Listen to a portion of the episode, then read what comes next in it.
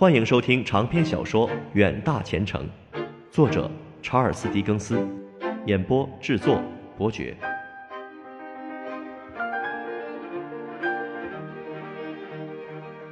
第三十集，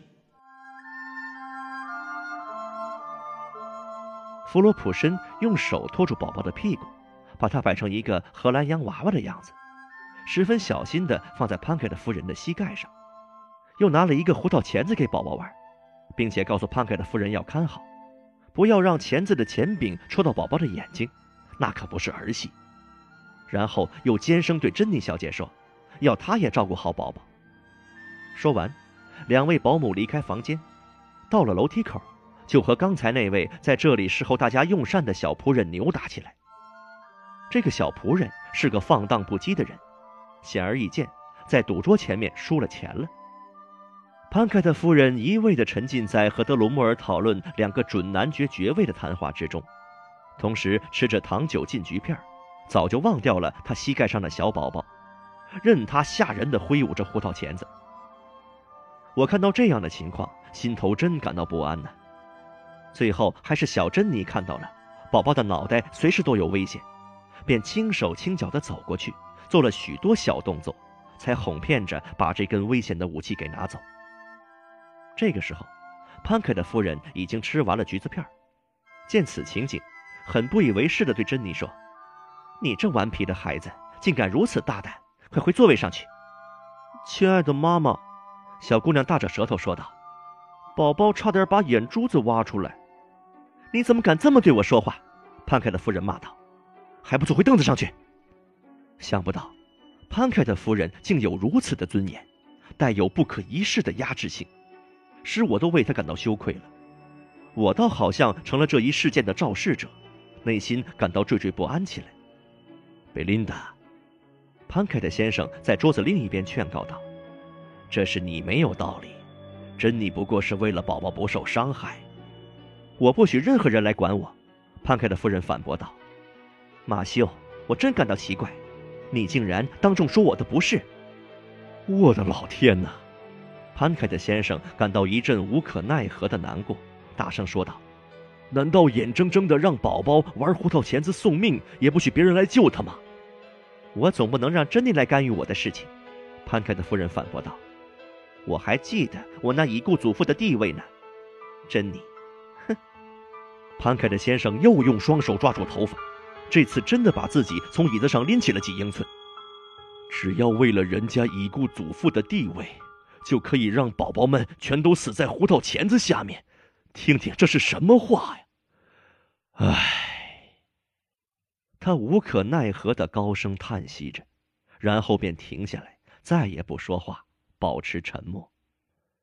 争吵进行的时候，我们大家都尴尬的望着桌布。一会儿，争吵停息了，那个不懂虚假而又不受管束的宝宝。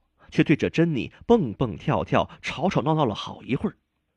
我想，在这个家庭之中，不算保姆在内，他是这个小宝宝唯一认识的人了。潘凯的夫人说：“德鲁莫尔先生，你拉一下铃，把弗洛普森叫来。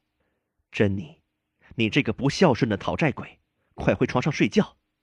哦，宝宝乖乖，让妈妈抱你去睡吧。”婴儿是不懂虚假、天真无邪的，他使尽全身力气反抗着，在妈妈的怀里乱窜乱跳，结果窜错了方向，小脸蛋看不见了，反而露出穿了一双绒线鞋的脚和两只生着小圆窝的脚踝。然而，无论他怎么叛逆，还是被带进了房间。后来，小宝宝的反抗总算成功了，因为几分钟之后，我从窗户看进去。珍妮已经在照顾他了。另外五个孩子都没有地方去，留在了餐桌旁边，因为弗洛普申正忙着他自己的私事，又没有别人来照顾他们。通过观察，我才知道了潘凯的先生和孩子们之间的一些关系，不妨举几个例子就可以了解其大概。这个时候，潘凯的先生脸上的神情比刚才更加迷惘了，他头发乱七八糟。愣愣的望着孩子们好一会儿，仿佛他弄不清楚为什么他会住在这个家庭之中，为什么上天不把他们一一分配到别的家庭里去？然后，他用冷淡疏远的传教士般的语气向他们问这问那，比如，问问小乔的衣服褶边上为什么有个洞。小乔说：“爸爸，弗罗普森说他一有空就会补好的。”再问问小芬妮为什么生了甲沟炎，他说：“爸爸，米奈斯说只要他想起来就会给我上药的。”然后他天凉发现，表现出一分父亲的温柔，给他们每人一个先令，叫他们出去玩耍。接着他们都跑了出去，而潘凯特先生却竭尽全力的用双手抓住头发，把自己拎起来。然后那些无法解决的疑问又在他心里消失了。晚上，这里的河上可以划船。德鲁莫尔和斯塔特普各租了一条船。我也决定驾驶一条小船，而且要赶过他们。说老实话，只要乡下孩子会玩的东西，我全都在行。当然，我也意识到了，在泰晤士河上划船，我那种划船的样子是不够风度的；而在其他河上划船就没有这个问题。当时，在我们下水的台阶旁边，有一位得过划船比赛奖的船夫在招呼生意。于是，我的新伙伴便介绍我向他学习划船。这位有着实际划船经验的权威一开始就弄得我很狼狈，因为他一见到我便说我天生有一副打铁的胳膊。如果他有先见之明，知道这种客套话会失去一个徒弟，我想他是万万不会这么说的。晚上回来之后，我们每人吃了一盘晚餐，我想。要是家里没有发生一件不愉快的事情，我们一定会过得十分高兴的。当时，潘凯的先生正兴高采烈，一位女佣走了进来，对他说：“老爷，如果你高兴的话，我有些话要和你说。”“你要和老爷说话？”潘凯的夫人感到自己的尊严大受损伤，说道：“你真想得出来，有事去找弗洛普申讲，要么改个时间和我讲。”对不起，夫人，这位女佣人说道：“我希望现在就说，而且要跟老爷说。”于是，潘凯特先生便走出房间，我们呢，只好尽量自找一些消遣。贝琳达，你看这还成什么体统？潘凯特先生一脸的忧愁和失望，走回来说道：“女厨子喝得酩酊大醉，不省人事的躺在厨房的地上。”厨子里还藏着一大块新鲜黄油，准备拿出去卖掉呢。潘凯的夫人立刻表现出非常温和的神情，说：“肯定是那个臭索菲亚干的好事。”贝琳达，你说的是什么意思？潘凯的先生问道。索菲亚已经把事情告诉你了，潘凯的夫人说道。刚才我不是看到他走进房里，一定要和你说话吗？这全是我亲眼所见的呀。这也是我亲耳所听到的呀，贝琳达。刚才他是把我带下楼去。潘凯的先生回答说：“把那个女厨子和那块黄油指给我看。”潘凯的夫人抢着说：“马修，他做了坏事，你还要为他辩白吗？”潘凯的先生只有发出一声郁郁不乐的叹息。我这个亲祖父的亲孙女儿，难道在这个家里全无讲话的余地吗？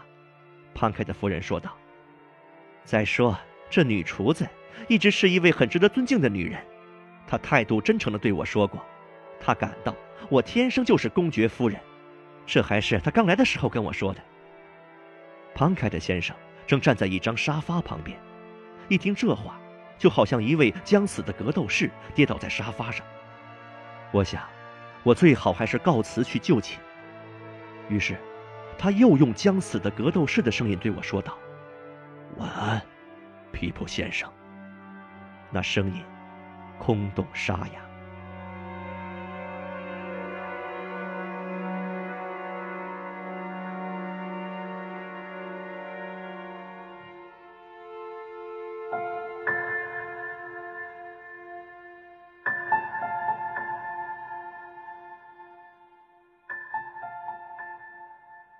两三天之后，我已经把自己的房间安置停当了。我来来回回到伦敦市内去过几次，所需要的东西已向各有关商行订购，也都已经送来了。潘凯特先生和我已做过一次长谈，他对我的未来前途比我自己还要清楚。他说，加克斯先生已经告诉了他我的情况，所以我的学习不是为了寻求工作，而是接受教育。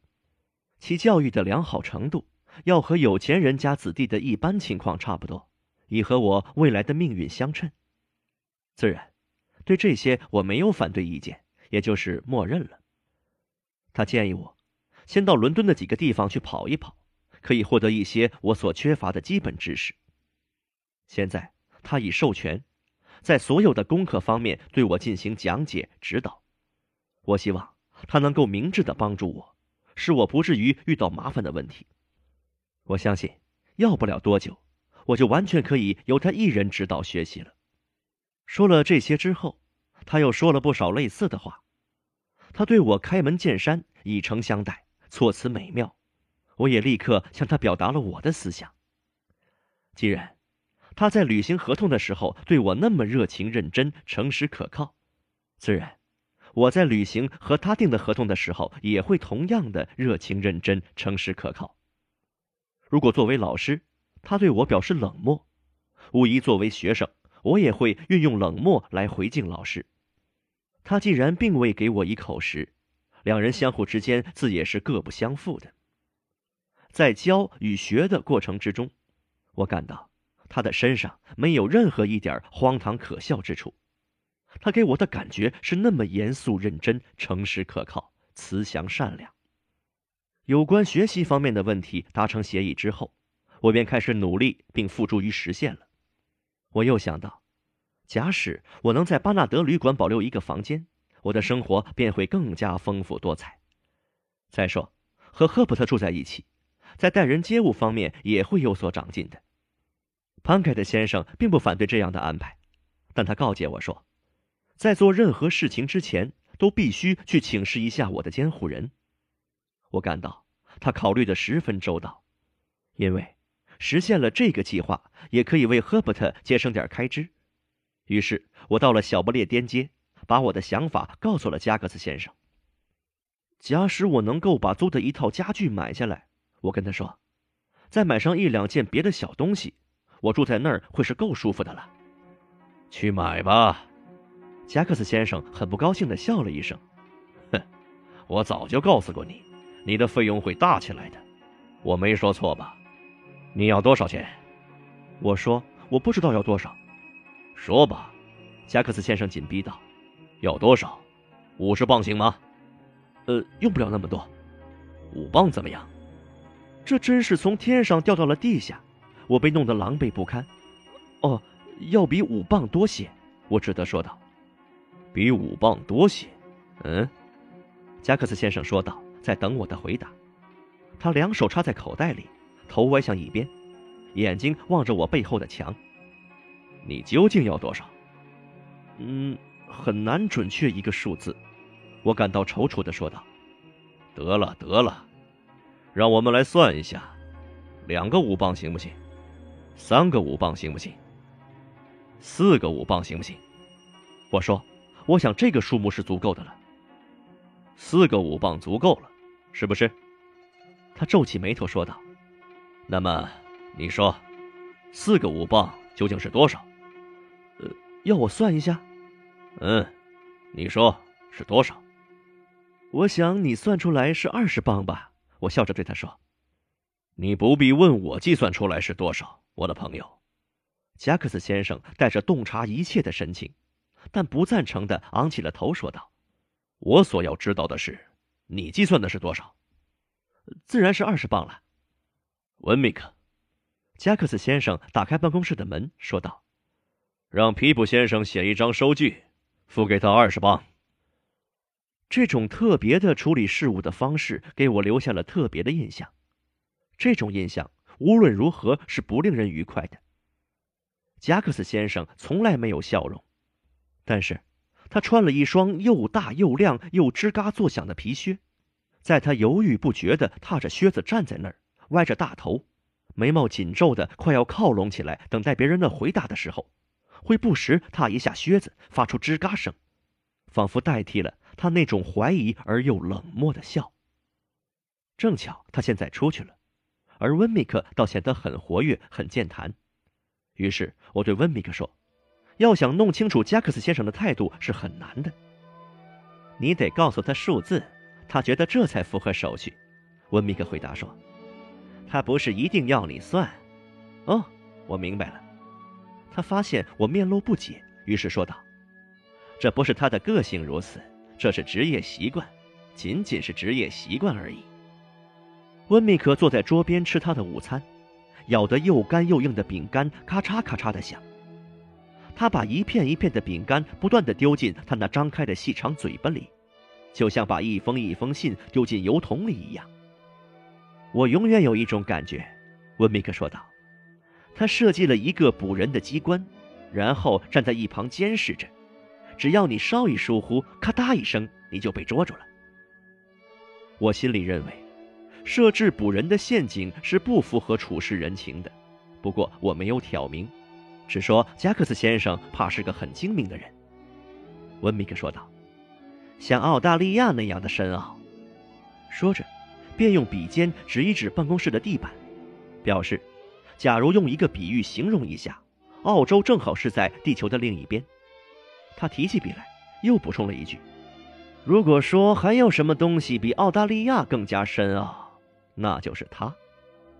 然后我又说：“我想，加克斯先生的生意一定干得挺好。”温米克说：“很不错。”我又问他：“这里有很多办事员吗？”对这个问题，他的回答是：“这里不需要许多办事人员，因为只有一个加克斯先生，人们又不愿意通过间接方式和他打交道。我们一共有四个人，你要不要见一见他们？”你现在其实也不是外人了，我便接受了他的盛情之邀。于是，他从衣领里面掏出了一根钢铁辫子似的东西，这就是收在他背上的保险箱钥匙。他用这把钥匙打开了现金保险箱，从里面取出钱，并且交给了我。这个时候，他已经把所有的饼干一起塞进他那个油桶一样的嘴巴里，便和我一起上了楼。房屋里很黑暗，又很破烂。那些在加克斯先生的房间里留下油腻腻的肩膀印的人，看来拖着缓慢的脚步在这儿上上下下楼梯也有很多年了，因为墙壁已经被擦得油亮油亮的了。在二楼的前部办公室里的办事员，看上去有一点像酒店老板，又有些像捕鼠的人，身子大大的，面色苍白，而且有一些浮肿。这个时候。他正专心一致地接待着三四位外表很不体面的人，从态度上看，他对他们很不礼貌。其实，凡是找上门来惠顾加克斯先生生意的人，看起来没有一个不受这样的接待的。温米克说：“他在为伦敦中央刑事法庭搜集证据。”我们走了出来，在上面一间办公室里的办事员是个小个儿，毫无生气，行动起来像一只狗。披着头发，大概是在他还是小狗的时候就忘记了把毛剪短。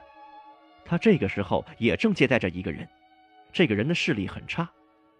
温米克对我说：“这个人是一个铸造假币的，他那个融化金属的小干锅一年到头都是烧得滚滚的。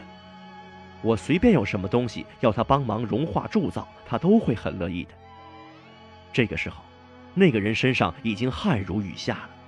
仿佛正用自己的身子来仪式那融化的高超记忆。里间的办公室里有一个高耸双肩的人，可能由于面部神经痛，在脸上扎了一块肮脏的法兰绒布，穿了一件又旧又黑的衣服，看上去像涂了一层蜡，正在弯腰驼背地抄写着另外两位办事员先生起草的文件，都是为加克斯先生准备的。以上就是律师事务所内的所有情况了。我们又下了楼，温米克把我领到了我监护人的办公室，说：“这间你已经看过了。”这时我看到，那两个令人憎恶的头像，好像射出了凶狠的眼光。我问道：“请问一下，这两个头像是谁呀？”这两个头像嘛，温米克说着便爬上了椅子，先把这可怕头像头上的灰拂了去，然后取了下来，说道：“这是两个大名鼎鼎的人物。”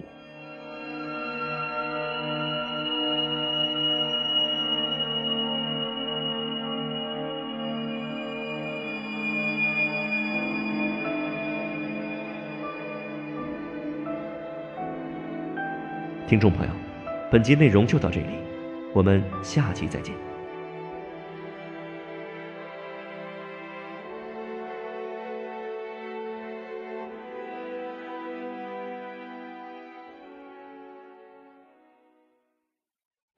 欢迎收听长篇小说《远大前程》，作者查尔斯·狄更斯，演播制作伯爵。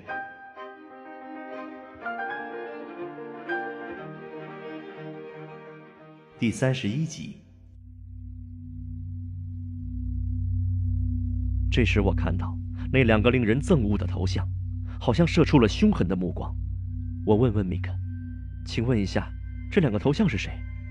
这两个头像嘛，温米克说着，便爬上了椅子，先把可怕头像头上的灰拂去，然后取了下来，说道：“这两位是了不起的人物，他们是两位著名的客户。”曾给我们带来极大的荣誉。这一个嘛，怎么了？你这个老流氓，你呀，一定是在夜里偷偷的下来，把头探进墨水瓶里，让墨水染上了眉毛。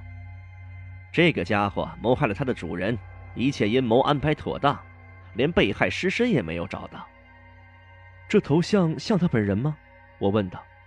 我一听，原来这是一个惨无人道者的头像，吓得连忙向后退去。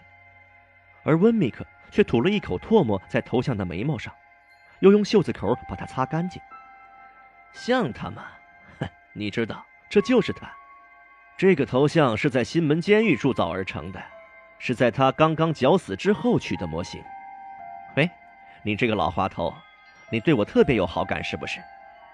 温米克这般说着，一面用手摸摸自己的那枚胸针。胸针上有一位妇女的像，还有垂柳。坟墓，以及墓旁的骨灰瓶，算是解释了他那种具有情感色彩的称呼。你还为我定做了这枚胸针，是不是？这女人是什么人吗？我问他。不是什么人。温米克回答说：“只不过是他玩的一个小花样。你不是也喜欢弄一些小花样吗？是不是？这和女人没有关系，皮普先生。如果说和某一个女人有关系，除非一个，不过……”她不像这个女人那么苗条，你看，她也不会专门的照看这个骨灰瓶，除非里面装的是美酒。这时，温米克的注意力转向他的胸针，他把头像放了下来，掏出手帕擦亮这枚胸针。另一个人也是这个下场吗？我问道。他也有同样的神情呢。你说的一点不假，温米克说道。这是真面目，看这鼻孔里。多像塞着一根马鬃和一只小鱼钩啊！他的确也是同样的命运。我敢说，在我们这儿有这样下场的人是不出奇的。这个人呢，是一个花花公子，他假造遗嘱，谁被他假立遗嘱，只怕还得给他送命呢。接着，温米克又对头像说了起来：“啊，你这个绅士般的家伙，你说你会用希腊文写文章？你这个吹牛大王，你多么会撒谎啊！”我从来没有遇到过像你这么会吹牛说谎的人。温米克这个时候摸了摸他那只最大的悼念亡人的戒指，说：“你在临死前一天还叫人买了这个东西来送给我。”然后，他把这位昔日故友的头像又放回到了架子上原来的位置。他把另一个头像也放还原处之后，从椅子上爬下来。有一个疑问盘旋于我的内心。他那些私人珍宝都是这么得来的吗？当他站在我的面前，拍着双手的灰尘时，我想，他并不因此而感到惭愧，我也就大着胆子向他提出了问题。哦，确确实实，他回答说：“这些全是这样的礼物，一个接一个的送给我。你看，事情就是这样，既送之则收之。这些东西不都很有意思吗？都是财产。”也许价值不大，但毕竟是财产，而且是可携带之财产。对于你这个有远大前程的人来说，也许算不了什么，但对于我来说，我的为人之道永远是多捞财产，来者不拒。对他的见识，我表示敬重，他便也以友好的态度继续讲下去。一旦你有空，而且没有别的事情可做的时候，如果不在意的话，不妨到沃尔华斯我家里来玩玩，还可以在我家里过夜，这对我来说是一种荣幸。我没有什么让你欣赏，但也有两三件古董，也许你乐意看一下。我有一座小花园。还有一座凉亭，我是很喜欢的。我说，我非常高兴接受他的盛情邀请。多谢。那么我们就这么决定了。什么时候你方便就请过来。加克斯先生和你吃过饭没有？还没有呢。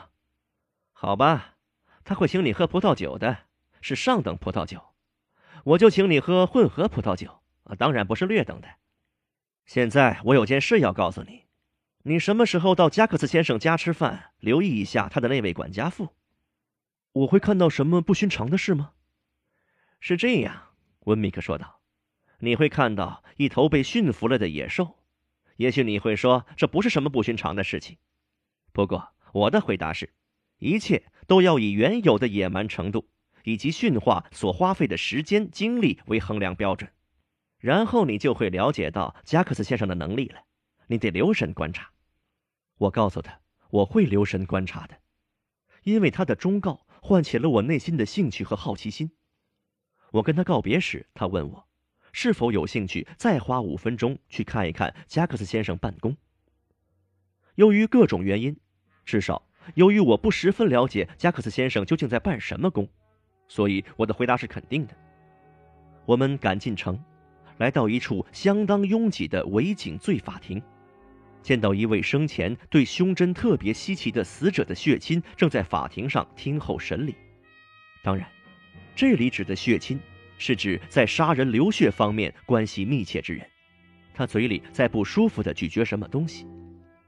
这个时候，我的监护人正在审问一位妇女，或者说在盘问她。我不知道该用什么词更好。这就使得这女人，法官老爷们。以及在场的每一个人都诚惶诚恐。如果有人，不管他们的级别地位有多高，只要说一句加克斯先生听不顺耳的话，他便立刻要人把话记下来。如果有人不认罪，他便说：“我自有方法从他身上挖出供词。”如果有人认罪，他又会说：“看，我已经把你的供词给挖出来了。”他只要一咬手指，那些司法官们便吓得发抖。无论是做贼的还是捉贼的，都在恐怖之中专心听他的每一个词。只要他的一根眼睫毛对着他们的方向动了一下，他们便会心惊肉跳。我这位监护人究竟在为谁说话，我无法弄清楚。在我看来，他在这儿折磨着所有的人。我只知道，当我踮着脚出来的时候，他不是在为法官们讲话，因为。他指责当时正在主持审问的一位老法官，说他的行为表明他不能代表不列颠的法律坐在主审席上，气得老法官的双腿在审判桌下面一直抽搐。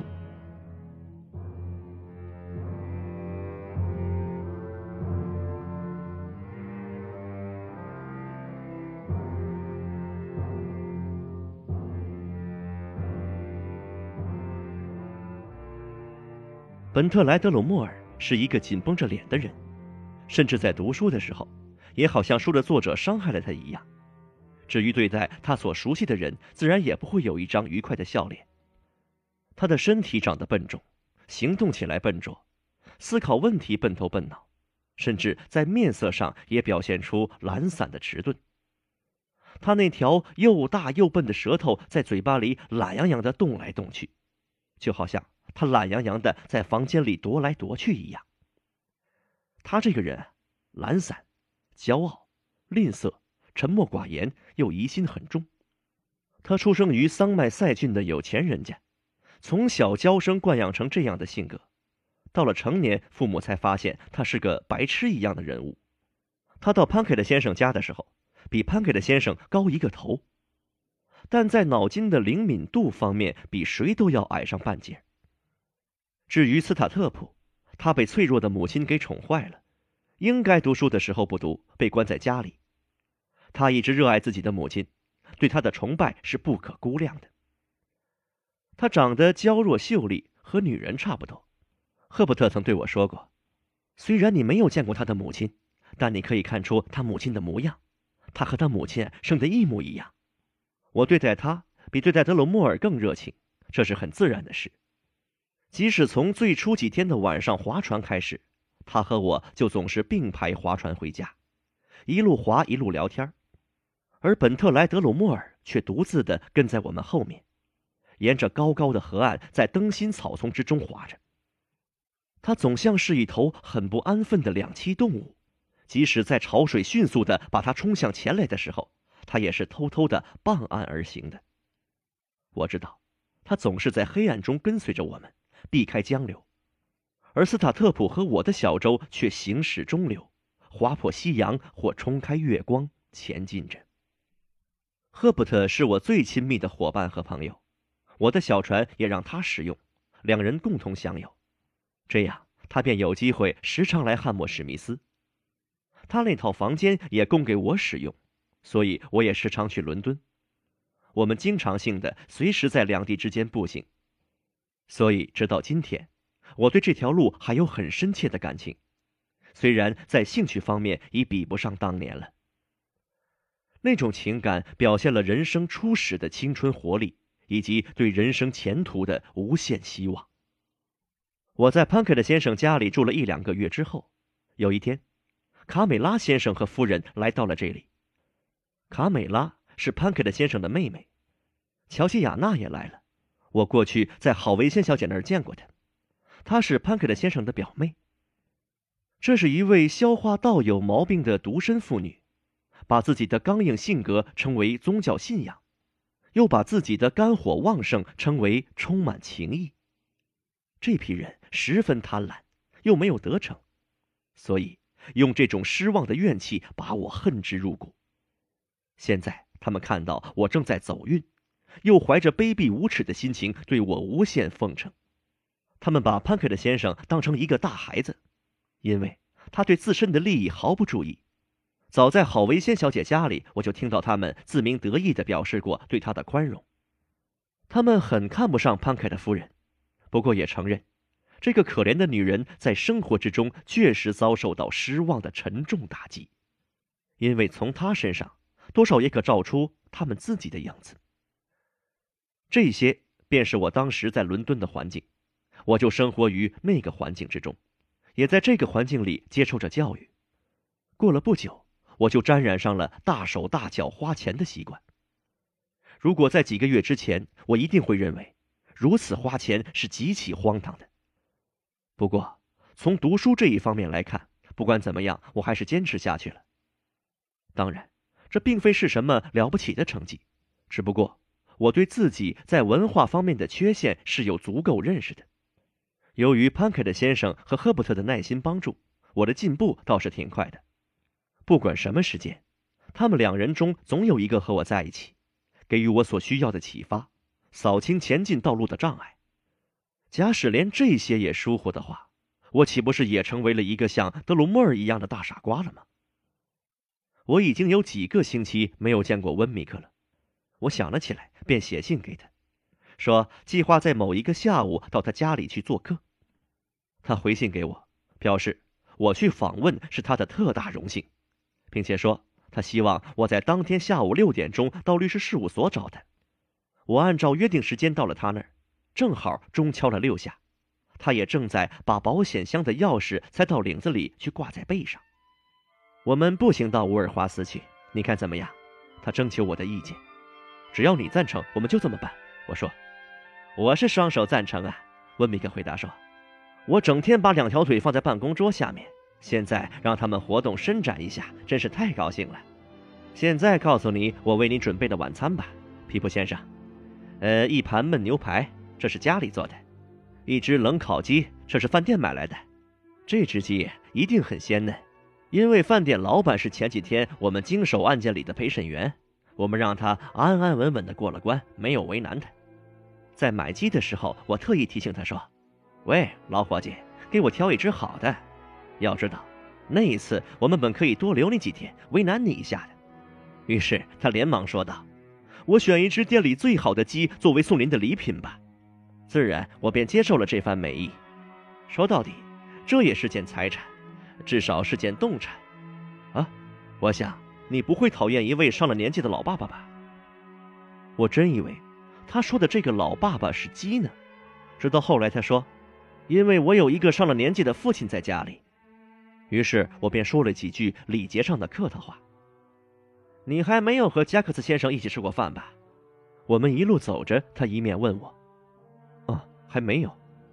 今天下午听说你要到我家里来，他提到了这件事。我想明天他会请你吃饭，而且还要请你的好朋友，一共三个人，对吗？”虽然我并没有把德鲁莫尔作为我亲密圈子里的成员之一，但还是做了肯定答复。嗯，他准备请你们一帮子人去吃饭。我感到。他用这个“帮”字是不够礼貌的。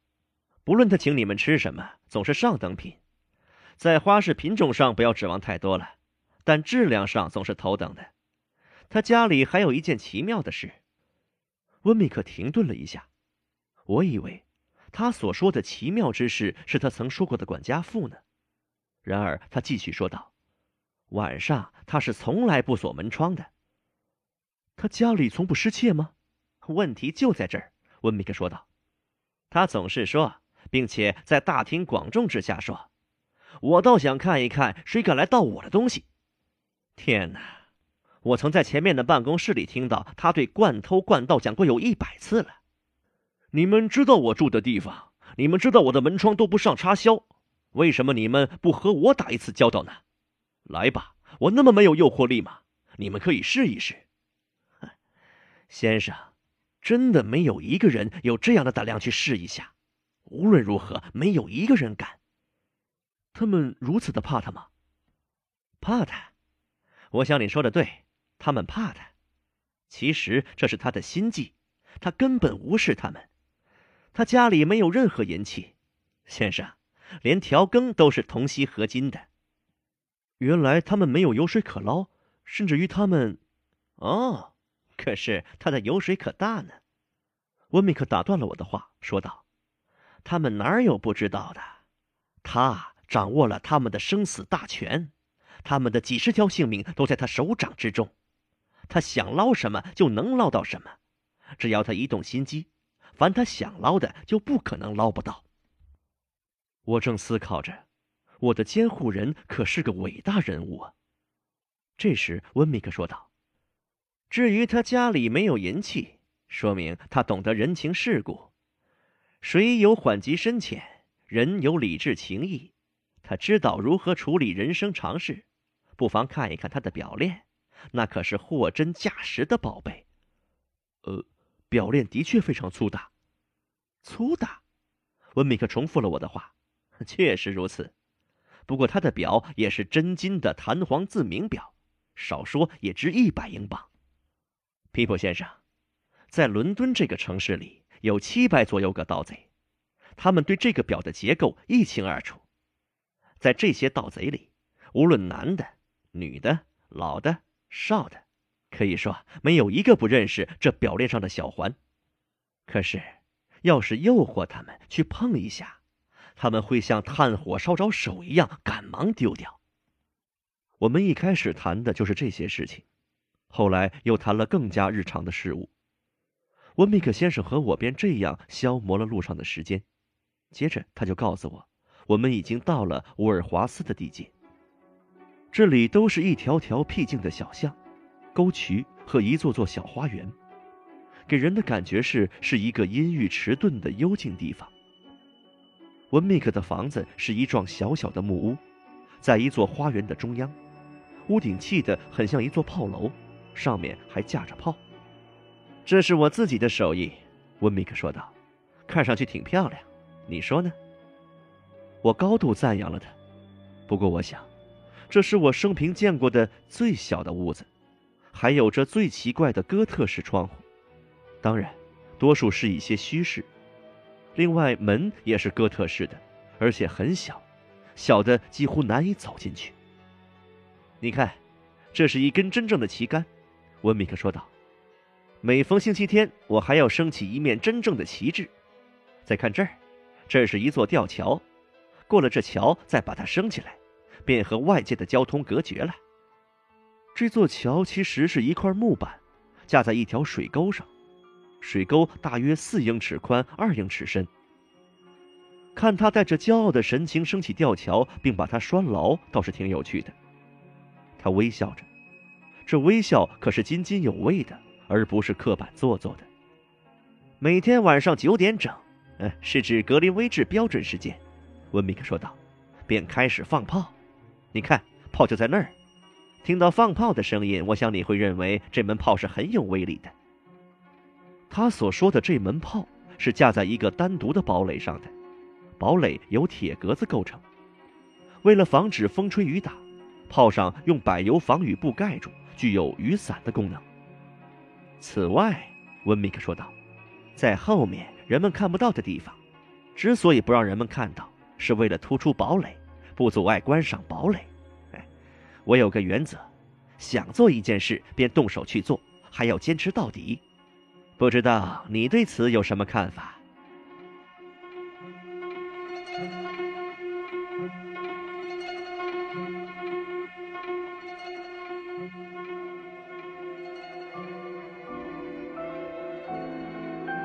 听众朋友，本集内容就到这里，我们下期再见。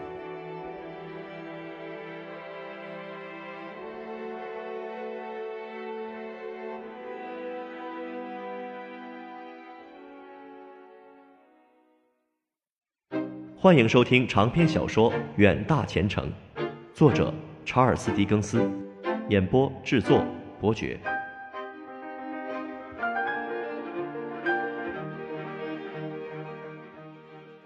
第三十二集。此外，在后面人们看不到的地方，之所以不让人们看见，是为了突出堡垒，不阻碍观赏堡垒。我有个原则。想做一件事，便动手去做，还要坚持到底。不知道你对此有何看法？温米克问我。我呢，对他所说的话表示了完全的肯定。在后面，我喂了一头猪，几只家禽，还有几只兔子。我还搭了一个小瓜棚，你看，上面结着黄瓜呢。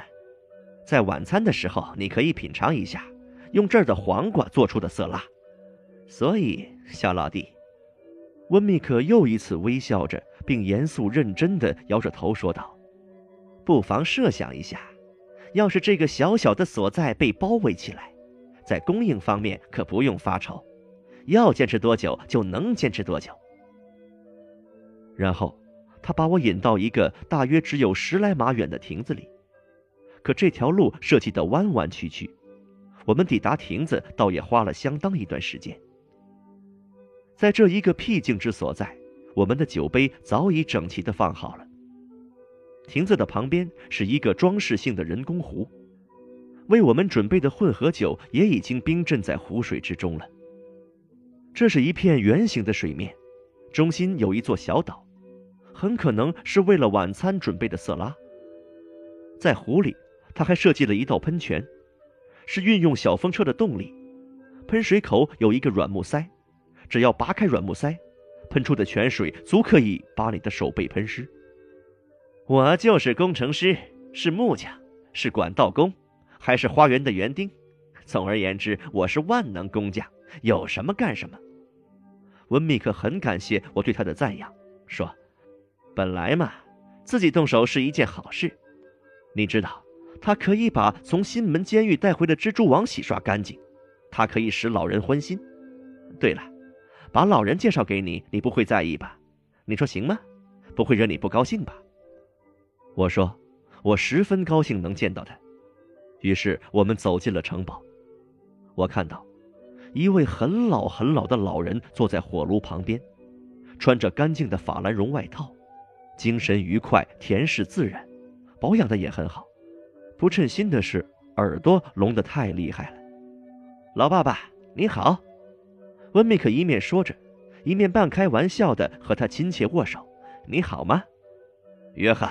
我可好呢，真好。”这位老人答话道。“老爸爸，这是皮普先生，温米克说道：“我希望您老人家听听他的名字，皮普先生。你给他点一下头，因为他喜欢别人跟他点头。你要是高兴，就对他点一点头。他喜欢点头，就像别人喜欢眨眼睛一样。”我尽量向他连连点头。老人大声说道：“先生，这里是我儿子的好地方。先生，这是一块相当好的游览胜地。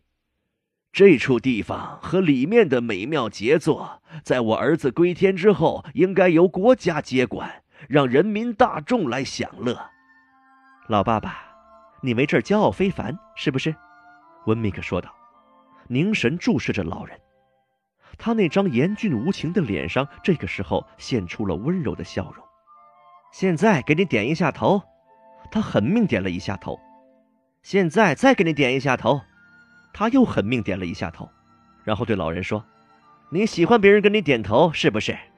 然后对我说：“皮普先生，你要是不厌烦的话，虽然我知道这对陌生人来说是够厌烦的，你是不是给他再点一次头啊？你不会想到。”这会令他老人家多高兴啊！我也用劲儿的频频给老人点头。老人的兴致很高，振作一下精神，喂鸡喂鸭去了。我们两人便坐在凉亭里开始饮混合酒。温米克一面拍他的烟斗，一面向我讲述，说他花了许多年时间才把家业治理得如此完美。温米克先生，这是你自己的家产吗？啊，是我的。温米克说道：“我是慢慢的一点一滴的积累起来的，以国王的名义，这是我世袭的不动产，这是真的。但愿加克斯先生对此也会敬佩惊叹的。他没有见过这儿，温米克说道，也没有听过这儿的事儿，他也没有见过老人，也没有听说过他。须知，事务所是一件事，私人生活是另一件事。”我去到事务所，就把城堡丢在脑后；我回到城堡，又把事务所丢在脑后。如果你对此不感到讨厌，还得请你赞同我这样的做法。我不打算在谈业务的时候谈自己的私事。自然，我诚心诚意向他表示我尊重他的请求。混合酒是十分可口的，我们坐在那儿一面饮酒一面叙谈，一直谈到将近九点钟。就该放炮了，温米克说着，放下了烟斗。这是老人最愉快的事情了。我们走回城堡，看到老人正在那儿把拨火棍放在火上烧，双眼里充满了期望的神色，在为这个夜里的伟大典礼做着准备工作。温米克一手抓着表站在那儿，等待着时刻到来，便从老人手中接过拨火棍，向炮台走去。他带着拨火棍走出去，霎时之间，大炮用巨大的轰隆声表示出自己的雄威，震得这小木屋像要倒塌一样。桌上的杯盘碗碟也给震得哗啦啦直响。至于这位老人，我想他本该是震得从凳子上跌下来，幸亏他两手紧紧抓住椅柄，总算稳住了。他欢天喜地地喊道：“放炮了！我听到了炮声。”于是我向他连连点头，毫不夸张地说，一直点到头发晕，连他的影子也看不到了。在晚餐前的一段时间中，温米克领着我参观了他收藏的奇珍异品。特别要说起的是，这些东西都和某些重大犯罪案件有关系。其中，有一支著名文件伪造案用的笔，和重大案件有关的一两把刺刀。几把头发，还有几份临行前写下的交代书。温米克先生最看重这些手稿，用他本人的话来说，这是因为这里的每一份手稿都是在扯谎。先生，这些东西和一些小瓷器、小酒杯杂乱的放在一起，倒颇耐人寻味。另外还有一些该博物馆主人自己亲手做成的各式各样的精致玩意儿。以及那位老人刻成的往烟斗里塞烟丝的用具，所有这些东西都展览在那间我被带进城堡时最先到达的房间里。这间屋子不仅是他家的日常起居室，而且也是厨房。我所以如此判断，是因为在炉架上放着一口带柄的小锅，在壁炉上方还有一个铜制的小玩意儿，看来是挂烤叉用的。一位穿着很整洁的小女孩侍候我们进餐，白天她是照看老人家的。她把晚餐的一切料理妥当之后，便放下吊桥，让她出去，回到自己家过夜。这顿晚餐丰盛可口，虽然城堡里面总有一股干枯的木头味儿。闻起来很像变了质的硬果。另外，隔壁还喂养着一头猪。可无论如何，我对这顿晚餐是十分心满意足的。晚上，我睡在城堡的小小亭子间里，也感到十分不错，没有什么缺陷。不过，我自己的身体和那根旗杆之间仅隔着一层薄薄的天花板，因此躺在床上的时候，我就好像不得不整夜的都把旗杆顶在头上一样。温密克在早晨很早便起身了，我仿佛还听到他在洗刷我鞋子的声音。然后他去园子里干活。我从哥特式的窗口看到他对老人家连连点头，一副非常恭敬的神态，装出想让老人家帮他干一些活的模样。这一天的早餐和昨晚的晚餐一样美味可口。到了八点三十分，我们开始出发，向小不列颠街走去。我们越向前走，温米克变得越冷酷无趣和刻薄严厉，他的那张嘴也越来越抿得像一个油桶口。最后，我们一走到事务所，他就从衣领里取出那串钥匙。这个时候，关于沃尔华斯的产业，他早已忘到了九霄云外，仿佛城堡、吊桥、凉亭、小湖以及那喷泉、那老人等等。都被那威力的大炮通通炸得灰飞烟灭了。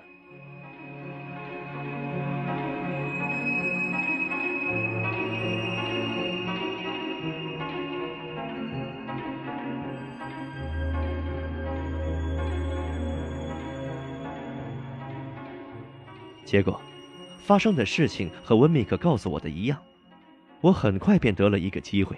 来把我监护人的家和他的管账办事员的家做一个比较，因为他邀请我到他家里做客。我从沃尔华斯到达事务所的时候，我的监护人正在房间里用香皂洗手。他见到我便把我叫到面前，告诉我，他邀请我和几位我的朋友到他家里做客，和温米克昨天提到过的一模一样。他和我约定，不需要客气，不需要穿晚宴礼服。日期就在明天。我问他：“我们该到哪儿去？”因为我委实不知道他府上的地址。他告诉我：“你们到这儿来，然后我带你们上我家里去。”看来他总是不愿意说那些像似招供的话。趁这个机会，我们来说一说加克斯先生的洗手。他就像一个外科医生或者牙科医生，每打发走一位当事人，就得洗一次手。他房间里有一个小换洗室，专门为他洗手而造。里面发出的香皂气味简直可以和一家香料铺子里的香气相媲美了。在换洗室里有一根滚轴，上面有一条旋转式长毛巾。他习惯洗过手之后用这条毛巾擦净擦干。每次从伪警罪法庭上回来，或者送走一个当事人之后，他首先的任务就是洗手。第二天六点钟，我和几位朋友来到了这儿。他好像刚刚办完了一件比通常更加肮脏不堪的案件，所以一头钻进小换洗室里，不仅在洗手，而且又是洗脸又是漱口清喉。等到这一切都做完之后，他又用那块大毛巾擦干，然后掏出铅笔刀来替指甲缝里的尘灰污垢，最后才穿上外衣。我们一走出事务所，来到街上。就看到像往常一样，有一些贼头贼脑的人在那儿走来走去。很显然，他们都极其渴望和加克斯先生谈事情。可是，他身上那股香皂味就好像光环一样，让他们知道这一天不得不放弃找他谈事情的希望。我们向西走着，他不时的被街上人群中的某个人认出来。只要一发生这类事情，他便扯大嗓门和我说话，他从不表示他认出了谁，对那些已经认出了他的人也根本不加理睬。他领着我们来到伦敦索霍区的吉拉德街，街的南面有一所宅邸，从外表上看十分宏伟，但是外面的油漆已经剥落了，窗户上布满了灰尘，呈现出一片凄凉情景。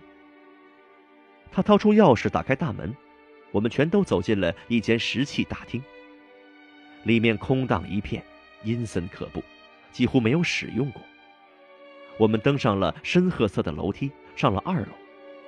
这里有一套三间深褐色的房间，四面墙壁都有嵌板，嵌板上都暗刻着花纹。他站在一圈一圈的花纹之中，对我们表示欢迎。我心里明白。这些圈圈很像绞刑架上的那一种圈圈。晚餐陈设在最好的一个房间里，第二个房间是他的换洗室，第三间是他的卧房。他告诉我们，他虽然拥有这一座大房子，但是所用的就这几间。餐桌上的菜安排得很令人称心，没有引起餐具，这是早知道的事。他座椅旁边有一个宏伟阔气的回转式食品架，上面放有各种酒类，以及餐后用的四盘水果。我注意到，他总是把每一件东西放在手边，并且亲自动手为大家分配。房间里放着一个书橱，摆满了书，从书籍一看就知道都是些关于证据、刑法、罪犯传记、犯罪案例、法令之类的书籍。家具都是上好材料造成的，坚固耐用，就和它的表链一样，一看就知道那件家具是做什么用的，所以没有一件家具是摆设性的。在墙角边有一张小小的文件桌，上面有一盏带灯罩的灯，可见他似乎总要带一些公事回家干，把家庭也变成事务所，晚上把文件桌推出来就可以工作了。在这之前，加克斯先生一直没有注意我的三个朋友，因为在路上的时候，他总是和我走在一起。这个时候，他站在炉边的地毯上，先打铃叫女仆，然后便仔细打量着他们。他立刻对德罗莫尔发生了兴趣，如果不是唯一对他发生了兴趣，也是主要对他发生了兴趣。这倒使我感到很奇怪。皮普，他说道，把大手搭在我肩上。推着我走到窗口。我对这几个人还分不清楚谁是谁。蜘蛛是哪一个？蜘蛛？我问他。就是那个脸上生着疙瘩、插手插脚、沉闷不悦的家伙。啊，他是本特莱德罗莫尔。我回答说。那个生得眉目俊俏的是斯塔特普。他对眉目生得俊俏的一位根本没有留意，说道：“他就叫本特莱德罗莫尔，是吗？”我倒挺喜欢他这个长相。他马上便开始和德鲁莫尔攀谈起来。虽然德鲁莫尔的回答既沉闷又迟钝、拖泥带水，但这都阻止不了加克斯的兴趣，总是设法从他那儿逼出话来。我正站在那儿看着他们俩，管家父走到我们中间，为我们的餐桌送来了第一道菜。我猜测，他大约四十岁年纪，不过我想。他的长相可能比实际年龄更年轻些。他身材修长，形体柔软轻盈，面容十分苍白，一双大眼睛暗淡失神，浓密的长发披过双肩。他的两片嘴唇张开，仿佛在喘着气。我不知道是不是由于患心脏病的原因。还有，他的脸上有一种古怪的表情，好像心绪不宁似的。我记得。一两天之前的晚上，我曾到戏院观看莎士比亚的《麦克白斯》，剧中从女巫的大锅子里冒出来的那些被热气熏得走了形的面孔，倒活像这位管家妇的面孔。管家妇把菜肴放在餐桌上，用一只手指迅速地碰了一下我监护人的胳膊，示意他餐桌已经摆好了，然后便飘然而去。我们围着圆桌分宾主落座。我的监护人让德鲁莫尔坐在他旁边，另一边坐的是斯塔特普。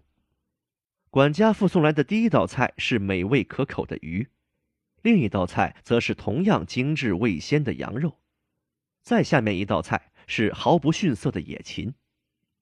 酱油、酒、各种调味品，凡是需要的一切佐料，全都是精品，也全都是由我们的东道主从回旋式食品架上取下为我们分发的。这些东西依次分发之后，他总要把它们放回原处。我们每吃一道菜，他都要给我们分发一次干净的杯盘刀叉，把用过的餐具丢进他座椅旁边的两个篓子里。除了那位管家妇，再也没有见过其他的佣人。他为我们上每一道菜，每一次我看到他的面孔，总觉得像一副从女巫的大锅子里蒸出来的面孔。许多年之后，在一间黑暗的屋子里。我曾用一碗酒精燃烧出的光亮照过一张脸，和这个女人的面孔极其相像，而且像得可怕。其实，除了飘垂的头发之外，别的地方都并不相像。我特别注意这位管家婆，一个原因是她的面容具有明显的吸引力，另一个原因是温米克曾提醒过这件事。我注意到，每一次他走进房里来。总是两眼紧紧地盯着我的监护人。他把菜肴放在他面前，想放开手，又迟疑不放，仿佛担心他会叫他把菜再端回去，似乎唯恐一转身就会被主人叫回去，希望他有话趁现在就吩咐。再看看我那位监护人的神态，便看出他完全意识到这一情况，他就是要故意为难为难他。晚餐进行的非常愉快。虽然我的监护人似乎总是人云亦云，不大主动触及某些问题，我知道，他其实正在专心的留意我们每个人在性格上的致命缺点。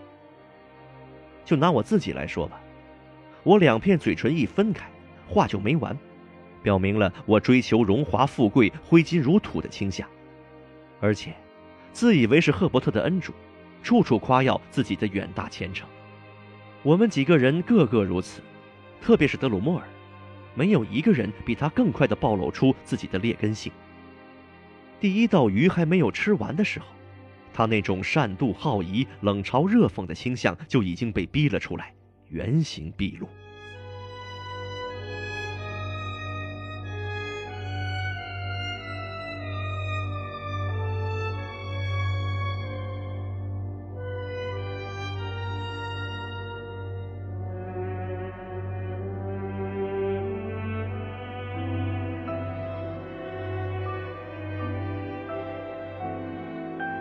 听众朋友，本集内容就到这里，我们下集再见。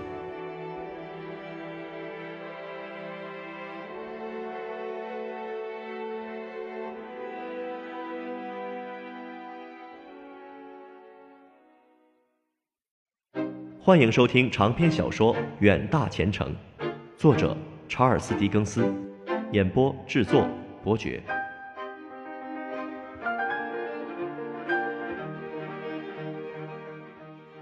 第三十三集，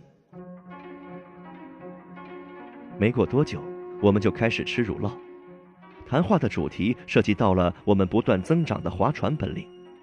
我们开始一致攻击德鲁莫尔，说他就像一头慢吞吞的两栖动物，晚上划船的时候总是跟在我们后面。德鲁莫尔不甘落后，跟东道主说，他就是喜欢和我们相隔一段距离，因为在划船的技巧方面。连我们的师傅也比不上的。至于力气，我们不过是糟糠皮而已，一下子便可以把我们筛出去了。我的监护人有一种无形的力量，把他逗得发起火来，甚至准备要比试一下。他把袖口挽了起来，露出胳膊，夸示他的肌肉多发达。于是我们大家也都挽起袖口，露出胳膊。这种举动简直滑稽可笑。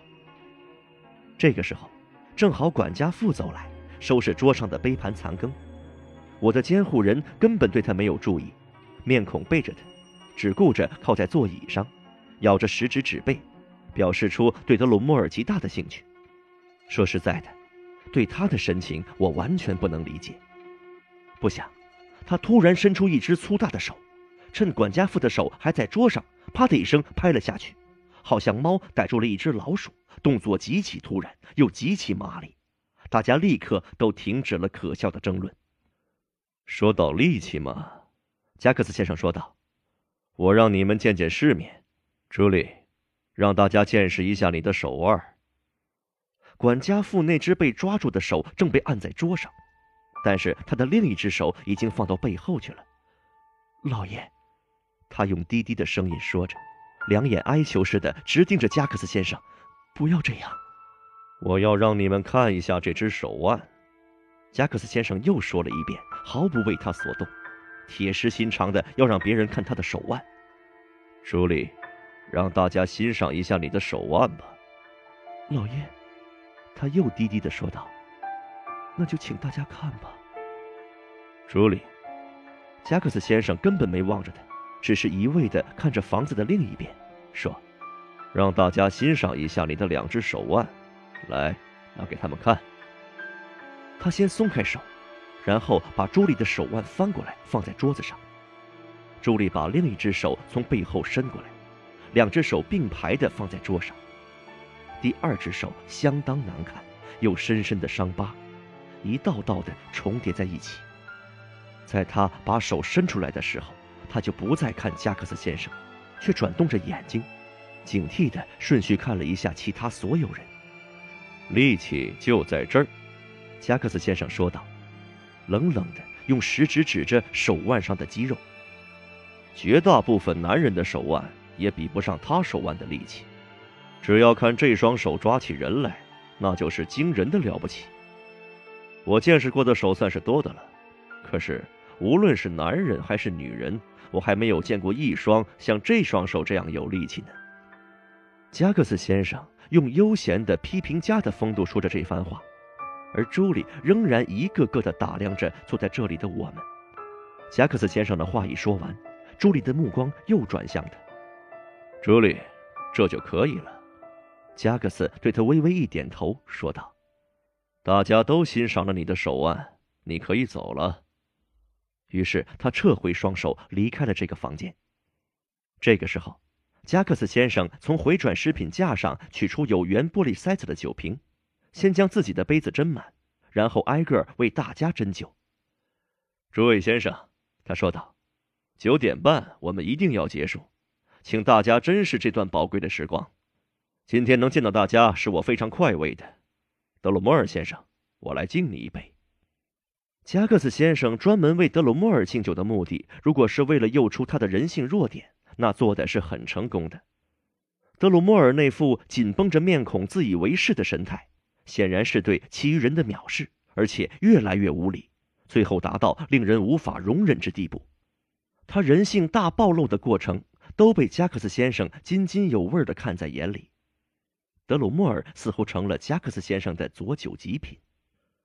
我们是孩子，不免有孩子气，缺乏谨慎自重。我心里有数，大家酒喝多了，话也就多了起来。我们易于动怒。对德鲁莫尔的讽刺实在忍受不了，因为他指责我们花钱太大方。于是我们火气上冒，顾不了谨慎从事，以怒对怒，也指责他不要自以为是。因为就在一个星期之前，他还当着我的面向斯塔特普借过钱呢。是有这件事，德鲁莫尔顶嘴说：“我自然会还他的。”我并不是说你还还是不还，我说道：“我是想让你闭上嘴巴。”我们怎么花钱和你无关，用不着你来管。你是想？德鲁莫尔又反驳说：“哼，我的天哪！我敢打赌。”我继续说道，语气十分严厉：“要是我们缺钱用，我看你呀是不会借钱给我们的。”你说的对，德鲁莫尔说道：“你们从我这儿是借不到一个铜子儿的，谁也不要想从我这借到一个铜子儿。”我说：“既然如此，向人借钱也未免太不知趣了。”你说，德鲁莫尔重复道：“哦，我的天哪！”局势越来越恶化，此人的感觉是那么迟钝顽固，我对他简直是无能为力了。尽管赫伯特一再劝我消气，可我还是忍无可忍的说道：“哼，德鲁莫尔先生，既然谈到这件事，我倒要奉告：你借那笔钱的时候，赫伯特和我是怎么想的？赫伯特和你是怎么想的？我根本就不想知道。”德鲁莫尔愤愤地说。我记得他还低声的骂了些什么，说我们该下地狱等等。无论如何，我得告诉你，我说道。无论你想不想知道，我也得说，当你非常高兴的把借的钱塞进口袋里，我们说你似乎心里在想，这个人竟然如此软弱，反而借钱给你，你心里感到很好笑。德鲁莫尔听后大笑起来，坐在那儿当面嘲笑着我们，两只手插在裤袋里，圆滚滚的肩膀耸得高高的。很明显，我们讲的是事实，他把我们都当成驴子一样笨而轻视我们。这个时候，斯塔特普也看不下去了。不能袖手旁观了。不过，他的语言比起我的要文雅得多。他尽力劝告对方说话要客气一些。斯塔特普是一位聪明机灵、生性活泼的年轻人，而德鲁莫尔和他正相反，因此一直把斯塔特普怀恨在心，当成最有威胁的肉中刺、眼中钉。他用粗俗迟钝的语言讥笑斯塔特普，而斯塔特普却用一些有趣的语言企图把争吵岔开。逗得我们都笑了起来。德鲁莫尔对他这次大显身手并获得空前成功更加大为不满，事先没有恐吓，也不警告，就慢慢的把手从口袋里掏出来，放下那耸起的圆乎乎的尖头，然后大骂一声，拿起一只玻璃酒杯就要向对手头上砸去。幸亏东道主手疾眼快，霎时间抓住了杯子，没让他摔过去。加克斯先生。慢条斯理的把酒杯放下，然后拉出他那块有粗金链的自鸣弹簧金表，对我们说道：“先生们，十分遗憾，我不得不告诉大家，现在是九点半了。”一听到加克斯先生的提示，我们就都起身告辞了。还没有走出临街的大门，斯塔特普便快乐的称呼德鲁莫尔为老兄了，仿佛什么事都没有发生似的。可是这位老兄却根本不理他。甚至也不愿意和他一起回汉默史密斯。赫伯特和我留在城里过夜。只见他们两个人各自走在马路的一边，斯塔特普稍前一点，德鲁莫尔稍后一点，而且慢吞吞地走在屋檐的阴影之中，和他跟在我们后面划船的时候情况一模一样。加克斯先生的大门还没有关，我要赫伯特稍等一会儿，因为我想上楼去和我的监护人讲几句话。我看到，他正在换洗室里洗着手，旁边放着他各种各样的靴子。他正在拼命地擦手，要把我们留下的气味全部擦干净。我告诉他，我跑上楼来是为了跟他道歉，因为刚才发生了实在令人不快的事情，希望他不要更多的责备我。他一面冲洗着面孔，一面透过水珠对我说：“ 没有事，皮婆。不管怎样。”我还是喜欢那只蜘蛛。他把脸转过来对着我，摇着头，又是扶鼻子，又是用毛巾擦脸。先生，你喜欢他，我很高兴。我说，不过我可不喜欢他。你说的对，对，我的监护人同意我道，不要和他多说什么，和他保持一定距离。不过皮普，我倒是喜欢他，他属于实心眼的人。唉。要是我能算命的话，他把眼睛从毛巾里露出来，正好和我的眼睛对视了一下。但我不是算命的，他说道，又把大花彩般的毛巾捂在面孔上，擦着两边的耳朵。你知道我是干哪一行的，是吗？那么再见，皮普先生，再见。大约在一个月之后，蜘蛛和潘克的先生的租约到期。便搬回到了自己的老家蜘蛛洞中去住了。除了潘凯的夫人，我们大家都感觉到解除了一大忧患。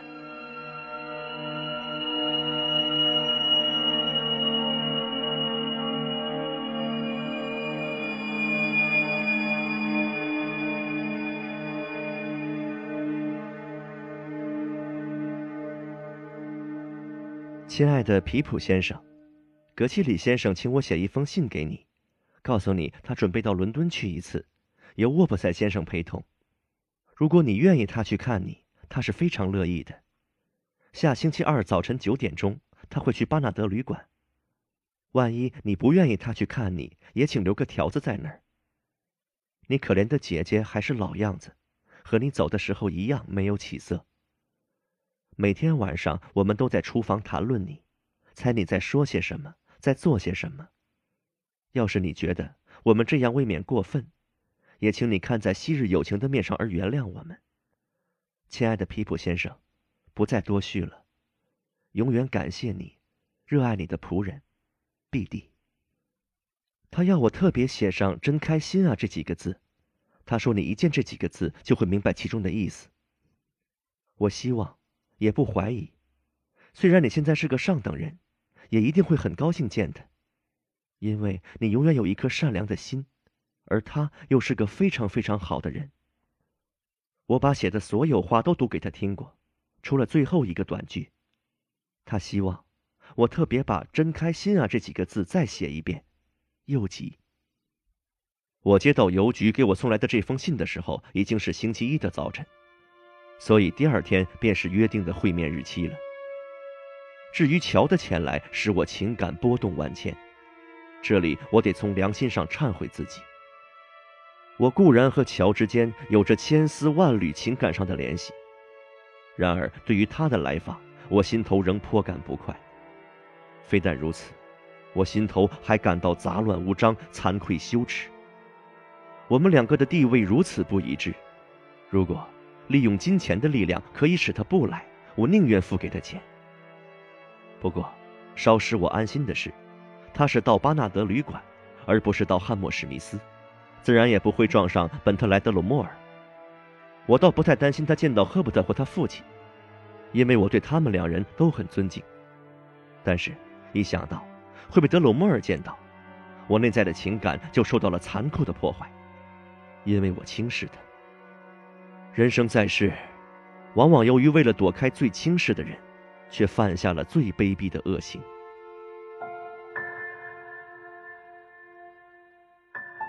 我早已着手装饰卧室，我不装饰则已，一装饰就要追求一种很不必要也很不相称的气派，而要对付巴纳德旅馆那样一个地方，又着实花钱。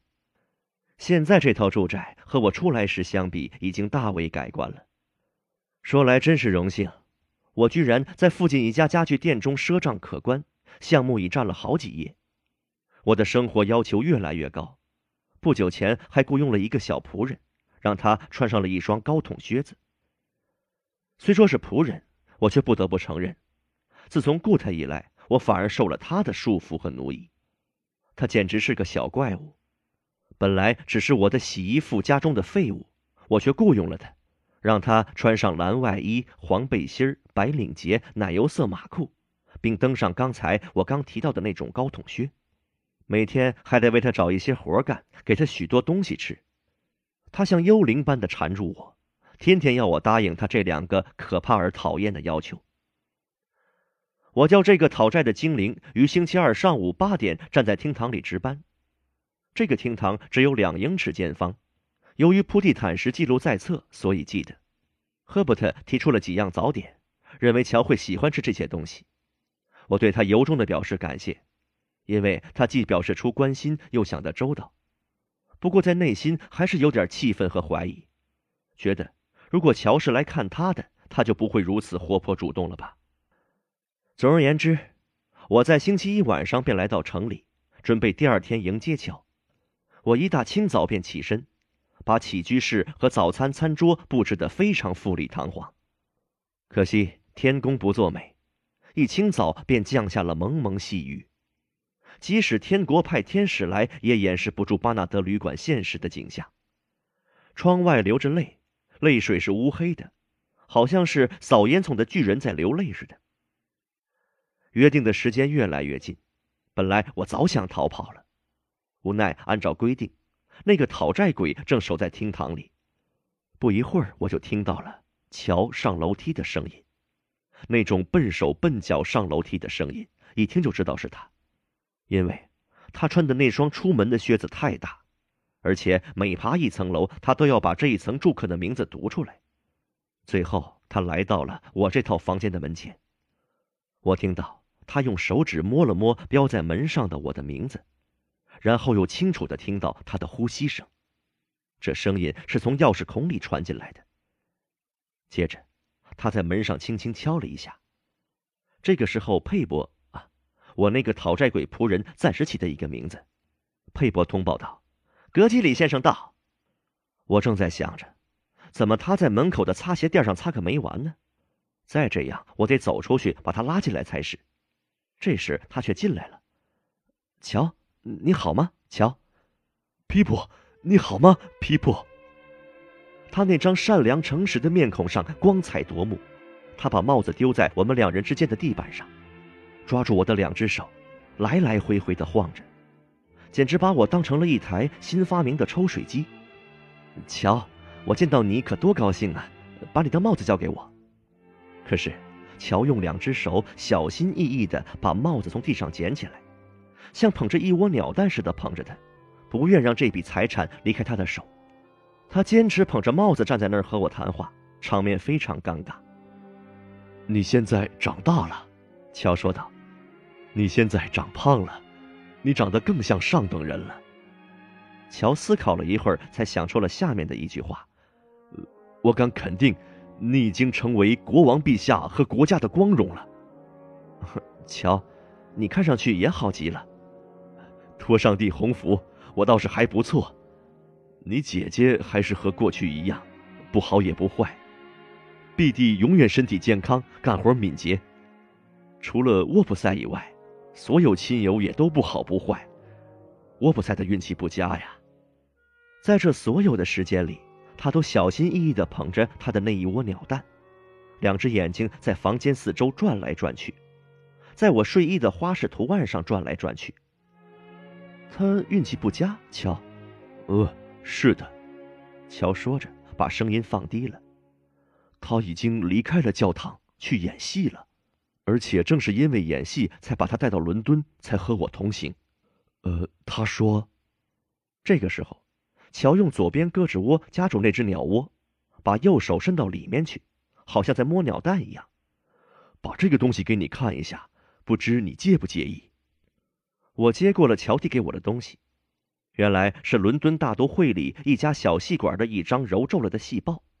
这张戏报上说，该戏馆将在本周由著名的地方业余演员登台献艺，其名声可与古罗马著名喜剧演员罗西乌相比，演出我国诗坛之圣莎士比亚的最伟大悲剧，演绎超群，在当地曾引起轰动。乔，你观看过他的演出吗？我问道。我观看过。乔用强调而严肃的口气说：“真的引起过轰动？”嗯嗯，是这样，确实丢了很多橘子皮，特别是他见到鬼魂的那一场。不过你倒说说看，先生，人家在和鬼魂说话呢，你老是阿门阿门的乱打岔，这叫人家怎么有心思把戏演下去呀？乔压低了嗓子，议论风声而又感情充沛的说下去：“就算人家不幸而在教堂里干过事，你也不应当为了这个缘故，在这种节骨眼上去跟他捣乱呢。”照我看是这么着，如果亲生父亲的鬼魂还不让好生招待，那还能去招待谁呢，先生？还有，他戴的那一顶孝帽小的不像话，几根黑羽毛一插，眼看着帽子就要掉下来，可是也真为难他，居然把帽子戴得牢牢的。乔的面容上忽然现出了见了鬼似的表情，我一看就知道是赫伯特回了房间了，便给他们介绍。赫伯特把手伸过来，乔却把手缩了回去，而且捧着鸟窝不放。先生，向你问安。他先对赫伯特说道：“小的希望你和皮普。”这个时候，讨债鬼正把一些早点放在餐桌上，乔的目光落到了他的身上。很显然，他打算把讨债鬼也计算进去。我连忙向他挤眉弄眼，他才没有说出来。不过，这使他更加不知所措了。呃，我是说，你们两位先生住在如此狭窄的地方，身体一向可好？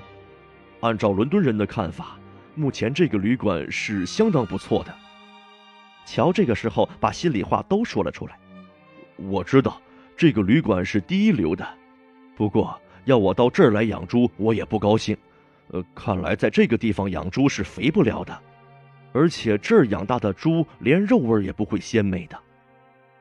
乔说了不少夸奖我们旅馆的话，但可以听出来，他不时的对我也称呼起先生来了。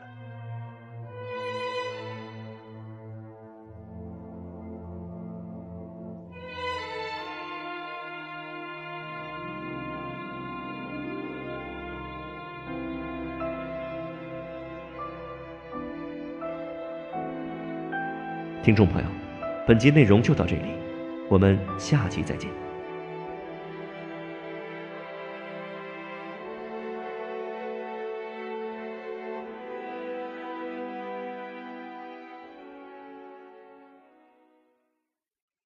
欢迎收听长篇小说《远大前程》，作者查尔斯·狄更斯，演播制作伯爵。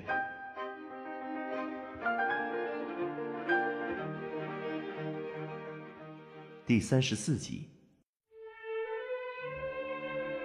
乔说了不少夸我们旅馆的话，但可以听出来，他不时的也称呼起我为先生来了。我请他坐在餐桌旁，他东张西望。想找到一处合适的地方放他的帽子，好像这里根本就没有几处帽子可以容身的地方。最后，在那壁炉的尖角上，他总算把帽子安顿好了，但在那儿帽子可不太稳，不时的就要从上面掉下来。格契里先生，你是喝茶还是喝咖啡？赫伯特说道。他早餐的时候总是坐在首位。呃，谢谢你，先生。乔从头到脚都是局促不安的样子。说：“只要你们喜欢，我喝什么都行。那么喝咖啡怎么样？”“谢谢你，先生。”乔回答说。从这个语气里可以听出，他对这个建议有些失望。既然你诚心诚意为我准备咖啡，对于你的建议我是不会反对的。不过你不觉得喝咖啡有些热吗？那我们就喝茶吧。赫伯特一面说，一面开始倒茶。这个时候，乔的帽子从壁炉架上掉了下来，他连忙从座位上起身，把帽子捡起来，又端端正正地放在原来的地方了。虽然帽子放在那儿马上又会掉下来，但他好像认为，只有这样才能表现出优良教养的高贵风度。格西里先生，你是什么时候来伦敦的？嗯，是昨天下午来到城里的吧？乔用一只手捂住嘴，咳嗽了几声。好像他到伦敦有不少日子了，已经染上了这里的百日咳毛病。他说道：“呃，不是昨天下午，呃哦哦，是昨天下午，是的，的确是昨天下午。”他的神情显得既睿智又宽慰，还不离公正。你在伦敦逛了街了吗，先生？自然逛过街了。乔回答说：“我和沃普塞先生到鞋油厂去看过，不过我们觉得。”这个厂和店铺门口的那些红色招贴画比起来要差一些。我是说，乔对自己说的话加以解释。那画上面的建筑真够气派。他说的“真够气派”这个词，倒真是我想起见过的有气派的建筑物了。本来我以为，乔还要把这个词拖长，好像唱圣诗一样。不过这个时候，他的注意力又被快要下跌的帽子吸引住了。确实，他要时时刻刻不忘帽子会掉下来，要拿出板球场上守门员眼尖手快的本领。他玩的不错，表演的也非常精彩。有时帽子刚往下落，他就冲过去一把接住，干净利落；有时帽子已经下落，他便在空中把帽子捞起，双手托上，顺势在屋里转个圈子，把墙上糊的花纸转个遍，然后才感到放心的把帽子放回原处。最后。帽子掉进了洗碗杯的水盆里，溅起了一片水花。这时，我不得不冒昧的一把抓住了他。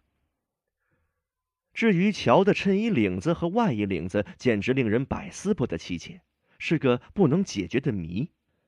为什么一个人为了要使自己所谓衣冠齐整，而偏让自己的脖子被擦来刮去呢？为什么一个人一定要穿上节日礼服，使自己左右不适，才算是必须的清洁齐整呢？这时，乔进入了一种莫名其妙的境界，神思恍惚，一时从盘中插起食物不送进嘴巴，却停在半空；一时两只眼睛东张西望，不知道在注意什么；一时咳嗽咳得自己苦恼难挨；一时又离桌子远远的坐着，掉下来的食物比吃进去的还要多。却还装模作样，好像自己什么东西也没有掉。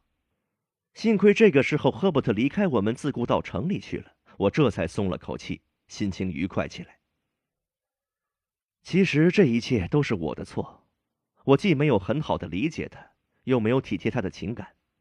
如果我对他平易一些，他也就会感到自由轻松一些。而我对他耐心不够，还跟他发脾气。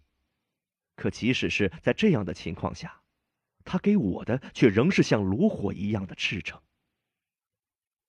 先生，现在只剩下我们两个人了，乔开口说道。乔，我有些生气的打断他的话：“你怎么叫起我先生来了？”乔看了我一眼，似乎稍带了一些责备。他的领带和领子尽管十分令人可笑，然而从他的目光中，我窥探出一丝严厉。现在只剩下我们两个人了，他接下去说道：“我想我再过几分钟也得走了，不能再耽搁。所以在谈话结束的时候，我想说，其实也没有什么可说，只是说。”说我怎么会有如此的荣幸来到这儿呢？乔像往常那样直截了当的说明：“我所希望的就是对你有好处，否则我怎么能到这儿来？怎么能有如此荣幸到上流人的住宅中和上流人同桌共餐呢？”我不情愿再看他的那一种眼色，所以对他的这种语气没有再提出奉劝和抗议。呃，先生，乔这时说道：“我就告诉你这件事吧。”皮普，几天前的一个晚上，我在三个快乐船夫酒店里。他一动真情便会称呼我皮普，但是他一旦要客套，就会叫我先生。正好彭博契克驾着马车来了，就是这个人。乔说着，到这里话锋转向一个新的方向，就是那个家伙，有时候真叫我恼火透了。他镇南镇北，到处见人就吹，说你童年的伙伴是他。说是你自己也把他看作小时候一块玩的好朋友，全是胡说八道。只有你，乔，才是我幼年的伙伴呢。这我完全自信，皮普。乔说着，把头稍稍昂起了一些。虽然现在说来也没什么，先生。嗯，皮普，还是这个家伙，他怒气冲冲的来到三个快乐船夫酒店，直冲我冲过来。先生，你知道我们干活的人。在那儿抽口烟、喝杯酒、放松一下，不是追求过分的刺激。而这个家伙跟我说：“约瑟夫，郝维仙小姐要和你谈一下。”是郝维仙小姐吗？乔，他要找我谈一下。这是彭博契克说的。乔坐在那儿，两只眼睛对着天花板望着、转着。是这样吗？乔，再说下去。先生，第二天，乔望着我说道。仿佛我离他很远。我自己梳洗干净后，便去看艾小姐。乔，艾小姐是谁？是郝维仙小姐吗？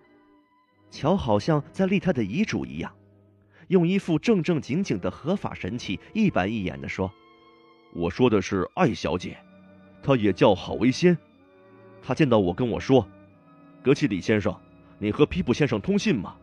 我接到过你的一封信，所以我就说。’”是，记得当年我和你姐姐结婚，先生，我对她说我愿意。而现在，皮普，我回答你朋友提出的问题，我用了是。他对我说：“那么你告诉他，艾斯黛拉已经回家了，他很乐意和他见面。”我望着乔，面孔感到火辣辣的。我深深了解，我脸上发热的一个间接原因是我的良心意识到。如果早知道乔是为了这件事而来，我本应该对他更热情一些。乔继续说道：“我从他那儿回家，便要毕弟写信告诉你，可他不大赞成。毕弟说：‘我知道他最喜欢有话当面讲，反正现在是假期，你还是去看一看他吧。’于是我就做了决定，先生。”乔说着，便从椅子上站了起来。“皮普，我祝你永远健康。”永远发财，步步高升。乔，你这就要走吗？是的，我要走了。乔，不过你要回来吃饭啊。不回来吃饭了。我们四目相遇，他向我伸出手来，那“先生”一词在刚强的男子汉心里便消融殆尽了。皮普，我亲爱的老弟，生活本来就是由许多不同的零件组合而成的，就说人吧。有的人是铁匠，有的人是银匠，有的人是金匠，还有的人是铜匠。在这个大千世界里，既有相逢，又有别离，有什么奇怪的？今日相逢，我们之间如果有什么错事，错误都归于我。你和我两个人在伦敦，在任何地方都到不了一块儿，除非回到自己家里，才能重新成为好朋友，相互了解。我一走，你就看不见我穿这套衣服了。穿这套衣服不是为了自尊，而是为了需要。错就错在这件衣服。我一离开铁匠铺，一离开厨房，或者一离开沼泽地，就会感到不舒服。要是你想起我穿着打铁的工作服，手上拿了铁锤，甚至嘴上叼着烟斗，也许你就会顺眼了。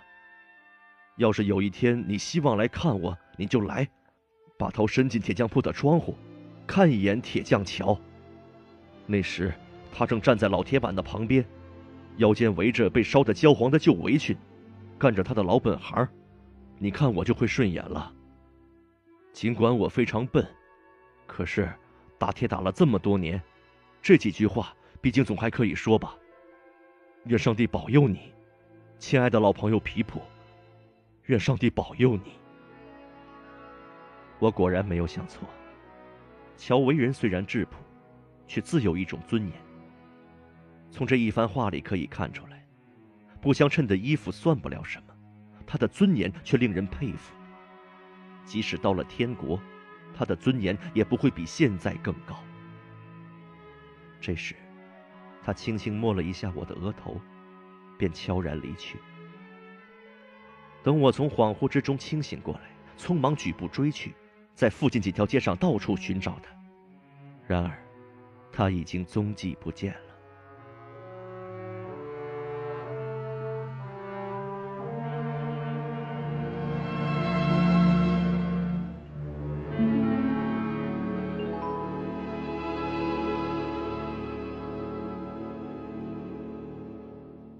显然，第二天我将不得不回到我故乡的小镇。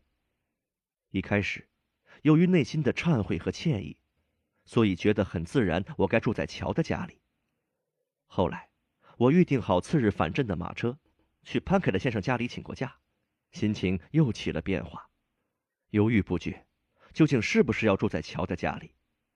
于是我编造各种理由为自己开脱，说我该住在蓝野猪饭店。什么住在乔的家里会带来许多不便了？什么我突然的跑去，他们对我的住宿会一无准备了？什么我住的地方不能离郝维仙小姐的家过远？他这个人十分严厉，不能使她不高兴了。天下所有的骗子，比起自我欺骗的人来说，就根本算不上什么了。而我就是这么一个自我编造理由来欺骗自己的人。我干的就是这么奇怪的事情。假使我把别人的假币当作真币收下来，那是我的无辜所致，不是什么怪事。现在的问题是，我明明知道这是我自己造的假币，却骗自己说是真币。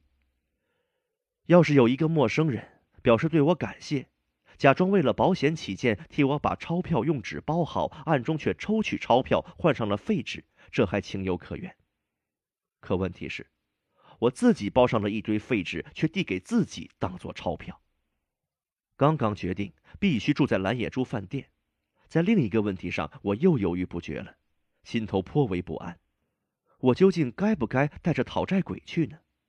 如果带上这个穿着讲究的小跟班，让他站在蓝野猪饭店里的马房拱道口显示他的高级皮靴，那有多么得意！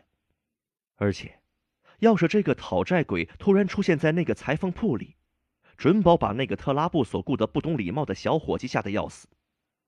不过，从另一方面来看，特拉布的小伙计也许会巴结他，表示热情，把我的一切底细向他揭露。说不定这个小伙计会把我的跟班轰到街上去，因为我知道他是个轻率鲁莽、不顾死活的家伙。还有，一旦我的女恩主知道这件事，也许不会赞成。前思后想。最后还是决定把讨债鬼留在伦敦吧。我所乘坐的是在下午开出的一班马车，这个时候正值冬季来临，所以要到天黑之后两三个小时才能抵达目的地。马车从交叉钥匙形的旅馆招牌那儿开出的时间是两点整，因此我提前了一刻钟到达开车地点，由讨债鬼侍候我上车。其实，侍候这个词只是说说而已。如果能够推脱，他是不会侍候我的。在那个时代，到我们家乡去的一车上，通常要装运几个囚犯送到监狱船上去。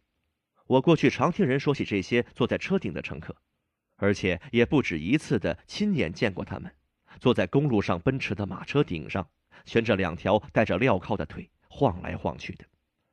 所以这次，赫伯特赶到车站的院子里为我送行，并告诉我今天有几名罪犯在车上和我同行的时候，我一点不觉得大惊小怪。不过，一听到“罪犯”这个词，我就会不自觉地感到畏缩。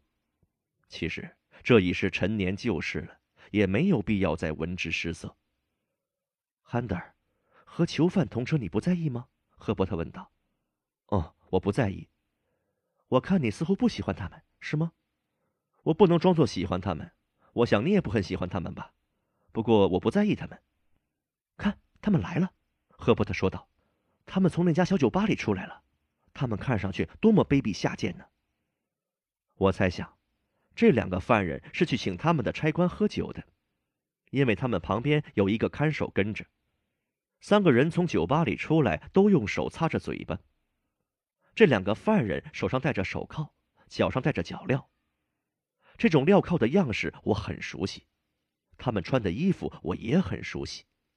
他们的看守带着两把手枪，胳肢窝下面还夹着一根结实的大头棒。不过，他对两个犯人倒很体贴。让他们站在自己旁边，一起看着套马车。从他的态度上看，这两个犯人好似暂时还不做正式展出的展品，而他本人呢，则像一个博物馆馆长。两个犯人之中，有一个比较高一些，也比较强壮，但却穿着一套比较小的囚犯号服。也许这个世界太会捉弄人了，无论对犯人或自由人都一个样，许多事情都神秘莫测。他的双臂双腿就像大大的针插，衣服紧束在身上，使身体都变了样，真令人感到荒谬绝伦。他那只半睁半闭的眼睛，我一眼便认了出来，这就是那个我在三个快乐船夫酒店里看到的人。那是个星期六的夜晚，他坐在长靠椅上，用无形的手枪瞄准着我。一望而知道，他还没有认出我来。就好像在这一生之中从没有见过我一样。他的眼光飘过来望着我，估价着我的表链，然后他随便吐了一口痰，对另一个囚犯说了些什么，两个人便一起大笑起来。接着，把两个人靠在一起的手铐哐当一响，他们便又一起转过身去望着别的什么东西了。他们号衣的背后写着很大的号码，好像是两扇街道店铺的门。他们的皮肤上生着癞疮，又粗糙又难看，真像低等动物。他们的腿上靠过镣铐的地方扎着手帕，也许是为了遮挡羞耻。大家都望着他们，却又躲开他们。正如赫伯特所说，他们太卑鄙、太下贱了，简直令人难以入目。这可不是最糟糕的事情，最糟的事情还在后面呢。问题在于，车顶那块地方。已经被一家搬离伦敦的人家放满了东西，因此这两个犯人便没有地方坐了，只有坐在车夫后面的一排座上。有一个易发怒的旅客，原来预定的是前排第四个座位，这一来便大动肝火。他说这是破坏合约的行为，竟然让他和如此的无赖同坐，这简直是恶毒的、坏心肠的、卑鄙下流的和可耻的，等等等等，一切的骂人话都用上了。这个时候，马车已经准备就绪，车夫本人也不耐烦了。我们全体旅客正准备上车，两个犯人和他们的看守也来了。他们一来便带来一股面包肉汤的气味，还有粗泥子气味、搓绳厂的麻绳气味以及炉石的气味。先生，请不要太介意这件事。看守向那位发脾气的旅客恳求说：“我来坐在你的旁边，让他们俩坐边上好了。”他们一定不会妨碍你的，先生，你就只当根本没有这两个人就是了。不要怪我，那位我认识的犯人大声喝道：“我本来就不想去，我本来想留下来。要依我的话，谁来替我都行。”也欢迎代替我。”另一个犯人也粗鲁地说道：“如果以我的方式做，我一定不会妨碍大家的。”说完，他们两人大笑起来，并且开始剥硬果吃，果壳随便乱吐。我想，要是我自己也处于他们这样的情况，如此受人轻蔑，我一定也会和他们的行为一样的。最后，对这位怒气冲冲的先生来说，毫无补救余地，要么他认倒霉和犯人同坐，要么等到下一班车再走。他还是上了车，嘴里仍然是抱怨不断，骂骂咧咧的。看守坐他旁边，两个犯人也费力的上了车。我认识的那个犯人正坐在我后面。嘴里的热气全呼在我的头发上。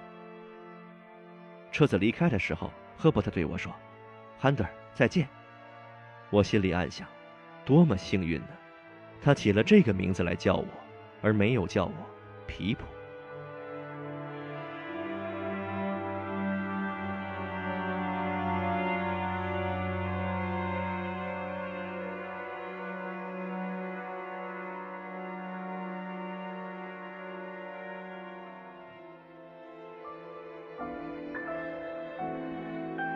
听众朋友，本集内容就到这里，我们下集再见。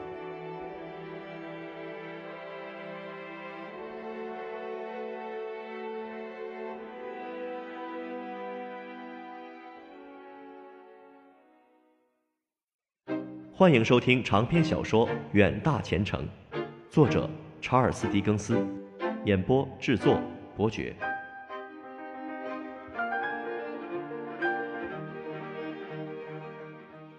第三十五集，要描述这位犯人的呼气有多么剧烈是不可能的。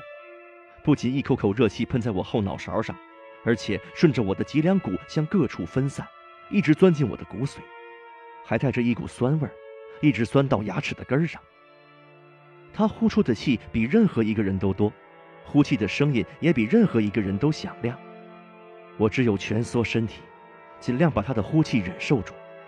不过这样一来，我感到自己一边的肩膀越耸越高。天气是要人命的阴湿，这两个犯人一直在抱怨着寒冷。马车还没有走多远，我们大家似乎都进入到了冬眠状态，感觉迟钝，兴趣索然。马车一过中途的驿站，我们干脆哆哆嗦嗦地打起瞌睡来，一声不响地保持着安静。我思考着，究竟要不要在他离开马车之前把两英镑还给这位犯人？用什么方法还更好？就这样，我自己也沉入了梦乡。突然，我身子向前一冲，好像自己要跳入马群里一样，在一阵惊恐之中醒来。于是，刚才的问题又出现在了心里。我想，我一定是睡了很长的时间。因为车外面一片黑暗，闪烁着摇晃的灯影。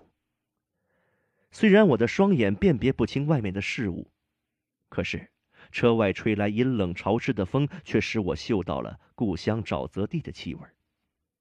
我身后的两位犯人缩成一团，越来越靠近我，看来把我当成为他们挡住冷气的屏风了。我听到他们正在说话。听到的第一件事，正是我在思考的两张一英镑钞票。他是怎么弄到的？那位我从未见过的犯人问道。我怎么知道啊？另一位犯人答道。他弄到之后，也不知藏在什么地方。总之，我想是朋友送他的吧。另一位犯人骂了一声寒冷的天气，说：“要是现在有可多好。”有两张一英镑钞票，还是有朋友？有两磅钞票，我可以为一张一英镑钞票出卖所有的朋友，一英镑钞票就可以成交。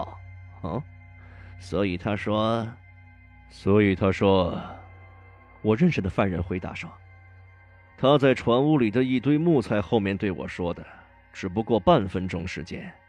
他说你很快就要被放出去。是的。那个时候我就要被释放了。他问我愿不愿意找到那个给过他饭吃又为他保守了秘密的孩子，把这两张一英镑的钞票给他。我答应了他，我也做到了。你这个天大的傻瓜！另一位犯人愤愤地说：“要是换成我，老子就要像人一样花个痛快去吃喝一顿。”哼，他一定是个生手。你不是说他对你一无所知吗？他不认识我，我们是两帮子，关在两条船上。后来他因为越狱抓住之后，被判为无期徒刑。说真的，你在这一带乡下干活只那么一次是吗？就只一次。你对这儿有什么看法？这儿非常恶劣，泥泞、大雾、沼泽、苦役、苦役、大雾、沼泽、泥泞。他们两个人都用最刻毒的语言咒骂这个地方，最后骂得没有词儿了，才慢慢停了下来。我偷听了他们的这一段对话之后，真想立刻下车离开这儿，躲到公路上一处僻静黑暗的地方。幸亏这个犯人没有对我产生怀疑，没有认出我来。确实，我本人也长大了，完全变了样，穿的衣服不同了，所处地位也不同了。如果不遇到特殊情况，没有神鬼相助，任他怎样也不会把我认出来的。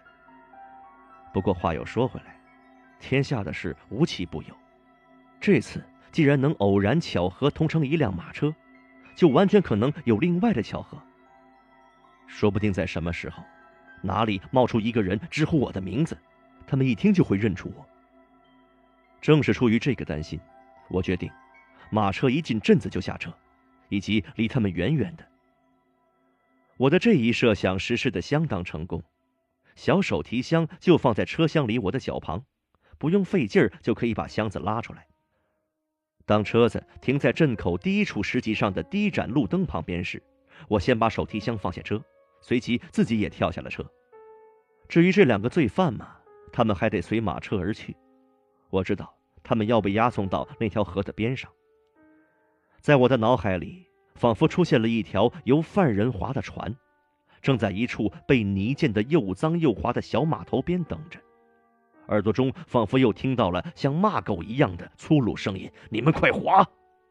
眼睛仿佛又看到了。在那一片黑色的水面上停着一艘罪孽深重的诺亚方舟。我根本说不出我究竟害怕什么，因为我的担心是说不清的，是模糊的，只是有一种莫大的恐惧压在心里。一路向着旅馆走去的时候，我感到有一种恐惧。这种恐惧不是仅仅怕被认出来而感受痛苦和难受，而且。也就是这种恐惧使我瑟瑟发抖。现在想起来，那时的恐惧是说不出缘由的，莫名其妙的，只不过是童年时代的恐惧暂时复苏而已。蓝野猪饭店的咖啡厅里空无一人，直到我叫了饭菜，坐下来开始用膳时，茶房才认出了我。他连忙向我道歉，说一时没有想起来，并且问我。是不是要派人送个信给彭伯契克先生？用不着，我说，确实用不着。这位茶房就是上次我和乔定师徒合同在这吃饭的时候，跑上来转达楼下的客商提出严重抗议的茶房。他听了我的回答，显得很惊奇，抓紧机会递过来一张肮脏的旧报纸，我接了过来，读到了下面的一段文章。不久之前。本镇附近的一家铁匠铺里，有一位青年铁匠传奇般的飞黄腾达了。想来读者对此一定颇感兴趣。但愿本镇的作家、本专栏的诗人托比能运用他的诗才，对此作一佳文。虽然他目前尚未名扬天下，这位青年的早期恩主、同伴和朋友，是一位非常值得尊敬的人。他从事粮食和种子生意。公司宽敞方便，设备齐全，在大街的百里之内久负盛名。这位恩主简直和《奥德赛》中泰勒马库斯的老师一样，我们听之不能无动于衷。他为别人奠定下了幸福的基础，我们都该引以为骄傲。我们的镇子上是否有善于深思的圣贤，或者能够明察事理的佳丽，想探求一下究竟是谁得到如此幸运呢？只要我们一提大画家昆汀·莫塞斯曾经是安特卫普的铁匠，就一语道破天机，无需穷究了。从大量的经验事实，我可以断定，在我飞黄腾达的日子里，即使我去到了北极，不论遇到的是游牧的爱斯基摩人，或是文明人，都会对我说：“我早年的恩公，我幸运的奠基人，不是别人，乃是彭波契克。”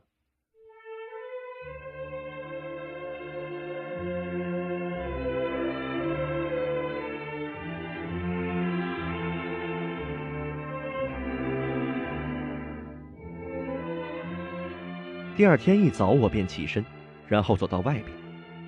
由于天时过早，还不能到郝维仙小姐家里去，所以我便在街上闲逛，向郝维仙小姐住的那个方向走去。那不是到桥那里的方向，我可以明天到桥那里去。我一路想着我的女恩主，幻想着她为我安排的一切锦绣前程。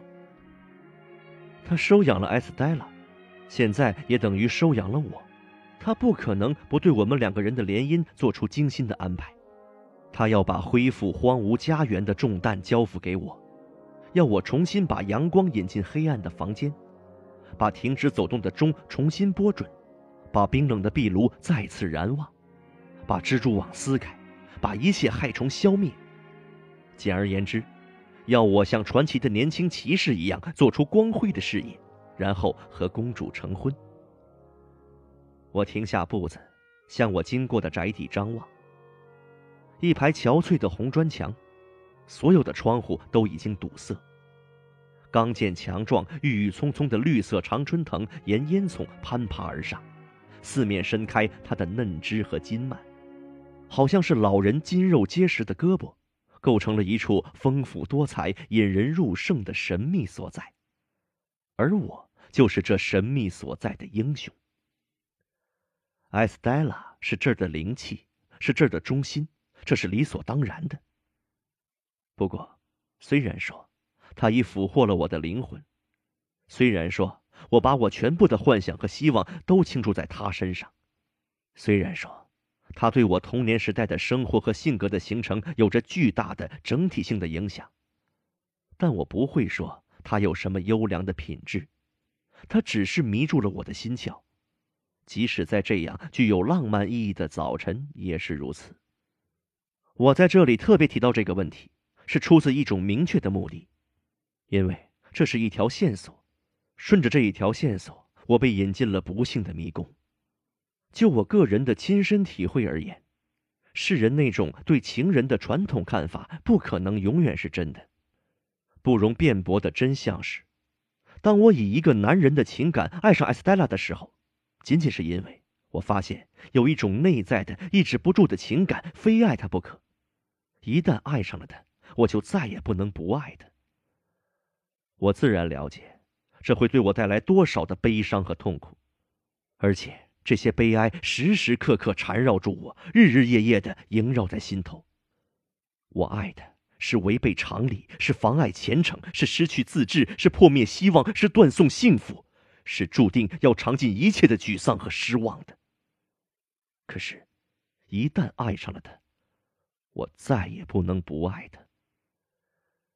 虽然我知道这一切，可是，我对他的爱一分也不会减少，也不会使我有所克制。相反，我却更把他奉为人间最优秀的绝代佳丽。我计算好散步的时间，来到大门跟前。正好是往常到此的时刻，于是，我伸出颤抖着、不听使唤的手拉了门铃，立即背转过身子，深深的吸了一口气，尽量使激烈的心跳平稳下来。我听到里面边门打开的声音。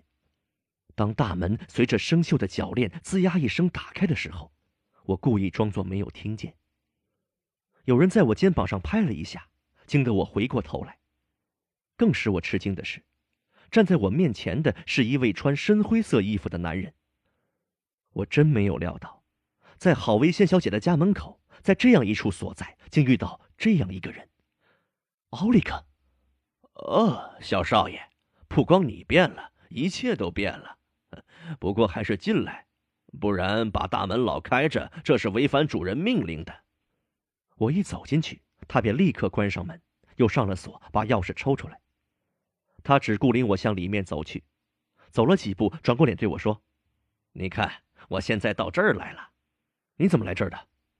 他用带有责备性的口吻说：“我是用两条腿走来的，行李是用车子推来的。你以后就待在这儿吗？”小少爷，我看我可不是在这捣乱的。对于他说的话，我不敢确信，在心里细细推敲着他那些带有责备语气的话。这个时候，他缓慢的把他迟钝的眼光从铺石地面上抬起，然后从我的脚尖移到我的双腿，再移到我的胳膊，最后移到我的脸上。那么你已经离开铁匠铺了？我问道。嗯，你看这儿像个铁匠铺吗？奥利克答道，用受了侮辱一般的神气向四周望望。你说这儿像不像铁匠铺？我问他，离开格气利铁匠铺已经有多长时间了？在这儿天天都差不多。他回答说：“我没有计算过，不知道有多久了。不过你走之后，我过了一阵就来这儿了。这话你不说我也知道，奥利克。哦。”那你可真是个学问家，他冷淡的回答我。这个时候，我们已经走到室内，我看到他住的房间，就在边门里面，有一扇小小的窗户正对着院子。从比例上看，这间房子很小，和巴黎看门人的小房间比起来，无论从哪方面讲都没有什么不同。各种不同的钥匙挂在墙上，这时他把大门钥匙也挂在了上面。靠里边另有个小半间，像是个壁凹，放着一张床铺，被褥都是七拼八补的。整个房间里显得又邋遢又局促又沉闷，像一头人形睡鼠栖身的笼子。他在窗边一角的阴影里，看去是那么黝黑笨重，倒也真像是住在这个笼子里的人形睡鼠。其实他也确实是一头人形睡鼠。过去我从没有见过这儿有个房间呢，我说道。不过过去也没有看门的人。没有看门人，他说道。那是过去的事。后来流言很多，在这么一大幢房子里没有保护措施，肯定是很危险的。这个地方有逃犯，有毛贼，有坏蛋，有乌合之众，他们来来往往。所以有人介绍我来这儿，说我可以对付一两个人，我就接受了。这里比起拉风箱和破铁锤来可容易的多了，那是装了子弹的，真的。我看到，在壁炉上面放了一支枪，枪托包着铜皮，他的目光也随着我望着枪。好吧，我说道，因为我不想和他说更多的话。我现在可以去看郝文仙小姐吗？我要是知道，就烧死我好了。他顶了我一句，先伸了伸懒腰。然后晃动着身子，少爷，我的任务仅此而已。现在我在这儿用这个锤子把这个钟敲一下，你沿过道走过去，直到遇见人招呼你。他应该知道我要来吧？我要是知道，就烧死我两次好了。奥利克说完，我便转向了长长的过道。我记得第一次来的时候，我曾穿着笨重的皮靴子踏着这条过道。这个时候，奥利克敲响了钟。走到过道尽头，钟声仍在震荡着余音。我看到了莎娜·潘凯特，大概是由于我的原因，他的面色变得黄中泛青起来。他说道：“哦，是你吗，皮普先生？潘凯特小姐，是我。我很高兴带给你消息。潘凯特先生和全家人都好。现在他们聪明些了吧？”他阴郁的摇着头。他们该聪明起来，哎，马修，马修啊，先生，你认得路吗？以往我在黑暗中爬这道楼梯已有很多次了，还认识怎么走，何况这次我爬楼所穿的皮鞋比以往穿的要轻得多。这次像以往一样，我在郝维仙小姐的门上扣了两下，马上我便听到她的声音，这是皮普的敲门声。皮普，进来。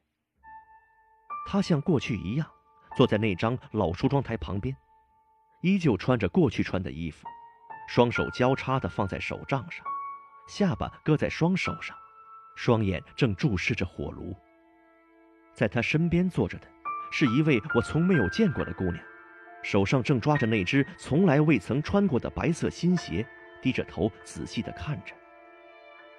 进来，皮普。郝维仙小姐继续喃喃地说着，没有抬头，也没有转过头来。皮普，进来。皮普，你好吗？来，把我当成女王，吻一下我的手。怎么样？突然，他抬起双眼望着我，仅仅是抬起眼睛，用严酷的玩笑口气又说了一遍：“怎么样？”郝维仙小姐，你的口信我收到了。我这时简直不知所措的说道：“谢谢你的好意，你带信要我来看你，所以我这就来了。”怎么样？那位我过去从没有见过的姑娘抬起了眼睛，诡诈的望着我。这时我才认出来，这一对眼睛就是艾斯黛拉的眼睛。她是大大的变化了，变得更加楚楚动人，更具有女人魅力。她的一切都值得羡慕赞叹，她取得了很大的进步，而我和她比起来，什么长进都没有。我看着他，不由在幻想之中又无可救药的变成了粗鲁的寻常孩子了。我感到，我和他之间有距离，而且两者悬殊很大，他简直是不可高攀的天仙。他把手伸给我，我结结巴巴的说。我又能见到他，真是太高兴了。又说这一天我已经盼望了好久好久。皮普，你觉得他的变化很大吗？郝维仙小姐问道，神情是那般热切。他用拐杖敲了一下他们两人之间的一张椅子，示意要我坐在上面。郝维仙小姐，我一进来的时候真看不出这副面容和形体之中有任何艾斯黛拉的影子。不过现在定下心来一看，和过去的样子非常的……什么？你说他还是原来的艾斯黛拉？郝维仙小姐打断了我的话。那个时候他又骄傲又会伤害人，你不是想躲开他吗？你还记得这件事吗？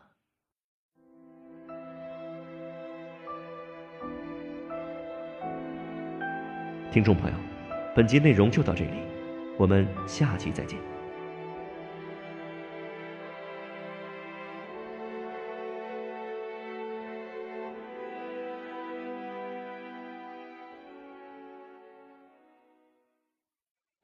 欢迎收听长篇小说《远大前程》，作者查尔斯·狄更斯，演播制作伯爵。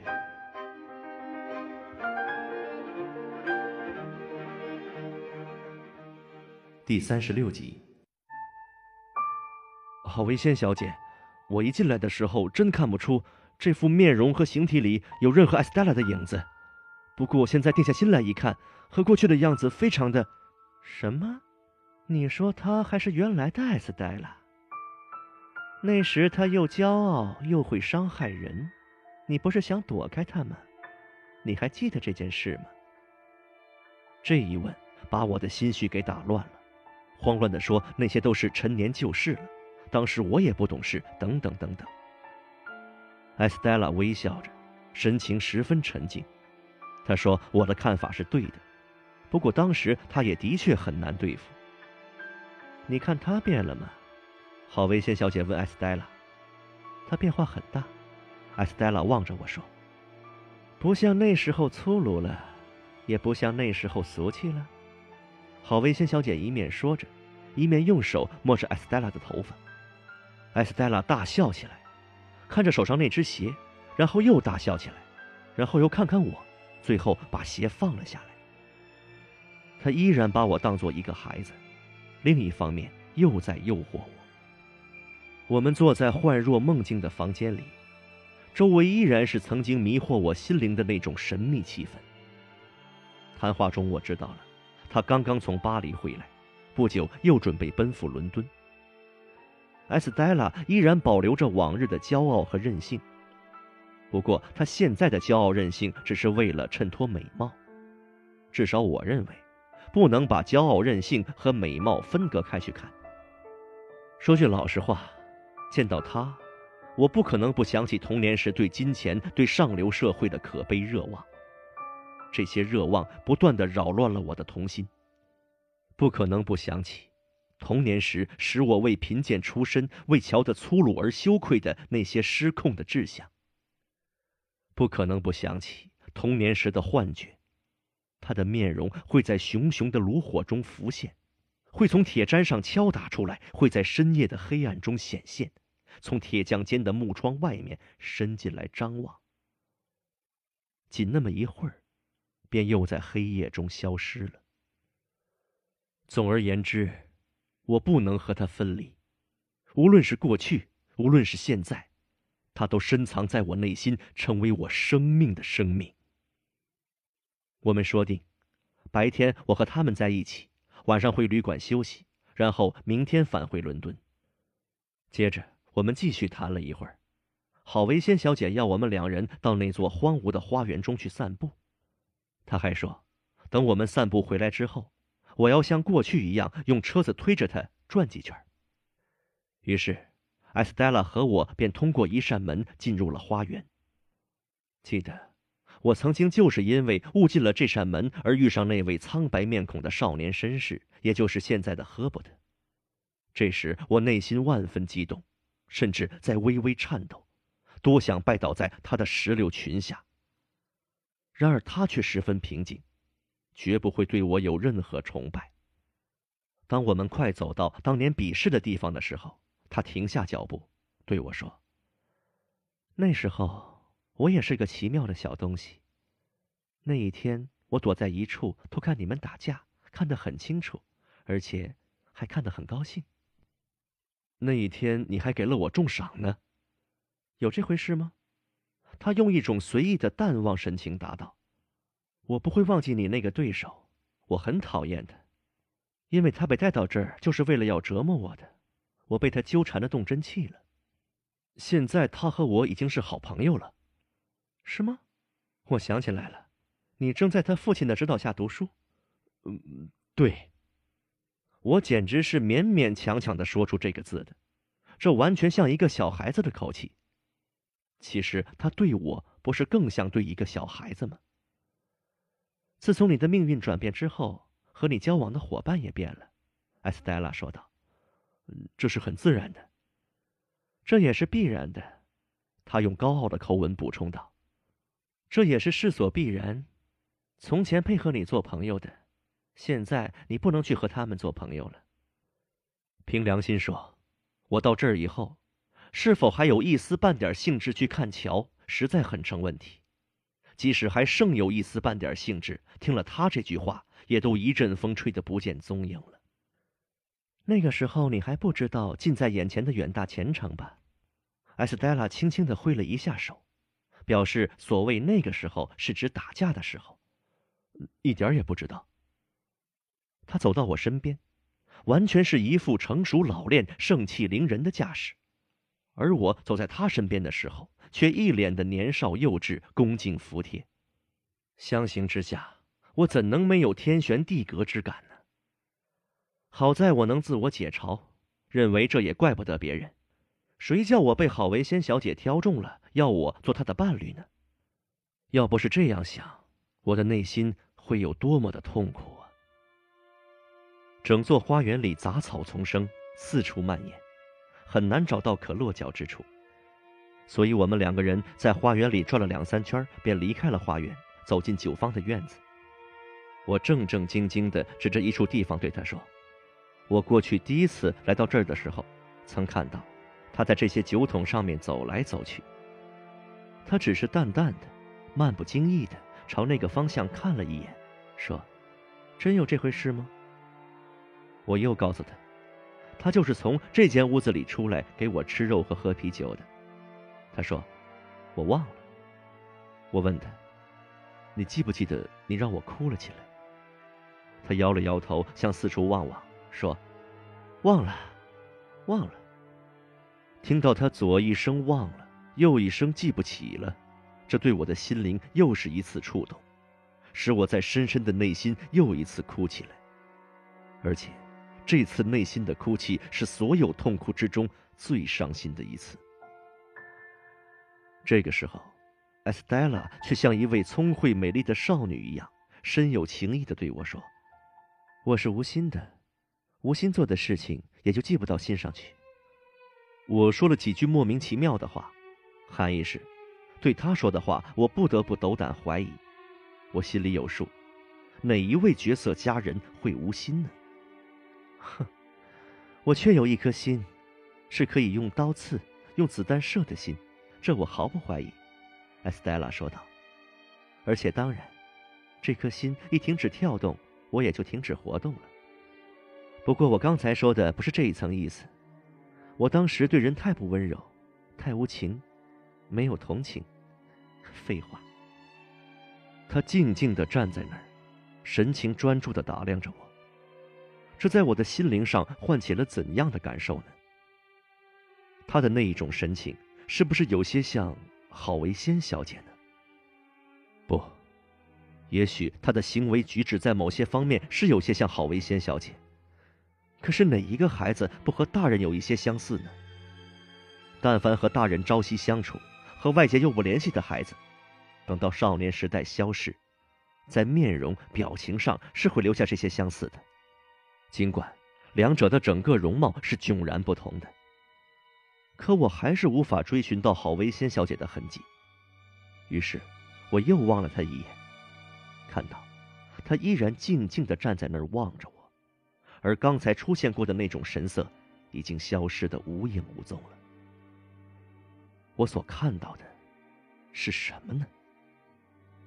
这个时候，艾斯黛拉说道：“我可是认认真真的。”与其说他皱起了眉头，可由于他的额头是那么平坦光滑，所以不如说他的面孔显得一团愁云。我说的可是正经话，如果今后我们要经常相处下去，我劝你还是先相信我说的话。我正要开口，他立刻气势凌人的喝住我：“听我说完。我对什么人都没有用过感情，我心里压根儿没有什么感情不感情的。”不一会儿，我们走到了已经长久废弃的制酒作坊里。他指着一处高高的走廊对我说：“他记得，他曾经站在那儿，看到我站在下面哭泣。我知道，那就是我第一次到这儿来看到他走过的那处走廊。我的眼光随着他洁白的手指的方向看去，脑海中霎时又出现了那朦朦胧胧的、捉摸不定的联想。”我不由自主的惊了一下，这一下竟是他把手扶住了我的肩膀。顷刻之间，那幽灵般的联想又一次消失的无影无踪了。我所看到的是什么呢？怎么回事？艾斯黛拉问道。你又被吓着了。我要是相信你刚才说的话，我自然被吓着了。我把话题引开说道。就是说你不相信我所说的，很好。不管怎样，我已经说清楚了。郝维仙小姐等着你去干那个老行当呢。虽然我认为这个老行当和其他陈旧东西都可以丢在一边了。好吧，我们到园子里再溜上一圈，然后再回去。来，今天我要对你狠一点，你可不许哭啊！你来当我的仆人，扶着我走。她美丽的长裙一直拖在地上。她用一只手撩起裙角，另一只手轻轻的捆在我的肩头上。我们就这样走着。我们在废弃的花园里走了一圈又一圈又一圈对我来说，这一天的花园真是百花齐放，群芳斗艳。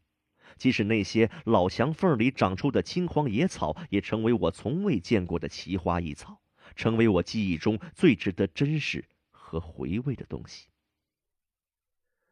我们两人之间，从年岁上讲相差并不多，也难说不可相配。虽然看上去他要比我大一些，但我们还是年龄相仿的。我这个时候想入非非觉得我们的女恩主是有意选择我们并相配成对的。正想的兴高采烈的时候忽然感到埃斯黛拉那种角色佳丽是多么难以接近那傲慢的态度是多么折磨人。啊我这不幸的可怜孩子。我推动椅子好像又推回了已消逝的过去时光。我们又开始围着那早已成为尘土的婚宴慢慢兜圈子。在这阴森森的房间里，椅子上坐着一个僵尸般的人，用眼睛死盯住艾斯黛拉，而艾斯黛拉却如出水芙蓉一般，比以往任何时候都更加光彩夺目、美丽绝伦，也更使我心荡神迷。时光就是如此流逝。用餐的时刻就快到了，艾斯黛拉离开我们干她自己的事去了。我推着椅子，在长桌的中间停住。郝维仙小姐从椅子里伸出一条衰弱干枯的手臂，把手提成拳头放在已经发黄的桌布上。艾斯黛拉走到门口，又回过头来张望。郝维仙小姐则举起手对她做了一个飞吻。神情之炙热，好像要一口把它吞掉似的。说来也真是可怕。艾斯黛拉出去之后，剩下我们两个人。她转过脸对我低语道：“她美吗？她风度好吗？她生得丰满吗？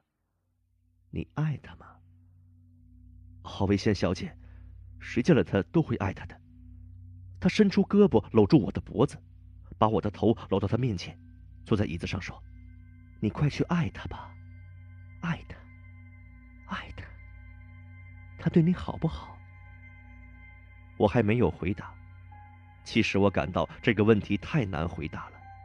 他却又说道：“你快爱他吧，爱他吧，爱他吧。如果他喜欢你，爱他；如果他伤害你，也爱他。”即使他把你的心撕成碎片，还是要爱的。慢慢随着年龄的增长，你会更坚强，心碎也会更痛苦。你要去爱他，爱他，爱他。我从来没有见过他如此满怀情感、热切急迫，我也从来没有听他说过如此的话语。在他说的情绪激动的时候，我感到。他那只搂住我脖子的细细的手臂上的肌肉在微微颤抖着。皮普，我告诉你，我收养他，是为了有人爱他。我把他抚养成人，让他受教育，是为了有人爱他。我把他造就成一个完美的女人，就是为了有人爱他。你去爱他吧。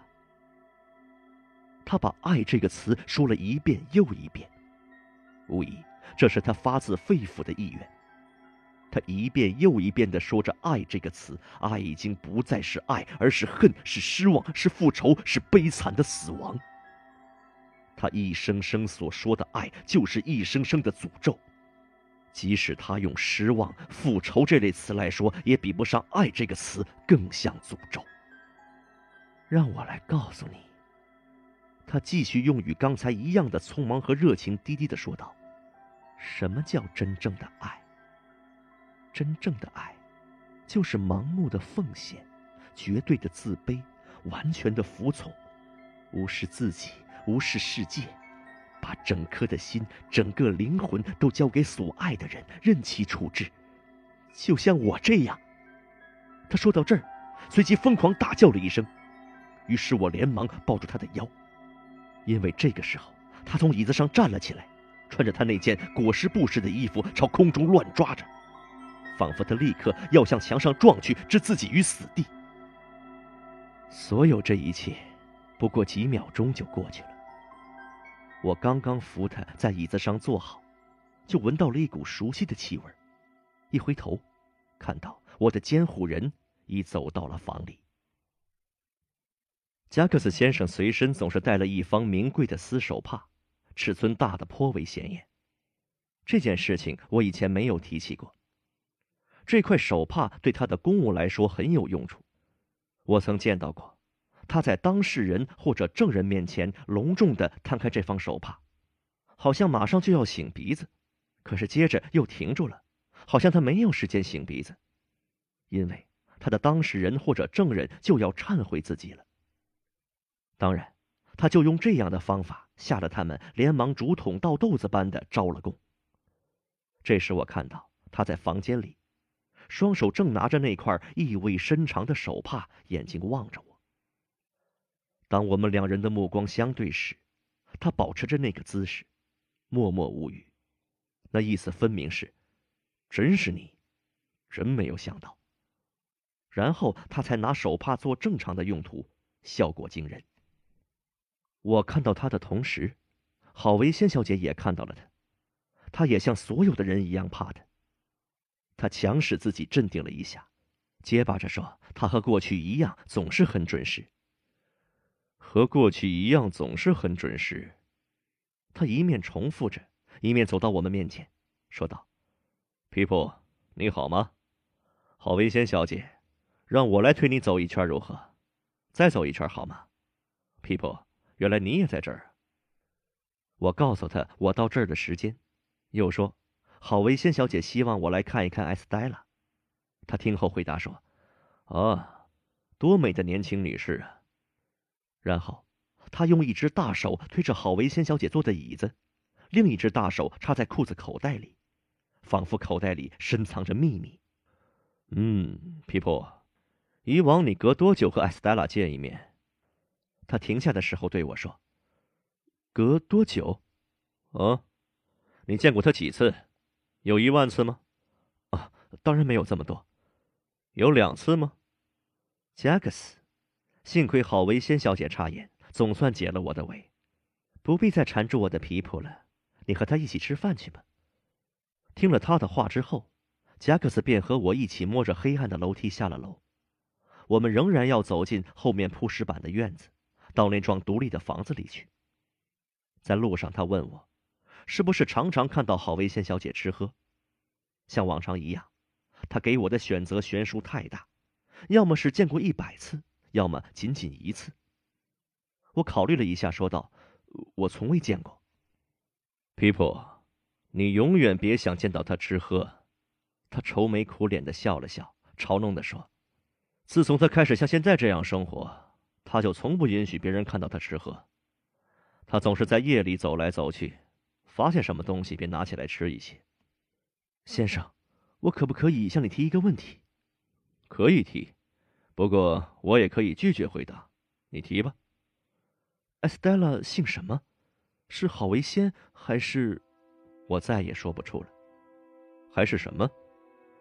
是姓郝维先吗？是姓郝维先。谈话之间，我们到了餐厅，艾斯黛拉和莎娜潘开的正在那儿等我们呢。加克斯先生坐在上位，艾斯黛拉坐在他对面。而我正面对着那位面色青黄的朋友，我们舒舒适适的吃了一餐，服侍大家的是一位女仆。我来来去去那么多次，却从没有见到过她。我猜得出来，其实这么长时期里，他一直待在这个神秘的宅子里，不过不为人所见罢了。饭后，一瓶精致的陈年葡萄美酒被放在了我监护人面前。他显然是喝惯了这样的酒的。这个时候，两位女士起身离开了。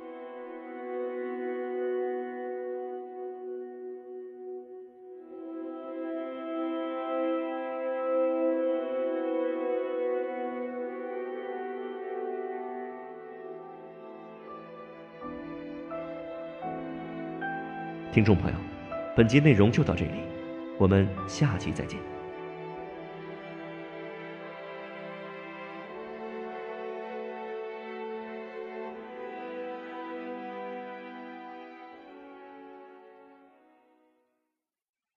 欢迎收听长篇小说《远大前程》，作者查尔斯·狄更斯，演播制作伯爵。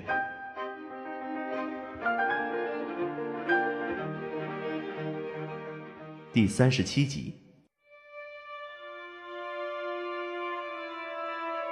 在这座宅邸里，贾克斯先生总是保持着他绝对的沉默寡言，在别处我从未见过他如此模样。他的目光只注视着自己，在进餐的整个过程中，几乎没有正眼看过艾斯黛拉的脸。艾斯黛拉对他说话的时候，他静静地听着，需要回答时，他照例回答。可我发现，他就是不看艾斯黛拉。相反的是，艾斯黛拉却时常看着他，而且是用有趣和好奇的眼光看着他，一点没有怀疑的神色。可是，加克斯先生的面孔上就是找不到半点蛛丝马迹的表情。进餐过程中，同我言谈的时候，他老是不断提到我未来的遗产，使得莎娜·潘克特的脸上越来越黄，越来越青，他却以此取乐。他对这一切装作无知，而且做的好像是我这个人由于天真幼稚，才被他掏出了这许多真话来。我真不知道他有什么本领，也确实掏出了我的心里话。餐厅里只留下我们两个人的时候，他坐在那儿的神态就好像手边掌握了什么秘密消息似的，简直弄得我心里发慌。手里没有其他东西的时候。他便端起一杯酒，反复鉴赏。他先端起酒杯，对着烛光，啜一口，在嘴里品尝一下，再吞下去，然后又端详一会儿酒杯，闻一闻酒香，尝一尝，便一饮而尽。一杯喝完，他再斟满一杯，端起酒杯重新鉴赏，弄得我头昏脑胀，精神紧张，仿佛那秘密就在酒里，我的把柄被他牢牢掌握了。有那么三四次，我感到非和他说话不可。可他一看出我想问他什么，便用手端起酒杯，注视着我，把一口酒在嘴里品来品去，仿佛要我注意。问他也是白问，因为他不打算回答。看来潘克的小姐已经存心不要见我了，生怕看见了我就有气得发疯的危险。一发疯，也许就会扯下头上的帽子。那帽子的式样真吓人。简直像一个布拖把，把头发撒得满地都是。我想，他的头发在他的头上根本没有生根吧。后来，我们回到了郝维仙小姐的屋里的时候，她果然不在那儿。我们四个人在那儿玩了一会儿惠斯特，中途间隙，郝维仙小姐不知怎么的又异想天开起来，从梳妆台上取出几件最美丽的珠宝，在艾斯黛拉的头上。胸口和手臂上仔细别好。这时我发现，连我的那位监护人也从他的浓眉之下偷偷看了看艾斯黛拉。当他发现面前的艾斯黛拉全身珍珠翠玉，有沉鱼落雁之美的时候，也不禁把他的眼皮稍抬了一下。且不说打牌的时候他的那一套伎俩，先是把我们手里的王牌吃掉，然后进出一些小牌。使得我们手中的国王和王后根本无法发挥。至于我当时的感受，就更不必说了。在他的眼里，我们三个人是经不起一猜的谜，是微不足道的。很久以前，他已经对我们的谜底了如指掌了。我难受就难受在，我对艾斯黛拉情意绵绵，而他却冷冰冰的在你面前，这一冷一热，真如冰炭不能相容。我知道，和他谈论艾斯黛拉是我难以忍受的；听着他对着艾斯黛拉把皮鞋踩得嘎嘎直响，也是我难以忍受的；看见他和艾斯黛拉告别之后就去洗手，更是我难以忍受的。但是这些都不是问题之所在。问题在于，我对艾斯黛拉的仰慕之情和她相距不过咫尺，在于我的绵绵情谊得和她共处一室。这种境地真使我痛苦啊！我们玩牌直到九点，然后说好，艾斯黛拉什么时候去伦敦，一定事先告诉我，我会到驿站去接她。接下来，我便向她告别了，握过她的手，举步离去。我的监护人也住在蓝野猪饭店，而且就住在我隔壁的一间。虽然深夜，郝维仙小姐的话仍然在我耳边回响着：“你爱他吧。”爱他吧，爱他吧。我把这些话改成自己的语言，对着枕头千遍万遍的说：“我爱他，我爱他，我爱他。”然后我的心底涌起一阵感激之情，他竟命中注定要和我这个曾是个小铁匠的人结成良缘。不过我又担心，他是否像我一样为这种命中注定而欢天喜地呢？他什么时候才能对我感兴趣呢？我什么时候该去唤醒他那颗现在仍然深藏着的无言而沉睡的心呢？啊，我的老天哪！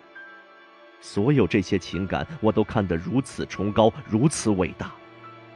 可是我丝毫未觉得，自己躲开乔的行为是多么卑鄙和渺小，因为我知道艾斯黛拉会轻视的。仅仅在前一天。乔的手足之情还使我感动的流了泪，然而泪水竟这么快就干了。愿上帝饶恕我，手足之情的泪水竟这么快就干了。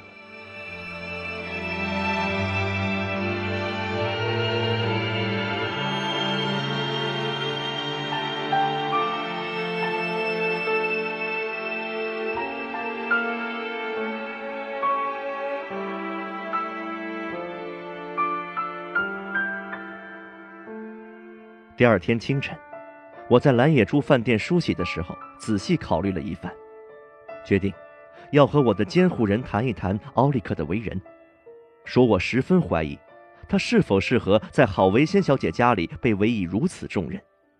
嗯，People，他当然是不合适的。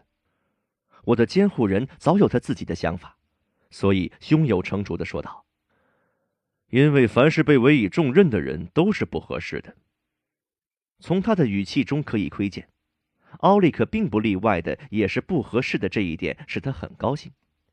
于是我便据己所知，把奥利克的为人处事向他述说了一遍，他听得很满意。People，你说的很好。他对我的话做了评论，然后得出结论道：“我马上就去把这位老兄打发走。”他这种立竿见影的行动令我吃了一惊，我倒有些迟疑起来。甚至还对他暗示，说这位老兄是很难对付的。哦，不难对付。我的监护人摆弄起他那块手帕，非常有信心地说：“我倒想看看他会怎么和我争辩。”我和加克斯先生已经决定乘坐中午的一班马车一起回伦敦，因为我吃早饭的时候一直担心着彭博契克会在什么时候冒出来，以至于连拿杯子的力气都要没有了。于是趁这个机会，我便和他说：“既然他要出去办事，我也准备出去散散步。”我告诉他，我想沿着到伦敦去的大路走，一旦马车赶上来，请他让马车夫停一下，好让我上车。于是，我一吃过早饭，便溜出了蓝野猪饭店。我兜了好几里路的一个大圈子，绕到了彭波契克宅子后面的旷野里，再又拐入大街。把那个陷阱摆脱了，才感到有些安全。又一次漫步在这个安静古老的小镇上，我感到十分欣慰。这里走走，那里逛逛，倒也自觉得意。有时候冒出一些人认出了我，甚至睁大眼睛送我远去。也有那么一两位生意人，特意从他们的店铺中冲出来，在我前面走上几步路。然后突然回过头来，装作忘掉什么东西似的，和我迎面而过。每当遇到这样的场景，我真不知道究竟是谁演的差劲儿。他们装成若无其事的样子，我呢则装作没有注意到的样子。由于我的特殊身份，我感到十分满意自在。可是，命运总是在捉弄人，偏偏让我碰上了特拉布裁缝的小伙计，那个作恶多端的小坏蛋。我沿街道而行，随意放目浏览。忽然，在街道的一处看到特拉布的小伙计从前面走了过来，手中拿着一只空空的天蓝色口袋，拍打着自己。我暗自思忖：如果我装作泰然自若、毫不介意的样子看到他，与我会大为有利，也不至于使他萌生恶念。我便装成了这样的神情前行，心中暗自庆幸，这一招可望成功。可就在这个时候，特拉布小伙计的两只膝盖相互打着颤儿，撞到了一起，头发也倒竖起来，把帽子顶得掉在了地上。他四肢抖动着，踉踉跄跄的走到路中间，向过往行人发出求救的呼声：“扶我一下！吓死我了！”他装的好像被我的庄严高贵吓得魂不附体，悔悟不及，变成了神经病。我从他身旁经过的时候。他满嘴牙齿上下打颤，咯咯的响个不停，还趴在地上的灰尘之中，表现出一副彻底的奴才相。这使我难以忍受，但比起下面的事情来，还根本不算什么。我向前走了还不到两百码，又看到特拉布的小伙计向我走了过来，使我感到无可名状的恐惧、惊奇和气愤。他是绕过一处拐角来的，他把蓝带子搭在肩头，眼中闪着诚恳和勤俭的光辉，神情愉快活泼，正朝着特拉布裁缝铺的方向走去。他一发现我在前面，吃了一惊，于是又像刚才遇到我的时候那样发起疯来。不过，这一次他的情感发作是旋转式的，他踉踉跄跄的围着我打转，两个膝盖碰撞着直打晃，两只手高高举起，仿佛在祈求上苍保佑。他这样活受罪，却有一群看热闹的拼命欢呼喝彩，弄得我大为狼狈。我继续向前走，还没走到邮局，这时又看到特拉布的小伙计穿进了一条后街小巷。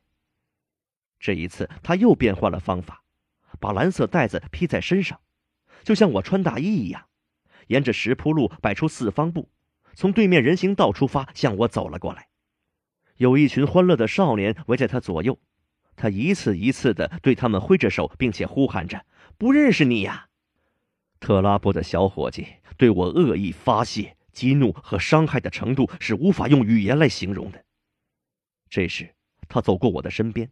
把领子拉高，一手拧着鬓发，一手插在腰上，脸上露出装出来的嘻嘻假笑，把胳膊肘和腰身都扭动起来，对着一群跟着他的人拉长了语调叫道：“不认识你，不认识你，的的确确不认识你。”他一路跟着我，不断的羞辱我，追着我，嘴里咯咯咯的叫着。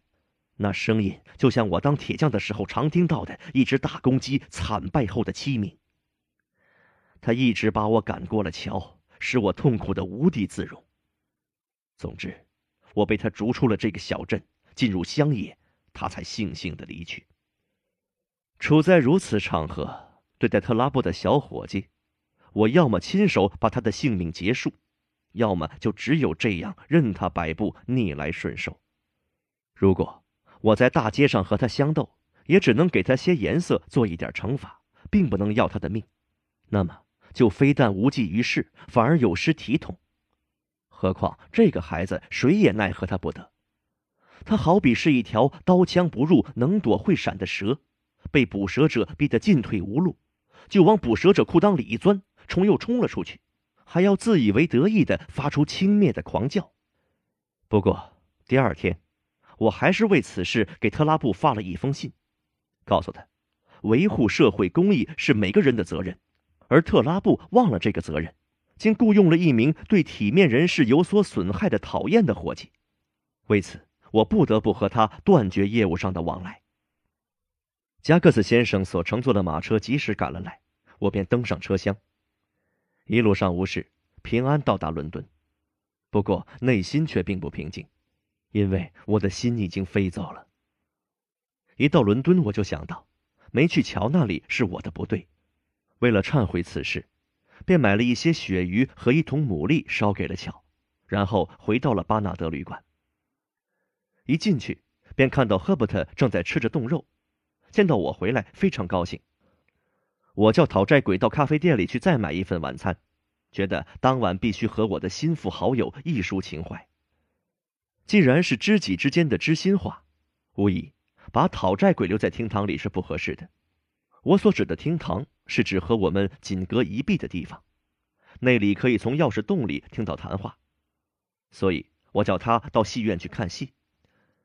我时常是这样被逼的要给他找一些活干，而且要换些花样。结果证明他是反扑为主，我呢却变主为奴了。有的时候我简直黔驴技穷了。甚至让他跑到海德公园广场去对一对时间。吃完了晚饭，我们坐定下来，脚都放在炉栅上。我对赫伯特说：“我亲爱的赫伯特，我想和你说一些贴心话。”他回答说：“我亲爱的汉德尔，你对我如此看重，我是很感激的。”赫伯特，是我自己的事情，但和另一个人有关。赫伯特一条腿放在另一条腿上，歪着头看炉火，茫然的看了一会儿之后，又转过头来看我，因为我没有再讲下去。赫伯特，我把手放在他的膝盖上，我爱，我崇拜艾斯黛拉。他听了我的话之后，并未感到大吃一惊，相反，却理所当然、从容不迫的说道：“确实如此，怎么呢？”哎呀，赫伯特，这就是你全部的回答吗？就是“怎么呢”这三个字？我是要你说下去，你的下文是什么？当然，这件事我是知道的。你怎么会知道的，汉德尔？我怎么会知道？你忘了，都是你亲口告诉我的。我从来没有告诉过你呀，你没有告诉过我，就说你要去理发吧，你没有告诉我，但是我已经意识到你要去理发了。再说你崇拜他，自从我认识你第一天开始就知道你一直爱他。你把手提箱拎到这儿来，其实你已经把对他的爱也一起拎来了。你没有告诉过我吗？怎么，你整天整天的在告诉我呢？你明明白白的告诉我。你从跟他第一次见面就爱上他了，尽管当时你还很小呢。你说的太好了。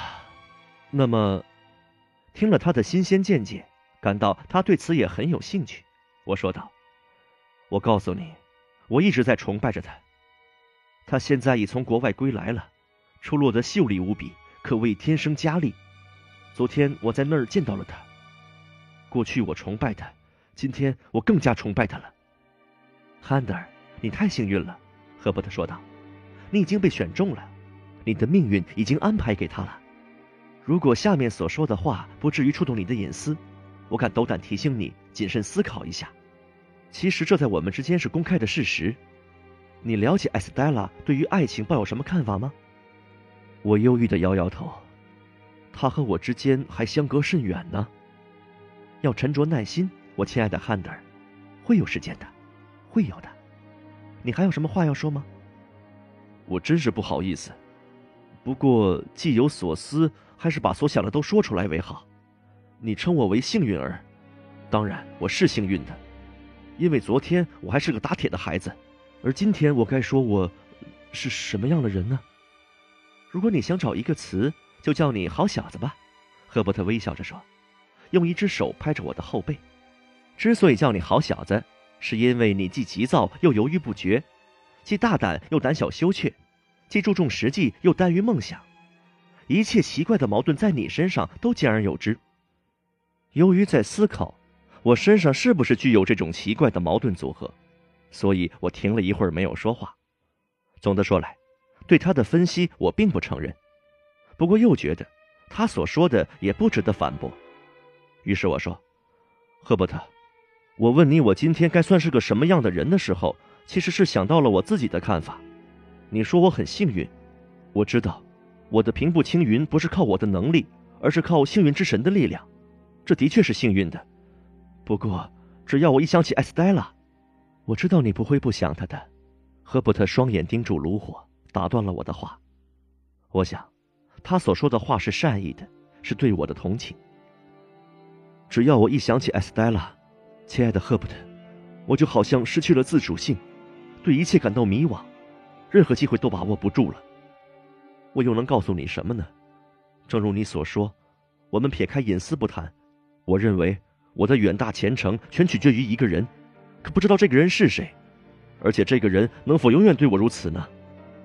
从好的方面来说，这前程也是不能确定的，让人无法安心，一切都是迷迷糊糊的。我说了这些，心里的疑虑总算吐尽了。虽然我早就有或多或少的疑虑积压在心头，不过昨天我才感到这疑虑压得万分沉重。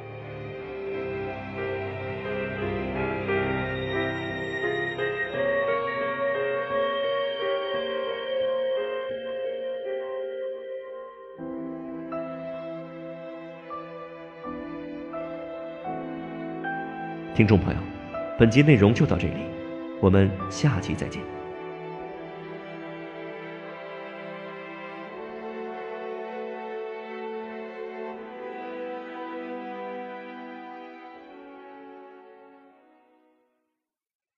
欢迎收听长篇小说远大前程作者查尔斯狄更斯演播制作伯爵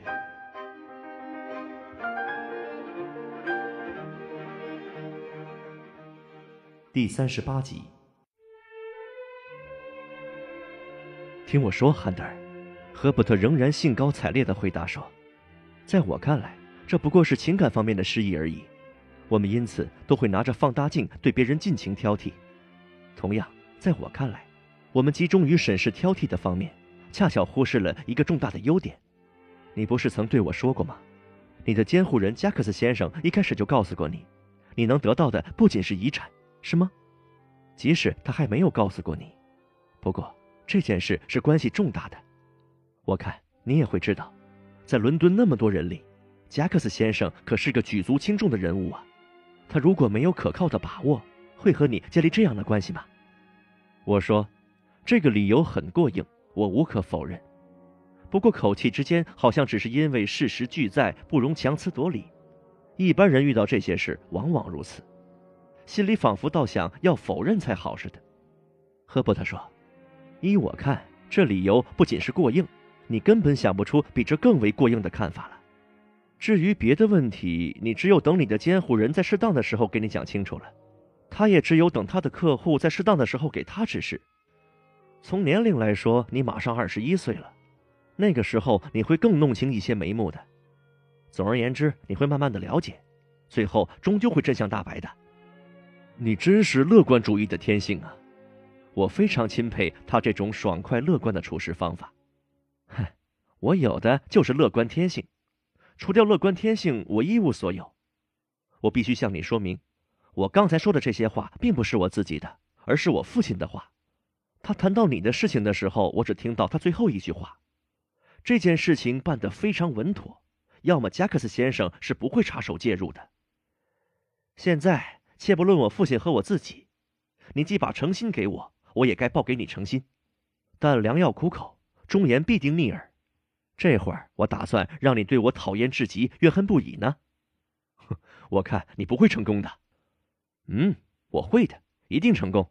他回答说：“一、二、三，我开始说了。”汉德尔，我的好朋友，他说话的语气十分轻松。可态度是非常认真的。唉，从我们把脚放到炉阁上开始谈话算起，我就一直思忖着埃斯黛拉这件事情。只要你的监护人没有和你提起过，那么埃斯黛拉就肯定不是你接受遗产的一个附加条件。从你和我的谈话之中，我知道，加克斯先生无论是直接还是间接都没有提起过他，是不是？举例来说吧。他从没有向你暗示过，说你的恩主对你的婚姻大事自有看法，对吗？嗯，没有暗示过。那好，汉德尔，我可以对天发誓，我丝毫不带一点酸葡萄心理。你既然和他并无纠葛，难道就不能趁早撒手吗？我之前说过，我这话是很不中听的。我转过脸去，一阵伤感，像旧日里刮过沼泽地的迅疾猛烈的海风。扑向我的心头。当年那一个早晨，我离开铁匠铺，在慢慢消去的雾气之中，把手放在村庄的指路牌上。突然，一种相同的、难以抑制的情感也曾使我伤心痛苦。我们相对无言了一会儿。问题明摆着是这样的，不过，亲爱的汉德尔，赫伯特好像没有感到当时的沉默，继续说下去。你还是个孩子，在你的心胸中所蕴含的本性和环境结合在一起，便形成了强烈的、根深蒂固的罗曼蒂克幻想，这就是问题的严重所在。你不妨想一下，艾斯黛拉是如何教养的？想一下，郝维仙小姐是一个怎么样的人，以及她目前的处境。当然，我这番话是讨人厌的，你会把我恨之入骨。但是我以为，你这样下去将会走向自毁之路的。赫伯特，我心里明白。我的脸依然没有对着他，说道：“可就是没有办法。你真的不能对他撒手吗？”“我不可能撒手的。”“你不准备试一下吗，汉德尔？”“不可能，我办不到。”“好吧。”赫伯特说着站了起来，凌厉地抖了一抖身子，仿佛才睡醒似的，又拨了拨炉火，说道：“现在我改变方针，该说一些你喜欢听的话了。”于是，他在房间里转了个圈子，拉起窗帘，把椅子搬回原位，整理一下放得乱七八糟的书籍，看了一下厅堂，又看了一看信箱里有什么东西，然后关上门，又回到了炉边的椅子上，坐好之后，用双臂抱着左腿，说：“汉德尔，我来说几句我父亲和我的事情吧。当然，恐怕一个做儿子的没有必要评论父亲的所作所为。”不过，我认为，我父亲对家庭事务的处理特别不在行。赫伯特，你们家不是一向丰衣足食的吗？我这么说着，用意是振奋他的精神。啊，也许是这样吧。我看会赞成的只有清道夫，后街上摆旧货摊的也会赞不绝口。汉德尔，正经事说正经话，情况如何，你也和我一样一清二楚。我想。我父亲早年的时候并没有想过要自暴自弃的，如果有过这个时候，那也早成为历史了。现在我想问你一个问题：你在你们乡下有没有注意过这样的一种家庭呢？由于父母的婚姻不幸福，所以子女们却特别想着要早早成亲。这个问题太稀奇了，我也回答不上来，只有再反问他：真有这样的事吗？我不知道，所以才问你啊。”赫伯特说道。因为这个问题和我的家有着千丝万缕的联系，我那个不到十四岁就死了的可怜的妹妹夏绿蒂就是一个例子，而且是很明显的例子。现在那个小珍妮也是这样。夏绿蒂呀，一心一意的想着婚姻大事，追求家庭的幸福，可却这样草草的结束了短促的一生。现在，就连那个乳臭未干的小阿历克斯，也在西郊植物园里找到个小对象了。我看我们家里呀，除了那个吃奶的婴儿之外，全都订婚了。那就是说你也订婚了，我也订婚了。不过这还是个秘密。我向赫伯特保证，一定为他保守秘密。当然，我请他让我有幸了解其中详情。他在评论我的弱点时说的有理有节，头头是道。这次我倒想了解一下他的阳刚何在。可以问一问他的名字吗？我说道。他叫克拉娜，他的家在伦敦吗？在伦敦，或许我应该提一下。我们一谈这个有趣的问题，赫伯特便显然表现出了奇怪的沮丧和恭顺，说道：“要按照我母亲那种毫无意义的门第观念，他的出身是很卑微的。他的父亲在一条客轮上管理伙食什么的，我想应该是事务长这样的职务吧。他父亲现在干什么？”现在他生病在家，那么生活呢？他住二楼。赫伯特回答说：“完全是所答非所问，因为我是问他依靠什么生活。我从来没有见到过他，因为从我认识他以来，他一直关在楼上屋里，足不出户。不过我倒经常听见他的声音，他常常大吵大闹，吼啊叫啊，还用一件很吓人的家伙敲地板。”说到这儿，他望望我。纵情大笑起来，这个时候他又恢复了平日那种活泼的神态。我说：“你不想见一见他吗？”“哦，当然了，我常期望见到他。”赫伯特回答说：“只要听到他的声音，我就不由得想到，他呀就快要把天花板跌破摔下来了。但是我还不知道这些横梁还能支撑多久。”这个时候他又开心的笑起来，然后又一次显出恭顺的样子。并且告诉我，只要赚到了钱，他就准备和这位年轻姑娘结婚。接着他又补了一句：“话虽然是至理名言，然而却总不免令人泄气。”不过你也知道，一个人还在等待时机、观望形势的时候，哪谈得上结婚呢？于是，我们都默默的望着炉火。我也在思忖，要得到一笔资本，真是难以实现的幻影了。我无意之中。把手伸进口袋，发现有一张折起的报纸，一时发生兴趣，便掏出来打开一看，原来是一张细报，正是乔上一次给我的。这细报是关于一个著名地方演员来伦敦演出的新闻，而且据说这个演员可以和罗西乌齐名。我一看，不由得大叫起来：“我的天哪，正是今夜上演！”这样一来，我们的话题立刻改变，匆忙决定要到戏院去欣赏演出。我这个时候没有忘记向赫伯特做出保证，不管实际上可能还是不可能，对他的婚事我一定要大力帮忙。赫伯特也告诉我，他的未婚妻已久闻我大名，并且表示要邀请我去他家里做客。于是，我和赫伯特两个人热情地握着手，以表示两人内心的相互真诚。然后，我们吹灭蜡烛，给炉火加添了燃料，锁上门，离开家去寻访沃普塞先生，并游览哈姆莱特的丹麦王国去了。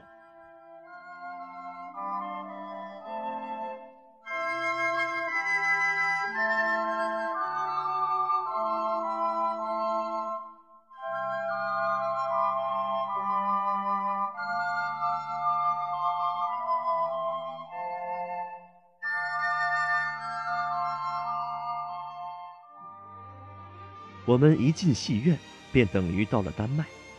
只见，这个国家的国王和王后都高高的坐在两张扶手椅里，扶手椅就放在厨房用的菜桌上，他们正在执掌朝政呢。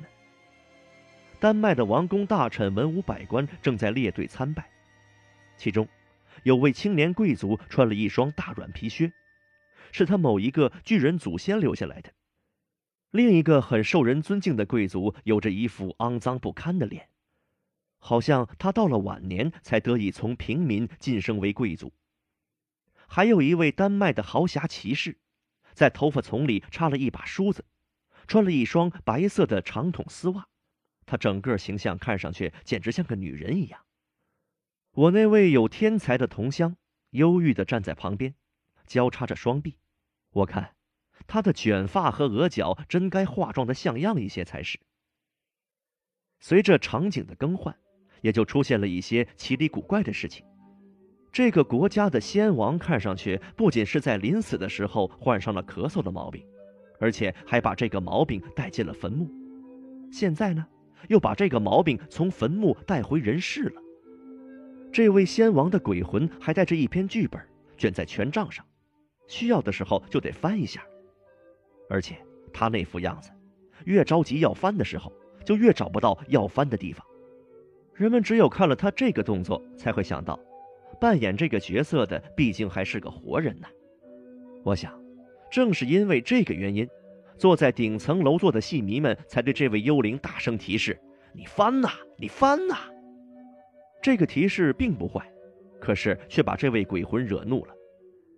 这位尊贵的灵魂一出场，就要表现出一种气概，引起观众的注意，好像他已经云游了好长一段时间，走了好长一段路程。其实呢，大家都看到，他是从隔壁的墙后面走出来的。这个鬼魂扮演出来的恐惧形状，都反被大家看成笑料了。再看一看这位丹麦王后吧，是一位丰满壮实的女人。用历史眼光来看的话，他的面皮和青铜差不多，不过观众认为，他身上的铜似乎也太多了一些。他的下巴颏下面系着一根连在王冠上的青铜带子，好像他患了高贵的牙病似的。腰间呢围着另一根青铜带子，在两只胳膊上也套了两只铜圈子，因此，观众们老是不客气地称他做“铜鼓”。那位脚上蹬着祖宗留下的软皮靴的青年贵族扮演的可谓是变化多端，而且说变就变，一会儿是能干的海员，一会儿又成为游方的戏子，一会儿是个掘墓人，一会儿又成了位教师，然后又变作成宫廷中比试剑术的最重要人物。看他那双眼睛，动来动去的，凭着精明的目光来判定一招一式一次一击。不过慢慢的。观众对他难以容忍了，特别是他扮成了神职教士出场的时候，拒绝为奥利菲亚的遗体祷告，激起了公众的愤怒，所以台下观众们拿硬果壳向他扔了过去。至于奥利菲亚呢，在这个舞台上也成了牺牲品。他发疯时候的音乐伴奏特别慢，等他把他的白纱巾从头上取了下来，折叠好埋入土中的时候，早有一个闷闷不乐的男观众对演出不耐烦了。他原来一直把自己的鼻子贴在顶层楼座第一排的铁栏杆上，想按捺住自己，却终于忍不住大声叫道：“小娃娃们都睡觉了，我们该吃晚饭了。”这一声吆喝，无论如何是件糟糕的事情。等到我那位可怜的同乡出场的时候，一件接一件的洋相已经积聚成了哄闹的效果。每逢这位犹豫不决、意志不坚的王子提出一个问题或一处疑点的时候，观众们就在台下帮他出主意、壮声势。比如，当他表演那段著名的独白，说到生存或毁灭的时候，自问究竟该忍受命运的毒箭，还是挺身反抗人世的苦难？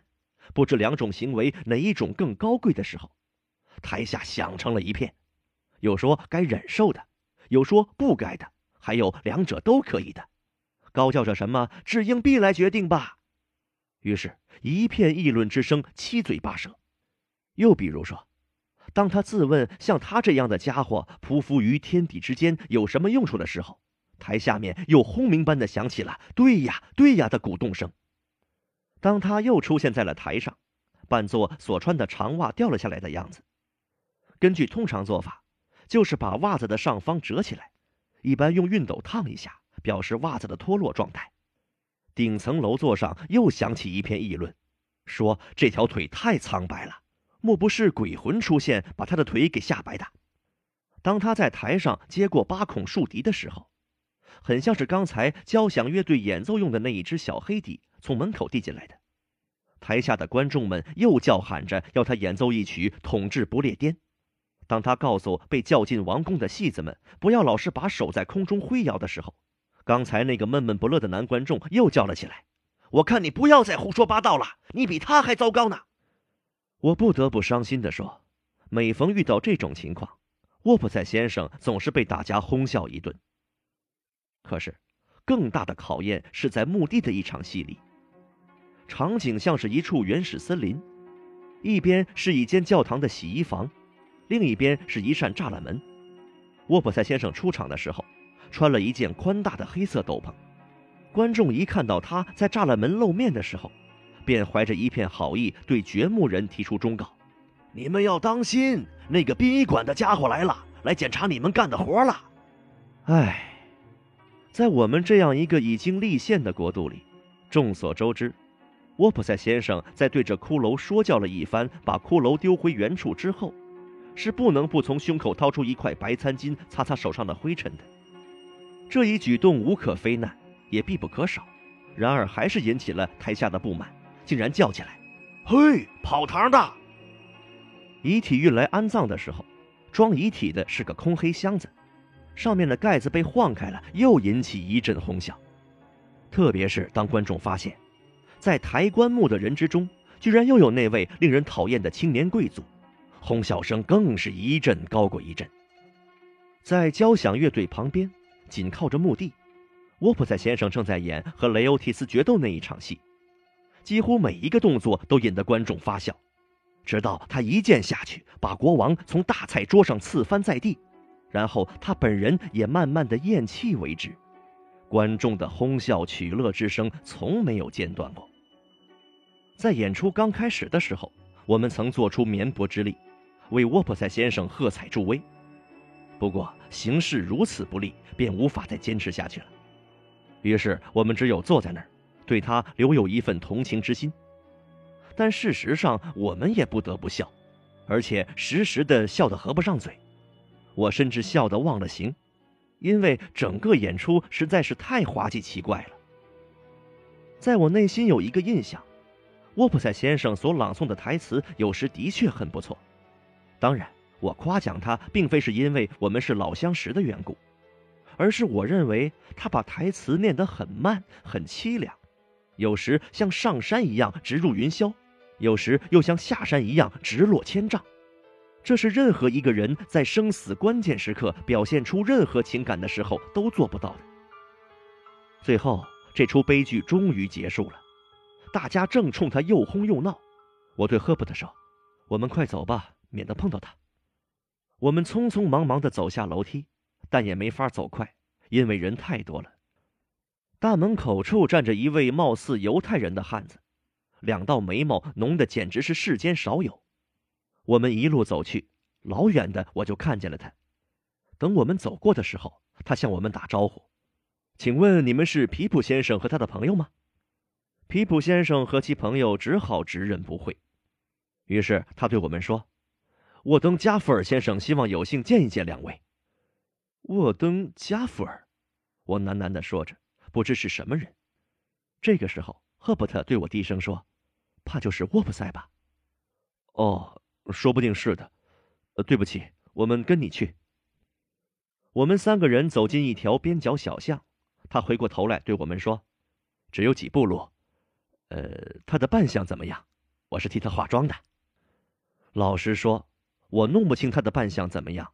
只觉得像一个穿校服的人，还有，他的镜像上有一条天蓝色的丝带，吊着一块丹麦的王徽，上面画着一个太阳或是一颗星，样子活像是在火灾保险公司保过险一样。尽管如此，我还是赞扬说他的扮相可真不坏。他走到坟墓那边去的时候，我们这位带路人说道：“把身上的斗篷一亮出来，可多棒！”不过，我从边上看过去，觉得他在王后的寝宫中看到鬼魂的时候，本来还可以使那双长筒袜表现得更帅一些。我只有客气地表示同意。我们经过一扇又小又脏的弹簧门，进入了一个像个小箱子一样的房间，闷热得很。沃普塞先生正在里面脱下西装，从丹麦人再变回英国人。这房间小得无法挤身入内。只有开着箱子盖似的门，一个人从另一个人的肩头上欣赏他的卸妆。两位先生，沃普塞先生对我们说：“能见到两位是我莫大的荣幸。”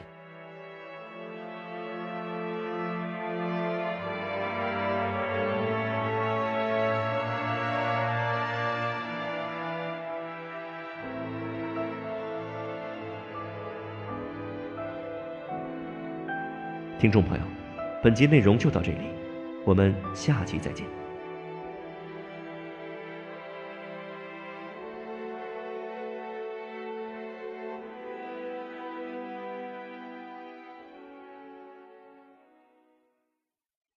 欢迎收听长篇小说《远大前程》，作者查尔斯·狄更斯，演播制作伯爵。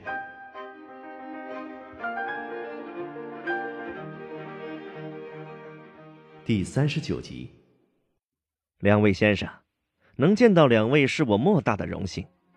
沃普塞先生对我们说道：“皮普先生，请你原谅我如此冒昧的邀请。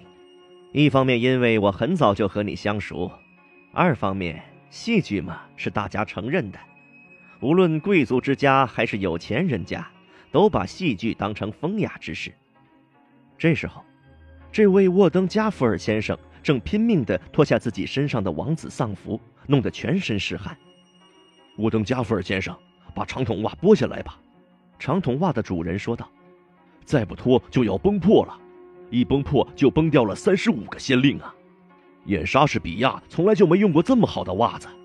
你在椅子上坐稳，让我来给你脱。”说罢，他便蹲下自己的腰身，开始为这个受害者剥长筒袜。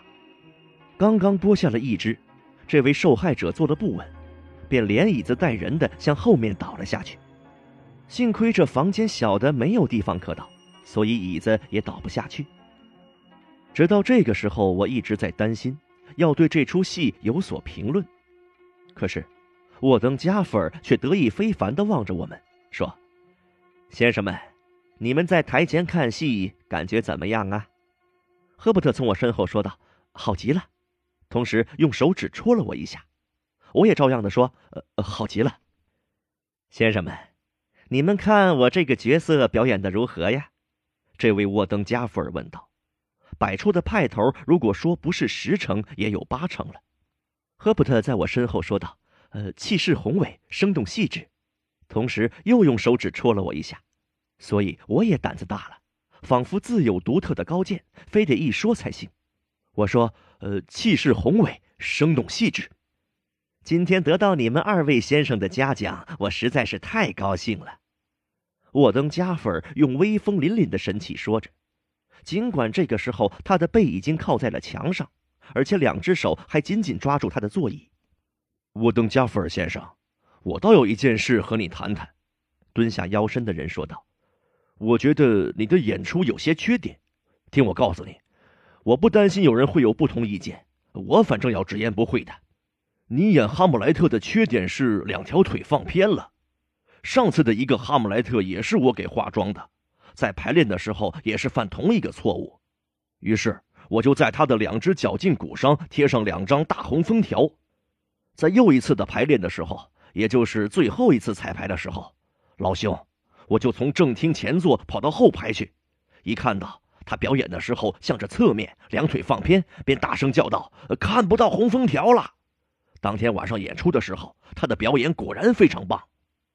沃登·加菲尔先生对我微微一笑。仿佛是说，这是个忠诚可靠的混饭的人。对于他这种信口雌黄，我还是可以宽恕的。然后他对我大声地说：“对于这儿的观众来说，我的见解古典了一些，也含蓄了一些。不过他们有待提高，他们有待提高。”赫伯特和我异口同声地说：“这是自然的，他们一定会提高的。”两位先生。你们有没有发现，在顶层楼座里有一个人，在演出葬礼的那场时，他一个劲儿的捣乱。嗯，我是说，在台上演出葬礼那场的时候，他在台下一个劲儿的乱起哄。我们也就顺着说，好像是注意到了有这么个人。我又补充说，他喝醉了，一定喝醉了。哦，先生，他是不会喝醉的，他的雇主对他留意着呢，先生，他的雇主不会让他喝醉的。沃普塞先生闭上他的双眼，然后又睁开来。他的这两项仪式表演的慢慢悠悠的。先生们，你们一定注意到，他说道：“有一个不学无术、乱吼乱叫的蠢驴，声音沙哑，表情卑鄙奸诈。我不想说他巧妙的扮演了，而是说他巧妙的完成了丹麦国王克劳迪斯的角色。”请原谅我用了一个法文词汇，先生，这就是他的雇主。我们这一行就是这样。我说不清楚，要是沃普塞先生正处于心情沮丧的情况之下，我会不会对他表示出更大的同情？只是觉得此时对他是够同情的了。趁他正把背带背上，并因此把我们挤到了门外这一个短暂机会，我便问赫伯特。是不是把他请到我们那儿去吃宵夜呢？赫伯特说：“这样可以对他聊表寸心。”于是我便邀请了他，他也欣然答应和我们同往，把衣领高高拉起，一直遮到眼睛边上。在旅馆里面，我们尽量招待他，他待在那儿，和我们一直谈到了凌晨两点。一方面，他大谈他个人的成功；另一方面，则是他的发展规划。他当时所说的详情我已经忘记了，但有一点却记得非常清楚，就是随着他登上舞台，戏剧便开始振兴；而随着他离开舞台，戏剧将趋于毁灭。只要他一离开人世，戏剧便将一蹶不振，永无机会复兴了。一切都结束了之后，我终于痛苦地上床睡觉了，痛苦的思念着埃斯黛拉。痛苦的梦到我的一切所谓遗产都成为了泡影，而我不得不和赫伯特的未婚妻克拉娜结婚，否则我只有扮演哈姆莱特，由郝维仙小姐扮演鬼魂，而我站在两万名观众面前，连二十个词的台词也说不出来。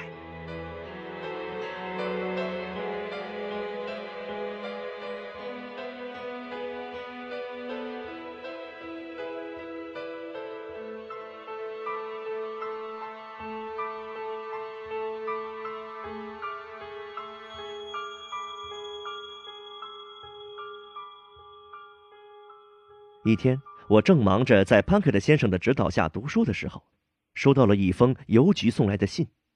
只看一眼信封，就使我忐忑不安，身上冒出冷汗来。因为，尽管信封上的笔迹我从来没有见过，但我已经预感到这封信是谁写来的了。信纸上根本没有写“亲爱的皮普先生”“亲爱的皮普”或者“亲爱的先生”等等字样。甚至连“亲爱的”这类词都没有。一开始便写道：“我将于后天搭乘中午马车赴伦敦。我想你曾答应会来接我，是吗？无论如何，郝维仙小姐对你的承诺有印象，所以我遵命写封信通知你。她要我向你问好，艾斯黛拉。我想，如果时间允许的话，为了她来伦敦这一光辉时刻，我也该定做几套华美服装。当然，这已经来不及了。”只有用一些旧衣服将就一下了。这一突然的事件使我的胃口顿减，直到他来的这一天，我的心境一直紊乱一片，无法平静下来。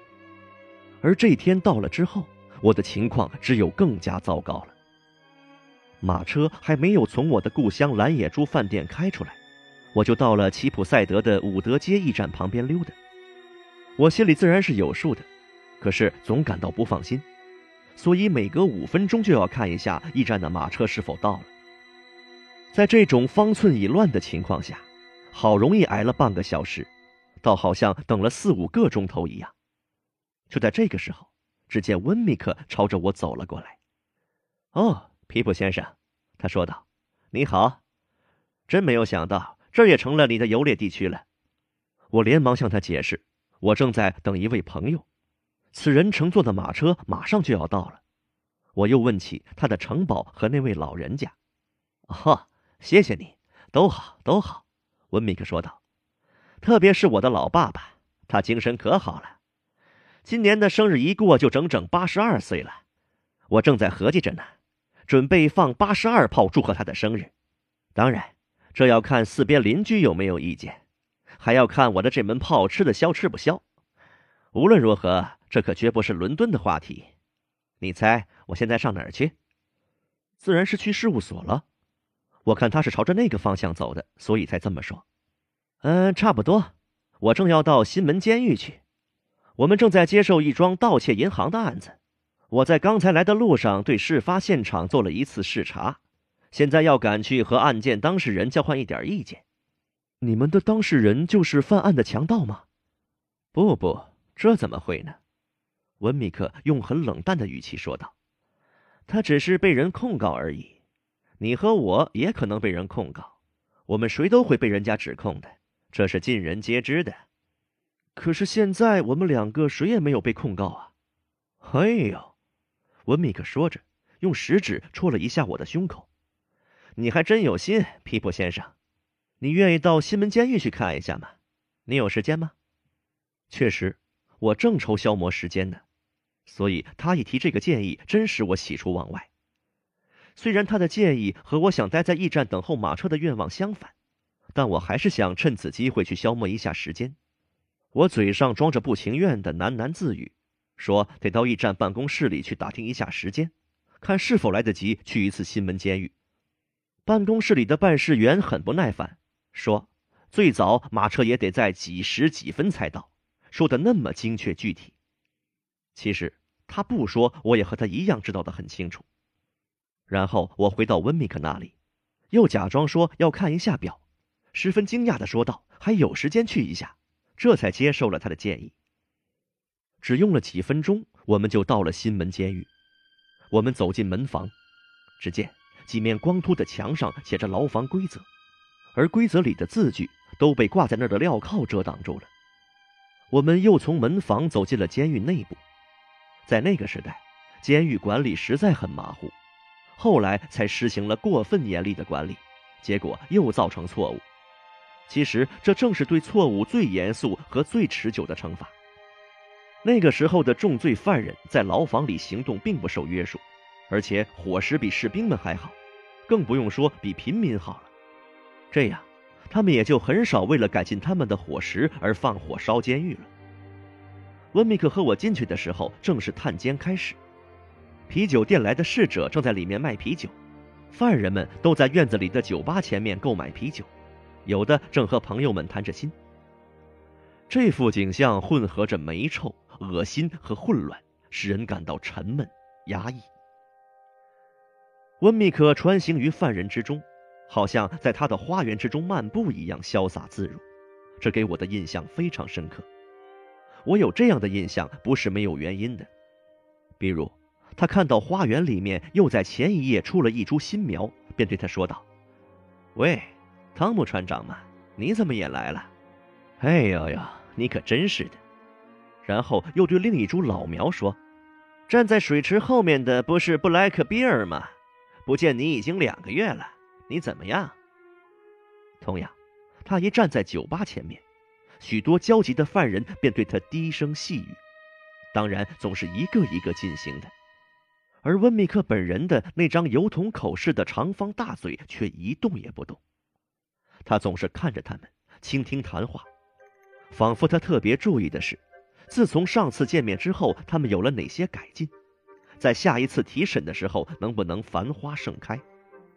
温密克在犯人之中人头很熟，我发现他是加克斯先生在这儿联络感情的人，虽然在他的身上也表现出加克斯先生的神态。所以和他接近也是有一定限制的，不能越过界限。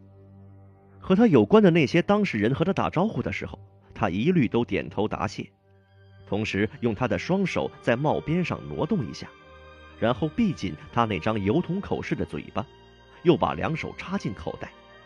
有那么一两次，他的客户一时难以筹措付给律师的费用，这时温米克先生很快的把手缩了回来，不收这笔不足的费用。说：“老兄，这可不行啊！我只是人家的雇员，你这笔不足的费用我不敢收下。不要和一个雇员找麻烦了。要是你拿不出应交的费用，老兄，你最好拜托另一位大律师为你办事。干这行的大律师多得很，你心中有数。你付给这个律师的钱不够，而付给另一位律师却够了。”我只是以一个雇员的身份向你提建议而已，人总不该做些徒劳无益的事情吧？这么样又何苦呢？下一位是谁？监狱就是温密克的花房，当时我和他就在这花房之中散步。他回过头对我说：“马上我要和一个人握手，你注意一下。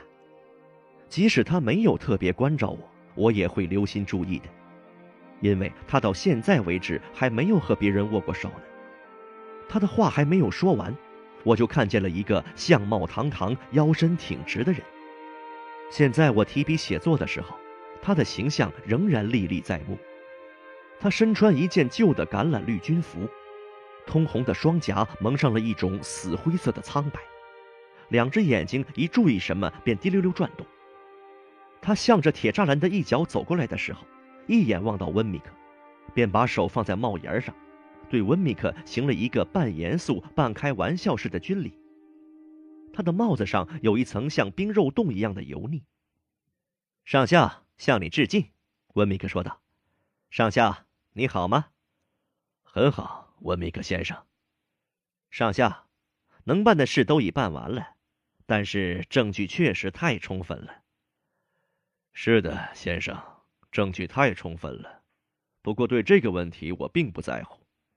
是的，你是不在乎的，温米克冷冷的回答说，然后扭过头对我说：“这一位本来是服役于皇家军队，是正式的军人，是花了钱才退役的。”我说：“真的。”于是，这个人用眼睛望望我，又望望我的后脑勺，在通身上下打量了我一番。然后用手捂住嘴，笑了起来。先生，我看这种案子在星期一可以了结了吧？他对温米克说。也许吧，我的朋友回答说。不过还不能确定。温米克先生，这个人从铁栅栏里伸出一只手来说：“我很高兴有此机会和你说一声再见。”谢谢你，温米克边和他握手边说道：“上校。”我也很高兴和你握手道别，温米克先生。在我被捕的时候，要是我身上带的是真货，此人一直握住温米克的手，不愿放开，说：“我早就请你赏脸，让你手指上多上一枚戒指了，并以此答谢你对我的关怀。”你的一番心意我领了，温米克说道。顺便问一句。我知道你是一位很不错的养鸽子的专家。此人听到之后，把头抬得高高的，眼睛仰望着天空。温米克接着说：“我听说你饲养着各种翻云鸽子，要是你以后不再需要这些鸽子了，能不能托你的朋友在方便的时候带一对给我？”“那一定可以，先生。”“好极了，我一定小心饲养。”“祝下午好，上校，再见。”他们又一次握手，然后我们便离开了他。温米克对我说。这是个造假币的人，手艺非常高明。这件案子今天已经定了，星期一肯定执行死刑了。不过你看，就当前情况来说，一对鸽子也算是笔动产了。说完，他又回头看了一下，并对那株即将死去的植物点了点头，然后便走出院子，并一直用眼睛在四周张望，仿佛在深思。能否发现另一盆花木来代替即将死去的那一株？我们正通过门房走出监狱的时候，我发现，我的监护人不仅在那些被监禁的囚犯眼中是大有名气，而且在看守们眼中也是个众口皆碑的人物。这时，我们正走到两扇钉了钉子、装了倒刺的大门之间，那位看守仔仔细细地把一道大门锁上，却没有立刻打开另一道门。而是说：“温米克先生，我想问一下，加克斯先生对那件河滨谋杀案打算如何处理呀？是办成过失杀人罪，还是其他什么罪？你为什么不问他自己呢？”温米克反问道。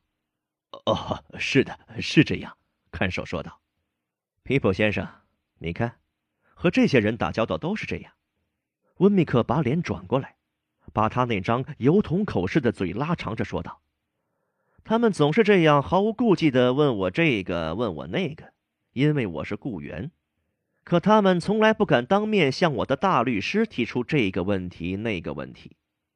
哈呃，这位年轻人是你们事务所的学徒，还是新来的练习生呢？这位看守听了温米克诙谐的话之后，笑着问道：“你看，又是这副样子来了。”温米克大声嚷道：“我说的没有错吧？”第一个问题还没有完，又向我这个受雇人员问起第二个问题了。好吧，你说皮普先生是学徒又怎么样呢？这个看守又笑着露出牙齿说道：“那他就知道加克斯先生是什么人了。”哦，文米克逗趣儿的打了看守一拳，大声说道：“你和我的主子打交道时，就变得像牢房钥匙一样哑口无言，什么话也说不出了。”你这只老狐狸，快放我们出去！要么我就请加克斯先生告你个私自拘禁罪。看守笑着向我们说再见。等我们走下石阶，到了街上的时候，还见到他正在从装着倒刺的铁栅门上探出头来，对我们笑着。皮普先生，我告诉你，温米克非常真诚的拉住我的胳膊，在我耳边正正经经的说道：“据我所知。”加克斯先生干的最漂亮的事情，就是摆出高不可攀的架子。他经常摆出高傲的架子，是因为他有很大的神通。那位上校就不敢和他告别，就好像这位看守一样，不敢向他探听有关案情。在他的高不可攀和这类人之间，为寻求一种联系，他便需要有一个帮手居于二者之间。你看。这不是完完全全的玩弄他们于股掌之间吗？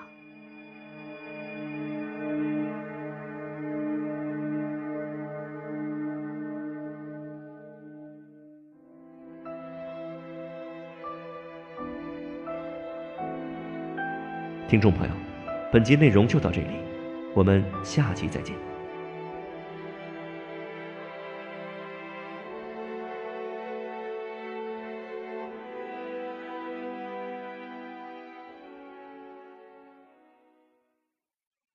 欢迎收听长篇小说《远大前程》，作者查尔斯·狄更斯，演播制作伯爵。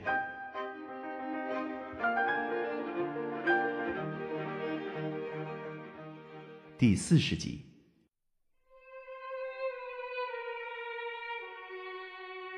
我监护人的精妙手腕，早在我心里留下了极其深刻的印象。说句心里话吧。我早就希望我的监护人不像现在这个样子，如果能力小一些，那就更好了。在小不列颠街的律师事务所门口，我和温米克先生分了手。门口依旧有不少人走来走去，都是来求加克斯先生帮助的。我自己回到驿站所在的那条街，继续等候马车。计算一下，还需要三个小时马车才能来。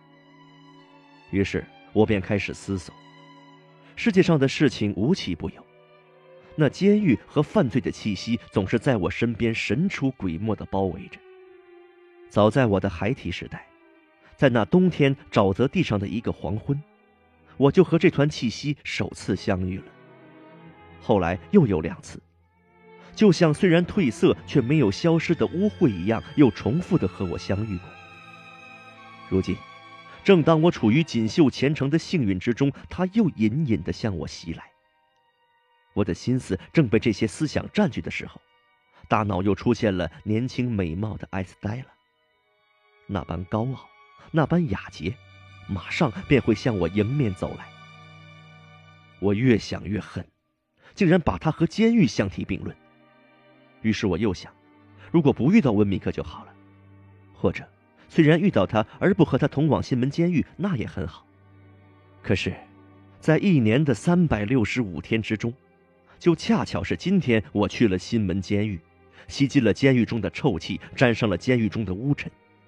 于是，当我在街上来回走动的时候，我先把从狱中带来的尘土从脚上跺去，又把衣服上沾的狱中灰土拍干净，再把从狱中吸进的臭气完全从肺中呼出去。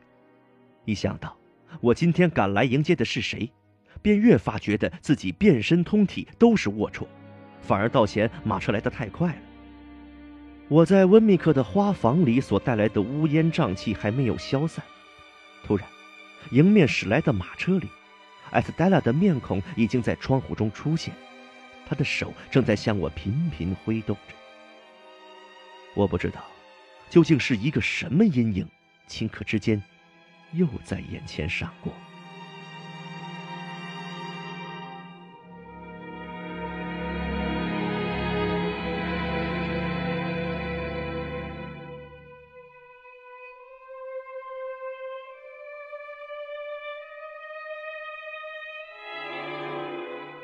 在我看起来，今天的艾斯黛拉比以往任何时候都更加风雅秀美。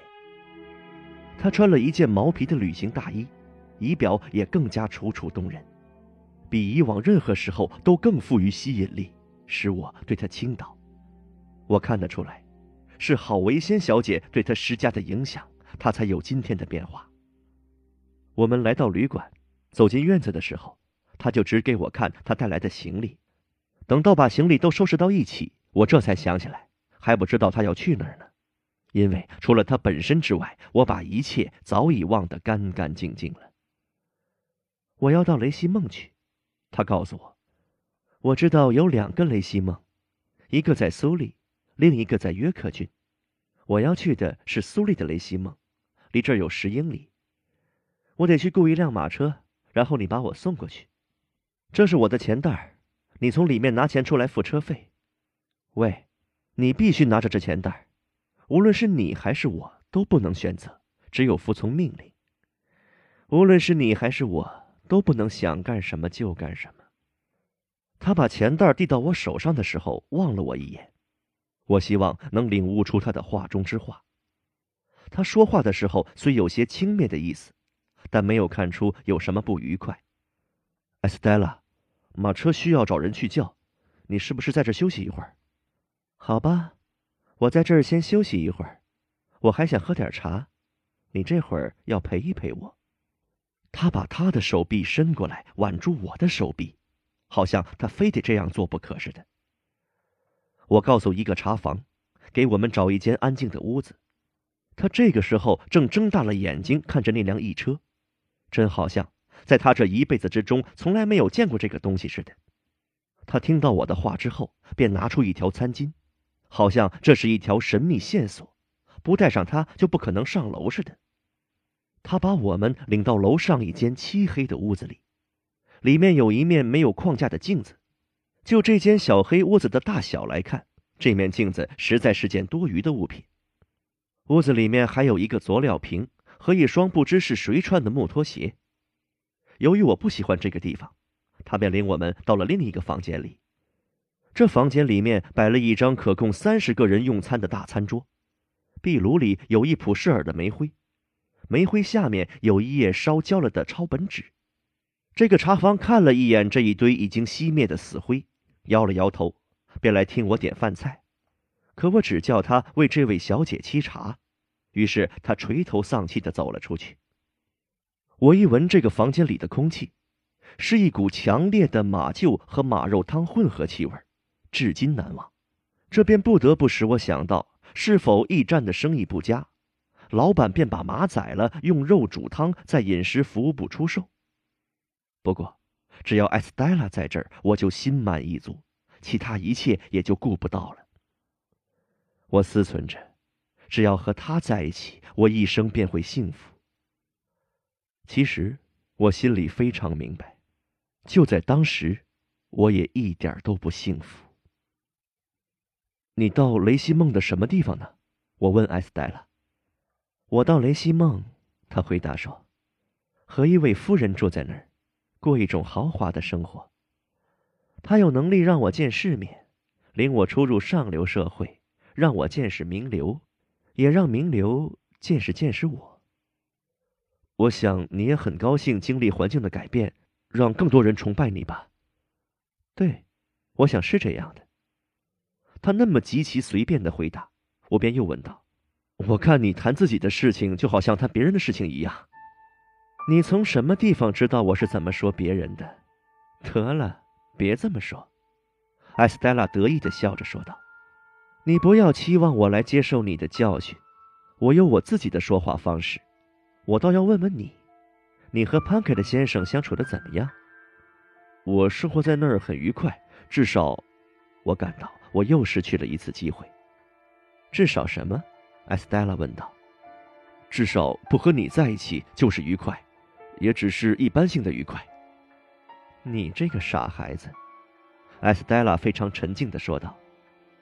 你怎么说这样毫无意义的话呢？我们谈一谈你的朋友马修先生吧。他比他们那一家子人生活的都好吧？他确实比其他人更好，不和别人为仇，还要加上他也不和自己作对。艾斯黛拉打断我的话说：“我最恨专门和自己作对的人。不过我听说他倒真的是不贪图私利，妒忌、怨恨这一类恶性他是没有的。我也这样看，一点不假。可你就不能说？”他家其他人也像他一样，一点不假了。艾斯黛拉说着，对我点点头，脸上现出严肃的神情，又带着一些嘲笑的意味。他们总是围在郝维先小姐左右缠着不放，一方面巧妙巴结，一方面打你的小报告，把你讲得一无是处。他们监视你，造你的谣，写信说你坏话，甚至于写匿名信，说。他们一辈子被你坑害了，他们也要一辈子恨你，而你一点也不知道他们是怎么样恨你的。我希望他们不至于伤害我吧。艾斯黛拉没有答复，反而笑了起来。我想，这可有些叫人纳闷便带着非常迷惑不解的神情看着他。他这笑不是没精打采的，而是充满了快意。等他笑完了，我才有些害羞的跟他说道。他们要是真对我有所伤害，我想，你不至于幸灾乐祸吧？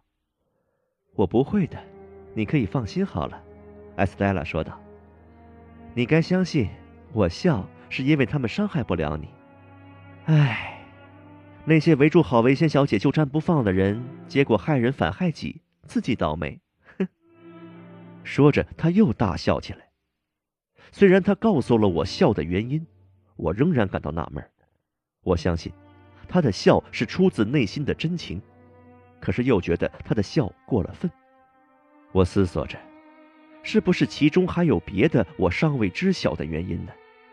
他看出了我心中的疑窦，于是便解答似的说道：“我看到这些人受折磨，心里多么的高兴，你自然一下子难以明白的。他们这些人的愚蠢可笑行为，使我多么开心想笑啊！”因为你不是从小在那座古怪的宅子里长大的，我却是。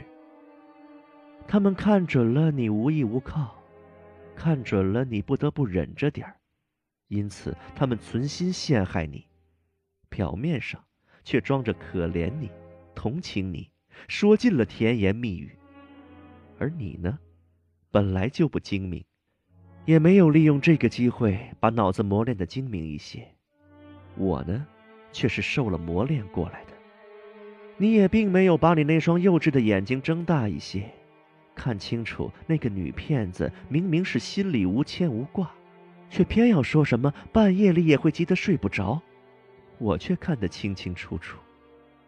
艾斯黛拉说到这儿，可以看得出来，他重提旧事，并不是把它作为笑料的，也不是从他个人的浅见出发。他的这副样子不会是由于我的大笔遗产而造成的。有两件事我可以告诉你，艾斯黛拉说道。第一件，虽然俗话说水滴石穿，但你可以不去理会它。你可以放心，这些人即使花上一百年时间也不会得逞的，无论在大事上还是小事上，任何方面都破坏不了你和郝维仙小姐的关系。第二件。正是因为这些人疲于奔命，用尽卑鄙之能事来反对你，而忽视了我，我倒要感谢你，这我可以发誓。这个时候，他满脸的愁云在霎时间完全消失了。他风趣的把一只手伸给我，我捧住他，在嘴边吻了一下。你这个可笑的孩子，艾斯黛拉说道，你真是不听我的劝告啊！也许你现在吻我的手。和当年我让你吻我的脸是同一个意思。那是什么意思？我问道。让我想一想，大概是表示你看不起那些马屁精和阴谋家吧。如果我承认是这样，我可以再吻一下你的脸吗？在你吻我的手之前，你就该问了。不过只要你高兴，我答应你。于是，我俯下身子。他的面孔安详的像一尊雕像，简直是毫无情感。我的嘴唇刚一碰到他，他便闪避开来，说：“现在你叫人把茶水给我送来，你还得马上送我到雷西梦去。”他的语调又恢复到老样子，好像我们间的来往都是被人强迫的，而我们只不过是傀儡而已。这使我内心十分痛苦。其实。我们之间来往的哪一件事不使我痛苦呢？无论他用什么语气对待我，我都不能对他信以为真，或者对他抱怀希望，同时也不能绝对不信或者绝对失望。反正事情就是如此，何必去重复一千次一万次呢？我打铃要茶，那位茶房又带着他那条神秘线索的餐巾来了，并且一次又一次的搬进五十多件餐具，就是看不见茶。他拿进来的有茶盘、茶杯、盆子、茶碟、刀叉，包括大切刀，还有各式的调羹、盐瓶一块柔软的小松饼，上面盖着紧紧的铁盖一块松软的奶油，下面垫着为数不少的荷兰芹，看上去真像圣经里躺在蒲草箱中的胖娃娃摩西。一块面包，上面撒了粉状的东西。另外还有两块三角形面包，上面留着烤箱铁格的烙印。最后才是一把肥胖的家用茶壶。茶房拖着脚步走进走出，面孔上表现出疲倦和受苦的样子。拖延了好半天才把东西放好，然后才拿来一只外表精致的小盒子，里面放的是小树枝一般的茶叶。我这才冲开水沏茶。又随手从这一大堆餐具里拿了一只茶杯，倒了一杯给艾斯黛拉。喝完茶后，随即付账，自然没有忘记给茶房小费，给马车夫小费，连女侍者也没有忽视。总之，整个旅馆的人都得到了好处。结果呢，弄得他们好像受到了侮辱，甚至射来敌视的眼光。艾斯黛拉的钱袋变轻了。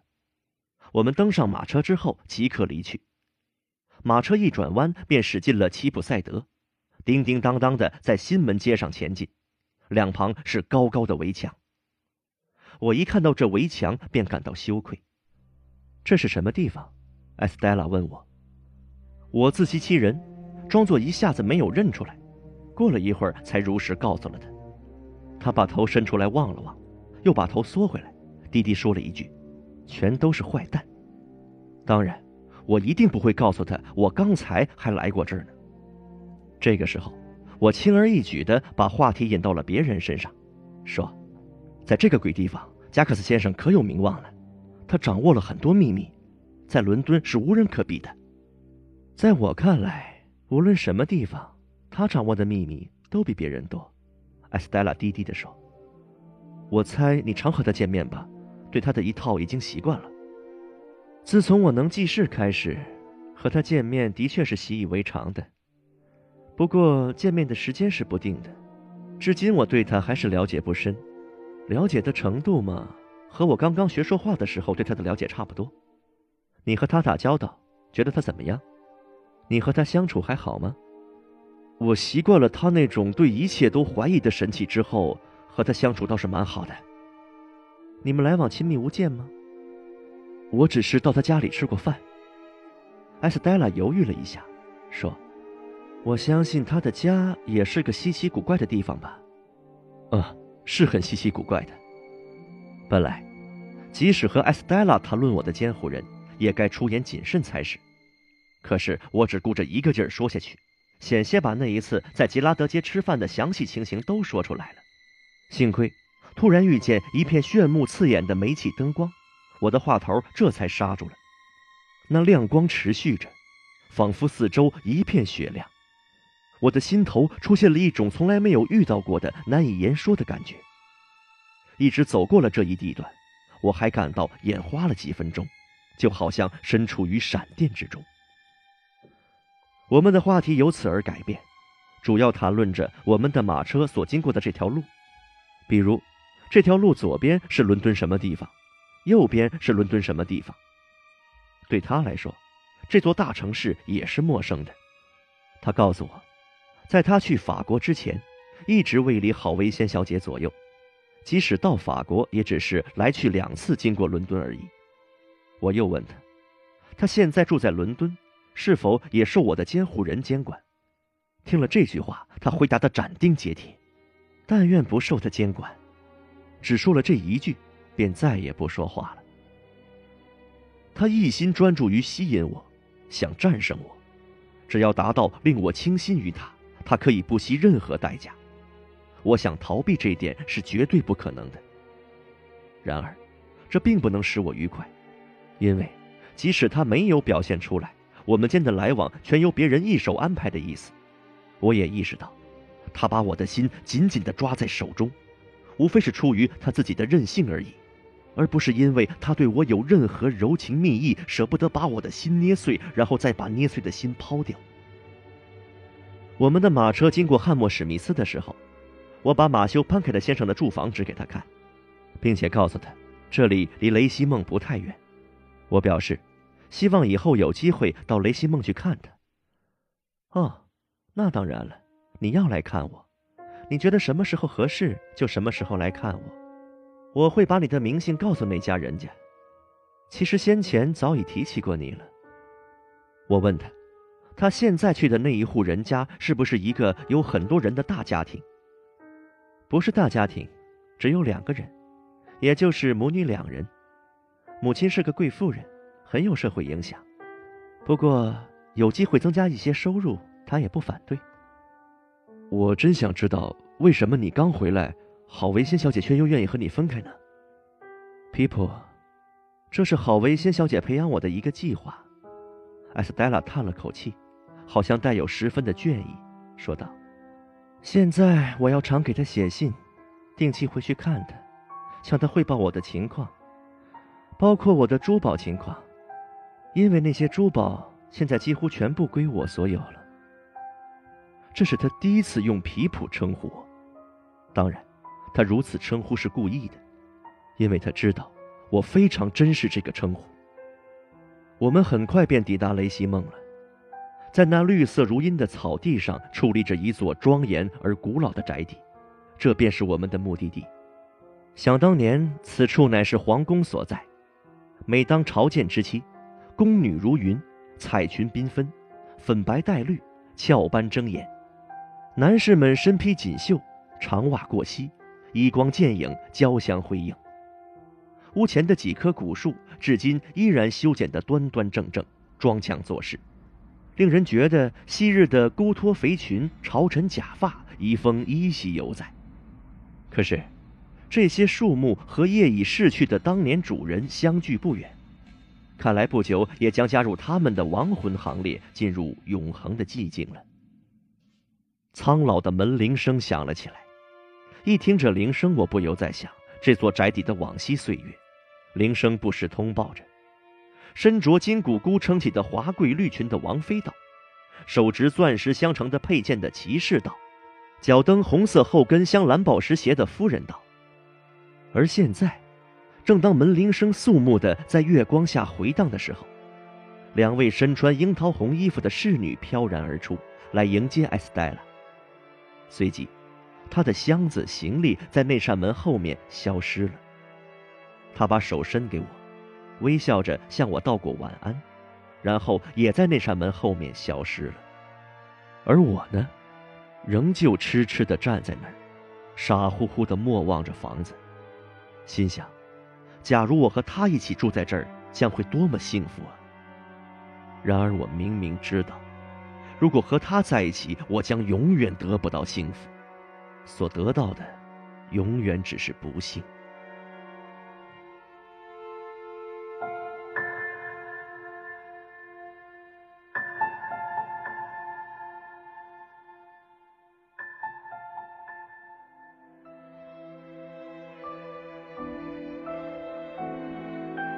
听众朋友，本集内容就到这里，我们下期再见。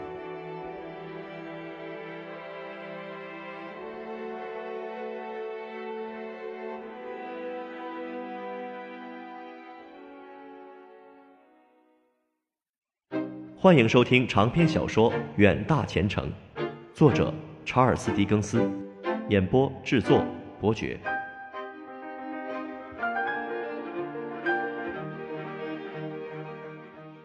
第四十一集，我重新上了马车，由他把我带回汉默史密斯。上车的时候，我感到心情苦闷；下车的时候，心情更加苦闷。在门口，我看到小珍妮·潘克特刚从一个小型舞会上回来，由他的小情人陪着。尽管这位小情人受到弗洛普辛的管制，但我对他倒是挺羡慕的。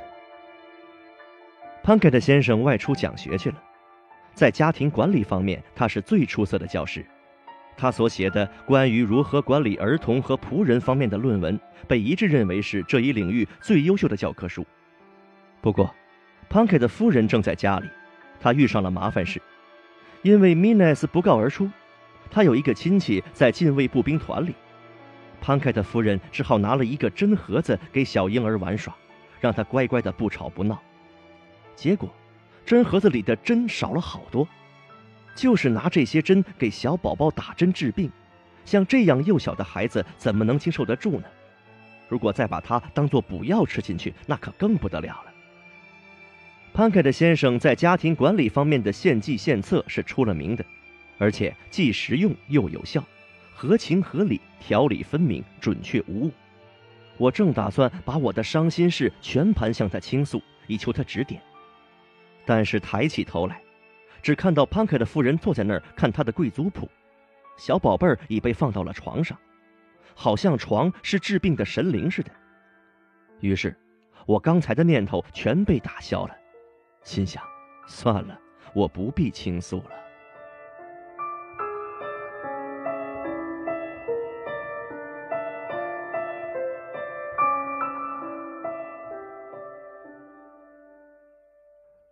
我慢慢的习惯了继承遗产的事实，也在不知不觉之中开始注意遗产对我个人的影响，以及对我周围人们的影响。至于遗产对我个人性格上的影响，我总是竭尽全力假装不知道，其实心里却明白的很。这些影响并非都是好的。由于对乔的所作所为，我长期的心神不定，坐立不安。对于弟弟，我也感到良心上有愧疚。有时我也像卡美拉一样，在夜里醒过来，感到一种精神快要崩溃的疲倦。我想，要是我从来没有见过郝维仙小姐的面孔，一直伴随着乔，在光明磊落的老铁匠炉旁边自满自足的长大成人，也许我会更加幸福、更加健康的。多少个夜晚，我孤独的坐着，呆呆的望着壁炉，脑海里思忖着：此间。哪有火比我那铁匠炉中的火及家中灶间里的火更好的呢？我的坐立不安和心烦意乱与艾斯黛拉有着不可分割的联系。我自问，进入如此心情混乱的状态，无疑有几分责任在于我自己。也就是说，纵使我没有这笔未来的遗产，只要我对艾斯黛拉仍然朝思暮想，那么我也得不到安心。也不见得比现在的情况好到哪里去。至于说现在我个人的地位对别人的影响，倒没有如此的难以面对。我能感知得出，虽然是很模糊的，我的地位对任何人都无力，尤其对于赫伯特是绝对无力的。我已经形成了一种花钱如流水的性格，而他并没有钱花，我却把他领向了浪费。他单纯朴实的生活本质被我腐蚀了，弄得他不得安宁，使他焦躁与悔恨交集。至于潘克的家族的其他亲属，他们天性生来小里小气的，我在无意识中对他们施加的影响，也使他们施尽各种穷计。其实，即使我不去触动他们昏沉的天性，任何人都能把他们的天性挑动起来。赫伯特和他们相比，是一个不同类型的人。我一想起我对他施加了坏的影响，不由得内心感到一阵隐痛。在他的几间房屋里塞满了不调和的家具，我还又雇了一名身穿鲜黄背心的讨债鬼听他使唤。因此，我贪图安逸享乐，由小乐到大乐，这是必经之路，最后弄得一身债务。不管什么事情，我只要一开头。赫伯特便会跟上来，而且学我的样子还真够快的。斯塔特普曾建议过，我们申请成为一个叫做“林中鸟类”的俱乐部的成员。说实话，我真看不出来这个学术团体有什么伟大的目的，不过是让会员们每隔两周聚在一起大吃大喝一顿，之后会员们之间竞技本领争争吵吵，连六个端盘子送菜的跑堂也吃得烂醉，全倒在楼梯上。每一次集会都要到这个程度才算满意，才算大功告成。赫伯特和我所能了解的，只是在这好多次集会的时候祝酒词中的第一段话。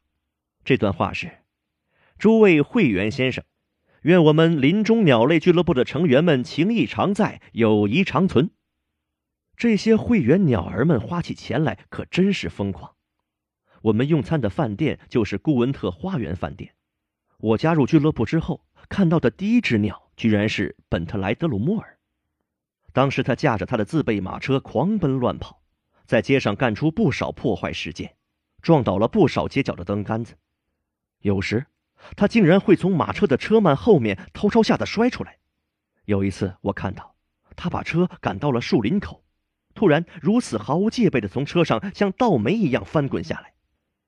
这里其实我说的过早了点儿。其实那个时候我还不是只鸟呢，因为根据学会的神圣章程，不到成年是不能加入的。我很自信，对我的经济实力绝不担心，很乐意承担赫伯特的一切开销。但是赫伯特颇有自尊心，我无法向他提出这一项建议，所以他每每陷入困境，也只有继续观望形势，等待良机了。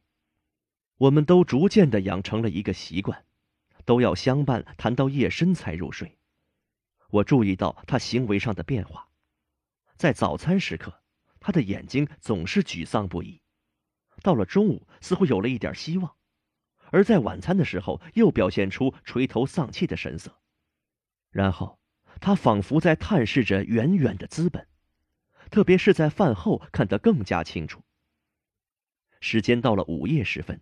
他好像沾沾自喜，似乎这笔资金马上到手。待到凌晨两点，他又一次感到失望的很，便说要买一支来福枪到美洲去，在训练野牛上大施身手，发家致富。通常每个星期我有一半时间在汉默史密斯，当我在汉默史密斯的时候，我就会去雷西梦看望艾斯黛拉。关于这事儿的详情，现在暂时搁起，以后再说。我一到汉默史密斯，赫伯特便会常来和我作伴。在这段时间里，他的父亲偶尔也会看出来，赫伯特还没有观望成功，机会也还没有到来。不过，既然这一家的人是被摔大的，那么赫伯特在他自己的生活中被摔来摔去，总是会有些结果的。这个时候，潘凯特先生又增添了一些灰发。每当遇到困惑不解的时候，把头发抓的想拎起来的次数也越来越多了。而潘凯的夫人依然在阅读那本贵族谱，一张被裙子遮住的小脚凳依然把孩子们绊得跌跌倒倒的，依然经常落下手帕，依然和我们谈起他的祖父当年如何如何，以及他的那一套教育孩子的方法。只要小宝宝引起他的注意，他就把孩子扔到床上。扔孩子上床是他培养幼儿的良策。现在我所以要概括一下我这一时期的生活情况，目的是为了把有些事情搞清楚，好继续讲述我的远大前程。我看最好的办法还是先把我们在巴纳德旅馆的通常行为和习惯和盘托出。我们在花钱方面从不计算。有多少花多少，而我们从别人那儿所得到的却要随他们的高兴，因此就很少很少了。我们总是处在不幸之中，有时不幸的多些，有时不幸的少些。大部分我们认识的朋友的处境也与此不相上下。我们时常想入非非，自我宽慰，而骨子里却一点也不高兴，永远不会高兴。我坚信。像我们这样的情况是很普遍的。每天清晨，赫伯特都怀着一种新鲜感去城里观望形势，我也常去看一看他。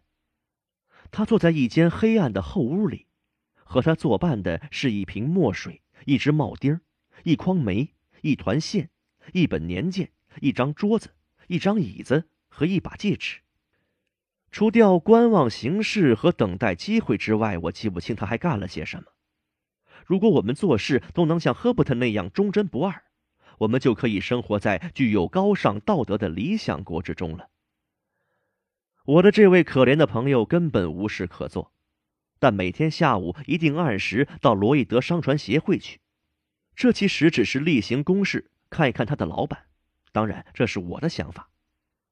在罗伊德商船协会的名目下，他什么事也没有干出来。我发现他总是去了又回来。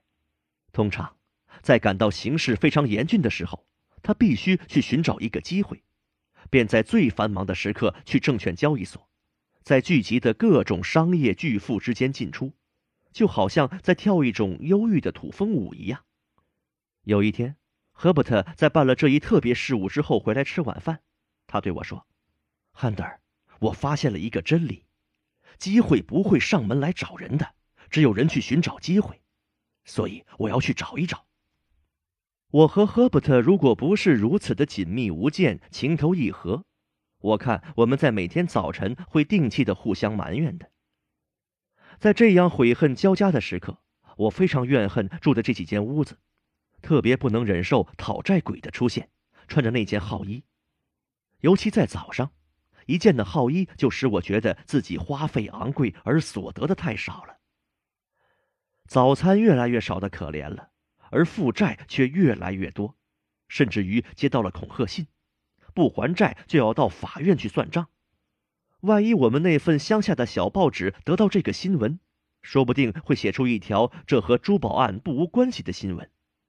这个时候，讨债鬼竟敢拿出一只面包圈让我们当早餐，我便把他的蓝色衣领一把抓住，狠命摇动他，几乎把他摇得双脚腾空。那副样子，就像一个穿着长筒靴的小爱神丘比特。每隔上一段时期，啊，当然，时期的长短是不一定的，而且要根据我们的心境而定。我就会像有了什么新发现一样对赫伯特说：“亲爱的赫伯特，我们的日子越来越不好过了。”亲爱的汉德尔，赫伯特总是用那副诚恳的样子回答说：“真是奇怪的巧合，你说的话已经到了我嘴边上了。你该相信我们是一致的。那么，赫伯特，我们来合计一下怎么办吧。”我们一想到要合计一下，这一做法立刻使我们心情舒畅起来。我一直认为，这才是办正经事的样子。办事就该面对现实。俗话说：“杀敌要刺在喉管上，办事要办在点子上。”我知道，赫伯特的想法和我们是一样的。这样一来，我们又激动了，便叫来一顿不同平常的晚餐，又搞来一瓶同样不同平常的好酒。还自有理由，是为了完成我们的计划，好好干一场，以便重整旗鼓，振作精神。晚饭一过，我们便捧出一大把笔，备好充足的墨水，还有好多好多的写字纸和吸墨纸。因为文房用具和材料越多，我们的心情也就越舒畅、越充实。于是我拿出一张纸。在纸的上端清楚整齐地写上一个标题：“皮普债务备忘录”，并注明巴纳德旅馆，又非常仔细地加上日期。赫伯特也抽出一张纸，郑重其事地写上相似的标题：“赫伯特债务备忘录”。我们每一个人身边都有一堆乱七八糟的账单，有的放在抽屉里，有的因为放在口袋里已经磨出了小洞。有的用来点蜡烛，已经烧去了半截有的还丢在镜子后面几个星期了，被弄得破破烂烂的。现在，写字时的沙沙声使我们精神焕发，甚至我有时会发现，要区分这种精神启发式的还债和实际的还债是十分困难的。这两种方式都自有价值，而且两者的价值又是相差无几的。写了没有一会儿，我就问赫伯特情况怎么样。赫伯特一个劲儿的抓头皮，看着累计的欠债数字，那副懊恼悔恨的样子就不用说了。汉德尔，越加越没有完呢。赫伯特说道：“我敢发誓，越加越没有完。”冷静些，赫伯特，我反驳他，仍是一丝不苟、孜孜不倦地写下去。迎接现实，弄清事实面目，坚持下去，不要慌张。汉德尔，我是在冷静的坚持着，可这些东西吓得我毛发倒竖。无论如何，我的坚决态度起了应有的作用。赫伯特也继续写了下去。过了一会儿，他又一次停下来，并找借口说：“科博公司的账单不见了，要么就是罗伯公司的账单丢了，或者诺帕公司的账单也找不到了。总之，他借口不少，理由充分。”赫伯特。我看你就估算一下，估算出一个大概数字，先把它记下来。你真是个才智过人的家伙，我的朋友赞叹的回答说：“看来你的处事能力真是第一流的。”我又何尝不是这样想呢？在这些场合之下，我总是以办事第一流的人自居，自认办起事情来迅捷、果断、有力、明确、冷静。我把全部应还的债务列成清单。核对每一笔账款，并一笔一笔的打上记号。我在核对登录的账目的时候，沾沾自喜，心情说不出的愉快。所有账目核对完之后，我把全部账单叠得一般大小，整整齐齐，在每个账单后面附上摘要，然后把它们有序的扎成一捆然后我又帮着赫伯特做好这一切。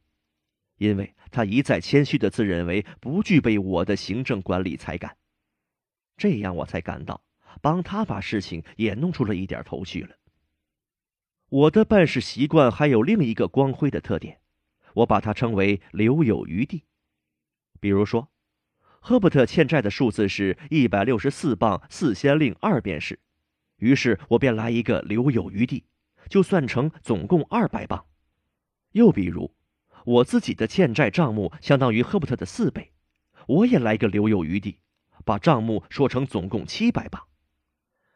在那个时候，我以为留有余地是一种了不起的伟大智慧思想。不过，今天回想起来，才感觉到，留有余地这一种思考方法只会带来更大的危害。因此，我们的新债务会马上接踵而至，填满了旧债的那个留有余地。有时我们以为留有余地能使我们自由运转，觉得既然有偿还能力，又何足惧呢？结果新债不断，不得已只能再来一次新的留有余地。每逢完结了一次清理债务账单的工作，我们便感到无限的轻松、安逸和道德上的宁静。这时，我就会暗自赞叹自己，自以为是个杰出人士。我的尽心尽力、完美的方法，赫伯特的恭维，使我昏头转向。我坐在那儿，看着面前桌上一叠赫伯特的整齐匀称的账单，和另一叠我的整齐匀称的账单。和各种文具放在一起，感觉到，与其说我是一个普通的个体，不如说是拥有了一所银行。凡遇到这种严肃隆重场合，为了不至于被别人突然干扰，我们总是把外面的一扇门关好。有一天晚上，事务处理完毕之后，我正沉溺于安静的享受之中，听到有投信的声音，只见。一封信从门缝里塞了进来，掉在地板上。赫伯特说：“汉德尔，是你的信。”于是他便走出去把信拿了回来。因为这封信上有一个黑框，还盖着黑火漆印，所以赫伯特说：“希望不要出什么事才好。”信上写着特拉布成衣公司的地址，内容很简单，我被尊称为阁下。然后写着：“乔格奇里夫人。”已于星期一晚六时二十分谢世，并定于下星期一下午三时安葬。特此通知，希望届时参加。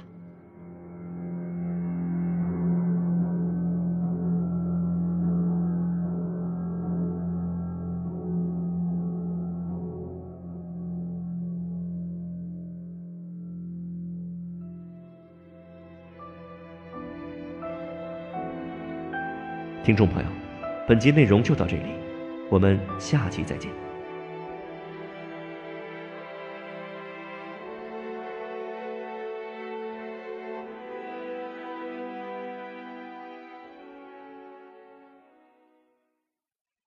欢迎收听长篇小说《远大前程》，作者查尔斯·狄更斯，演播制作伯爵。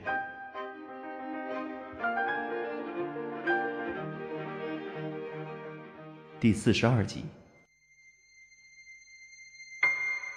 这是我在人生的道路上第一次遇到掘坟墓这样的事情。在这平平坦坦的大地上掘开的一个坟墓，使我感到惊奇不解。那老屋灶间圈椅上，我姐姐的形象日日夜夜在我脑际间旋转着。老屋灶间怎么可能没有她？对于这件事，在我的心里几乎无法想象。尽管这段时间以来，他很少或者根本没有进入过我的思想，而现在我却出现了奇怪的念头，好像他正在街上，正向着我走来，或者他一会儿就会来敲我的房门。虽然他从来没有进过我的屋子，可是，在我的房间中，好像立刻笼罩了一片死亡的茫然感，而且总是想起他的声音，出现他的音容笑貌。仿佛他仍然活在人间，时常来这儿照看我。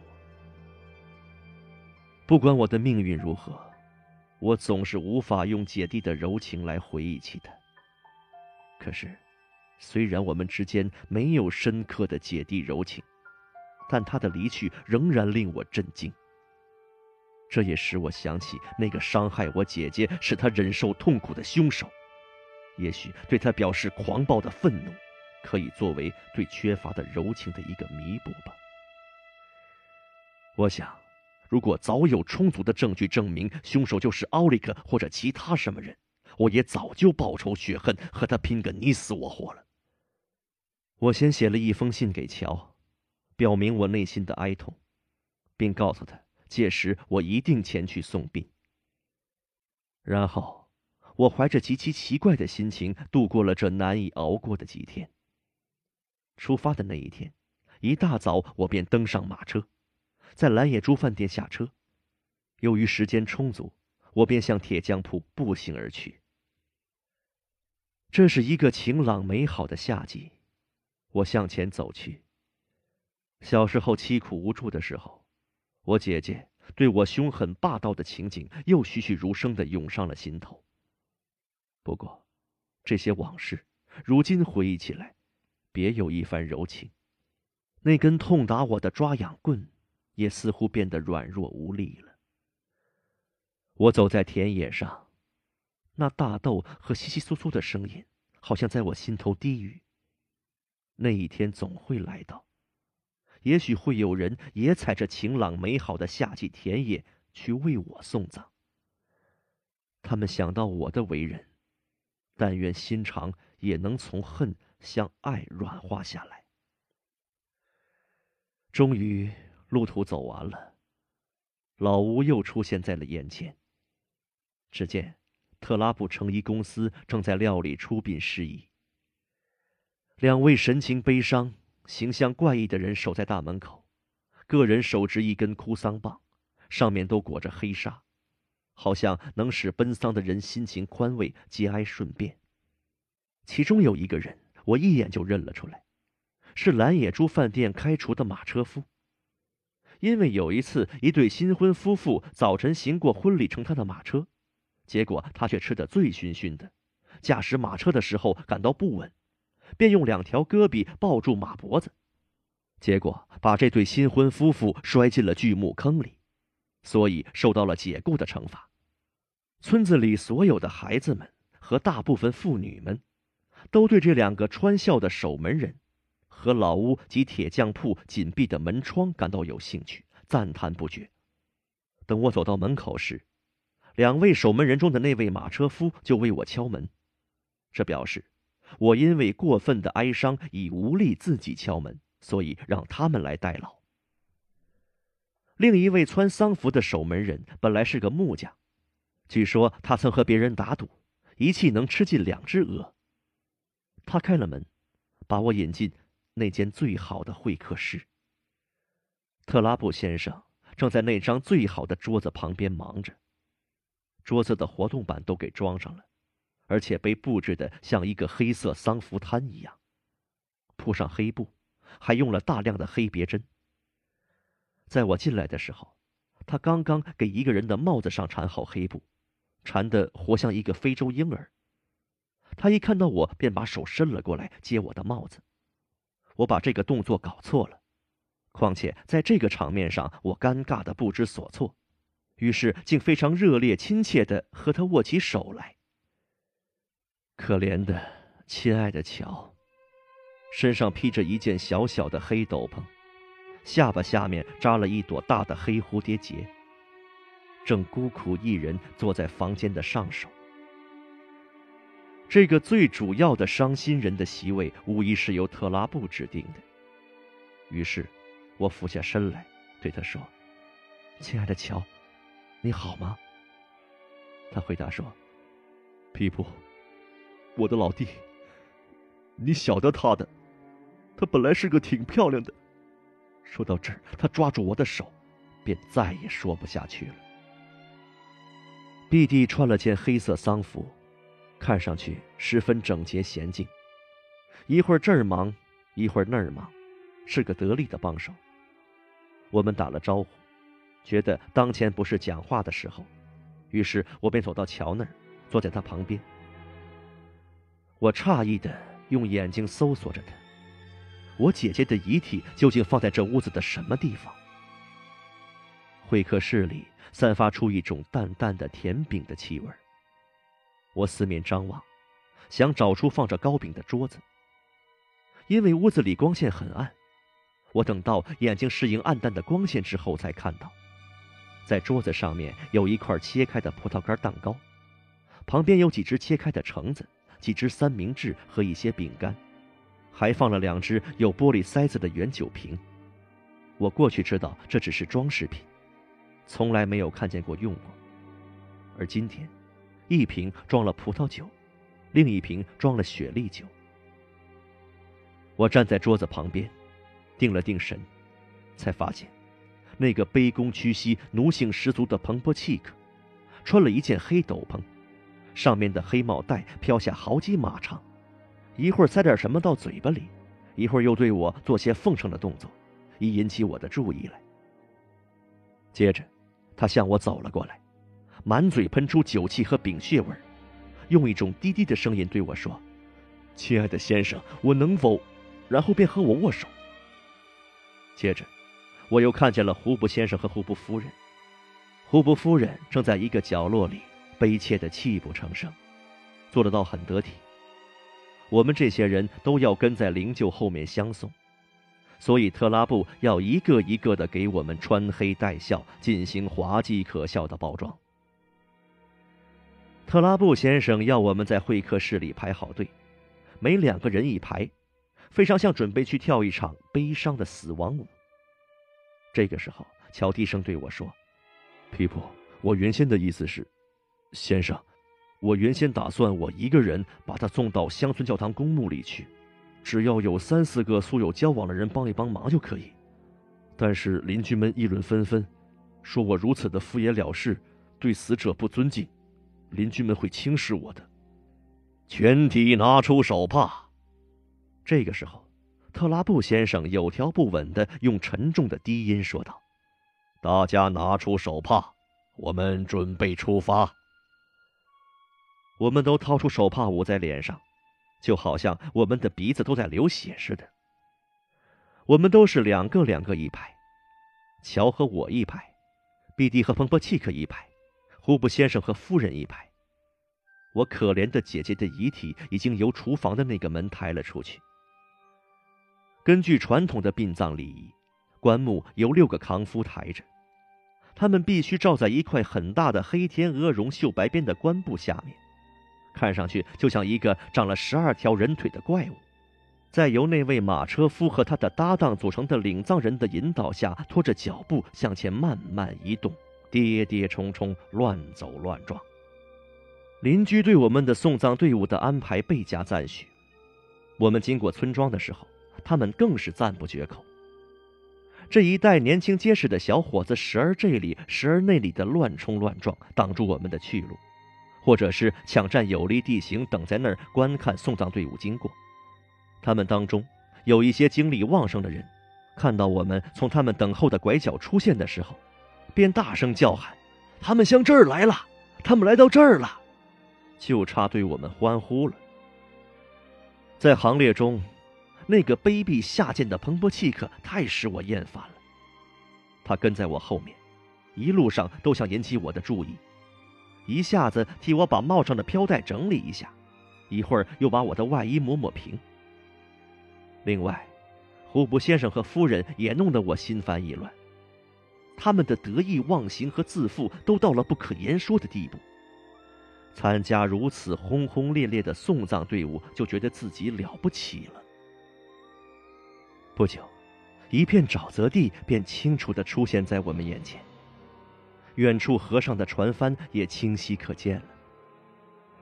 我们的行列进入了乡村教堂的墓地，棺木停在了我从未见过面的双亲的墓旁。墓上面写着：“本教区已故居民菲利普·皮利普及上述者之妻乔齐亚娜之墓”的字样。就在这儿。我的姐姐迅速的被安葬进墓穴。这时，百灵鸟正在空中鸣唱不已，柔风徐来，点缀着云朵和树木的美丽阴影。至于那位汲汲于名利的庸俗人物彭博契克的行为，我不打算过多叙述，只消说一句：他的言行全部都是为了我。即可概括了。正当牧师在诵读那几段高尚的祷文，提醒人们，人生在世，无所带来，亦无所带去，逝去如影，不能长留的时候，我听到了彭博契克大声的咳嗽，好像在说人间之事也有例外，就如这位年轻先生吧，就意想不到的得到一大笔财产。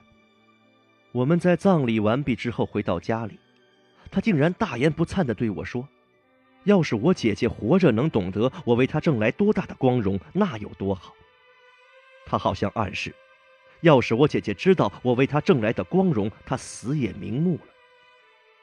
然后，他喝完了剩下的全部雪莉酒，胡布先生饮光了其他的葡萄酒。我们一边饮酒一边谈论，后来我才知道。这本是葬礼日的传统习俗。他们谈话的腔调就好像他们和死者截然不同，是另一个种族，是声名狼藉的老而不死之人。最后，他和胡布先生及夫人终于离此而去了。可以肯定，他是去了三个快乐船夫酒店，在那儿度过一晚，喝着酒谈论自己，扮成我幸运的奠基人和早年的恩人。他们走了之后，接着是特拉布的一班人马，不过没有看到那个小伙计，我到处找也没有发现。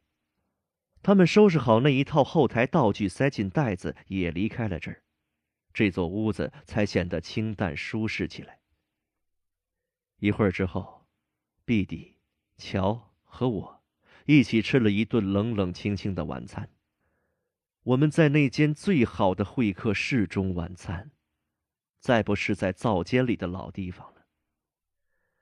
乔在用餐具的时候当心万分，不管是刀、是叉、是盐瓶，还是别的什么，都特别留神。这也不得不使我们都受到拘束。晚餐后，我提醒乔点起烟斗，然后陪他在铁匠铺四周散了一会儿步，回来坐在屋外的一块大石头上。这个时候。我们的心情才得到缓解。我发现，在送葬之后，乔换了衣服，既不是做礼拜时穿的衣服，也不是打铁时的工作服。这样，我的老伙计，亲爱的乔，自然的多了，回到了人的本来面目。我问他：“我今晚是不是可以睡在我过去住的那间小屋里？”他听了十分高兴，自然我也十分高兴。因为我能提出这一个要求，就是一项非常了不起的事情。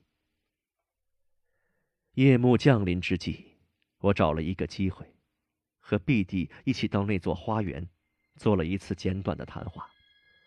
毕弟，我想你早该写信告诉我发生的悲伤事情。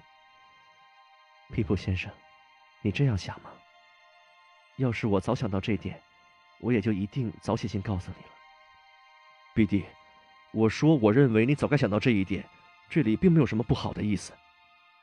皮普先生，真这样吗？他贤淑文静，做事有板有眼，处处显出善良和可爱。我再不想找什么话题使他大哭一场了。这个时候，他正和我并排而行，我望了一下他那颓废的双眼。于是打消了继续这个话题的念头。B D，亲爱的，看来再在这儿待下去，你有点困难了，是吗？啊，皮普先生，我不能待在这儿了。B D 用抱歉的口吻说道，不过十分自信。我已经和胡布夫人说好了，明天就到他家里去。我希望我们两人一起还能对格奇里先生有所照顾，让他能安顿下来。毕弟，你今后打算想怎么过呢？假如你手头缺，我今后打算怎么过？毕弟重复了这句话，接着忽然脸上浮起一朵红云，并打断我的话说道：“那我告诉你，皮博先生，这儿有一座新学校就要完工了，我争取到那儿去谋一个教师的职业，所有的邻居们都会极力推荐我。”我想，我能耐心勤劳的在学校园地里耕耘，在教孩子的时候，也可以学到很多东西。他抬起眼睛望了我一下，微笑着继续说道：“新学校可不比老学校，内容也多了。幸好自从来这儿之后，跟你学了不少东西，而且自那以后，我仍然在不断的上进。毕弟，在任何情况下，我想你都是永远在上进的。可是。”我有性格上的弱点，碧蒂喃喃的说道。他这句话不在于责备自己，而是用语言大声的讲出了压在心头的思想。好吧，我想这个话题也不必再谈下去了。我和碧蒂又向前走了一会儿，我继续默默的望着他那颓废的双眼。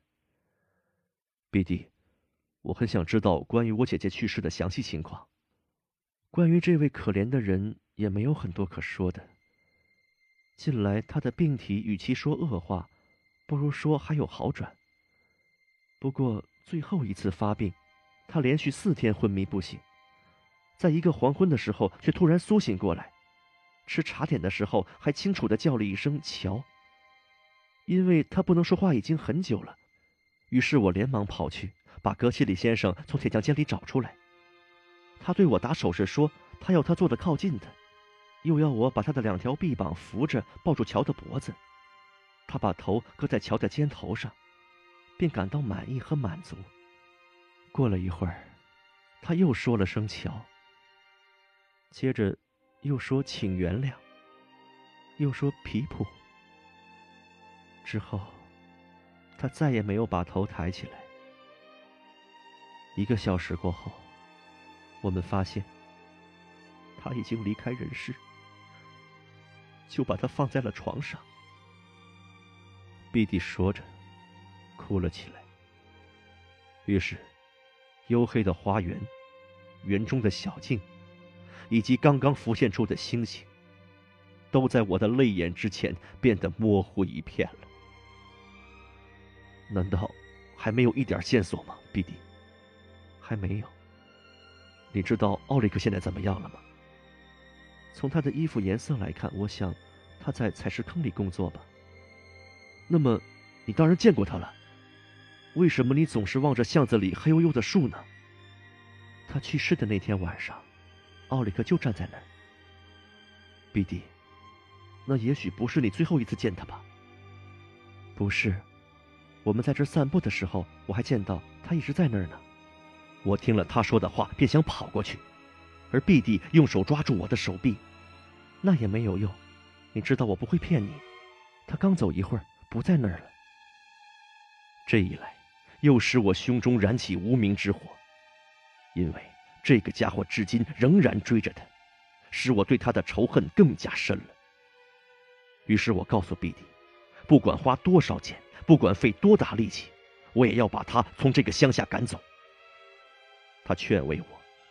慢慢的使我心平气和下来。他告诉我，乔是如何爱护我，以及乔对我从来没有半句怨言。虽然这后一句他没有说出来，当然他也没有必要说，我懂他的意思。还说，乔恪守自己的生活方式，手艺好，沉默少语，心地善良。真的，他的好处多的说不完。我说道：“弟弟，我们该常谈这些事情。自然，我以后会时常的来回走动。我不能把可怜的乔丢在这儿不闻不问。”弟弟一句话也没有说。碧蒂，你听见我说的话了吗？听到了，皮普先生。姑且不提你叫我皮普先生，我听起来很不好受。碧蒂，这样究竟什么意思？我究竟什么意思？碧蒂胆怯的反问道。碧蒂，我任性的说道：“我一定要问个清楚，你这样究竟是什么意思？”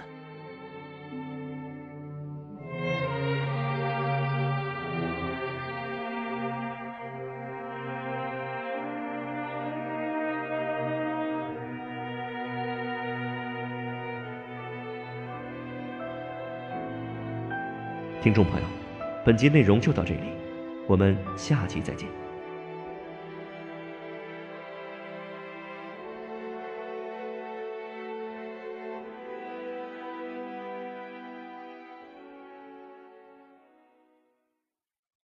欢迎收听长篇小说《远大前程》，作者查尔斯·狄更斯，演播制作伯爵。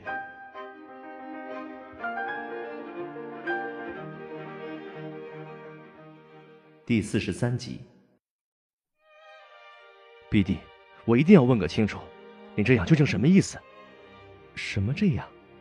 用不着鹦鹉学舌的。我反驳说：“B 弟，你过去也没有这个毛病。过去没有。皮普先生，过去的事还提什么？好吧，我想这个话题又不得不放弃了。我们在花园里又沉默的走了一圈，我又回到谈话的主题上去。B 弟，我刚才提到我会经常回来看一看乔，可是你对此一言不发。B 弟，我看你发个慈悲吧，说个明白，究竟为什么？你说你会时常看他，那么你能肯定吗？B 弟停在花园的狭窄小径上，在星光下，用他清亮而又诚恳的眼光望着我，问道：“哦，天哪！我发现，我只有失望了，也只有放弃和 B 弟谈论这个问题了。”于是说道：“这真正是人性的弱点，B 弟，不用再说下去了。”这对我可震惊不小。在晚餐的时候，我以我那个令人信服的理由和 B 弟疏远起来。后来我回到自己那一间小阁楼的时候，也就堂而皇之的和他告别了。我在心里思忖着，我之所以这样，是因为白天送葬到乡村教堂墓地而造成的。整个夜里我都难以成眠，一个小时里会惊醒四次。每次都会想到弟弟对我的行为是多么无情无义、残酷伤人、冤屈不公啊！第二天早晨，我必须得离开，所以次日清晨就起身出门了，偷偷摸摸的，不让别人看见，走到铁匠间的木窗口，向里面观望着。我在那儿站了好几分钟，看到乔已经开始工作。脸上发出健康壮实的红光，仿佛生命的旭日就在他的面前，映照着他的面孔。亲爱的乔，再见！你不必擦手，为了上帝，把你那只黑手递给我，我会很快的回来看你，我会经常回来看你的。先生，你可得快来！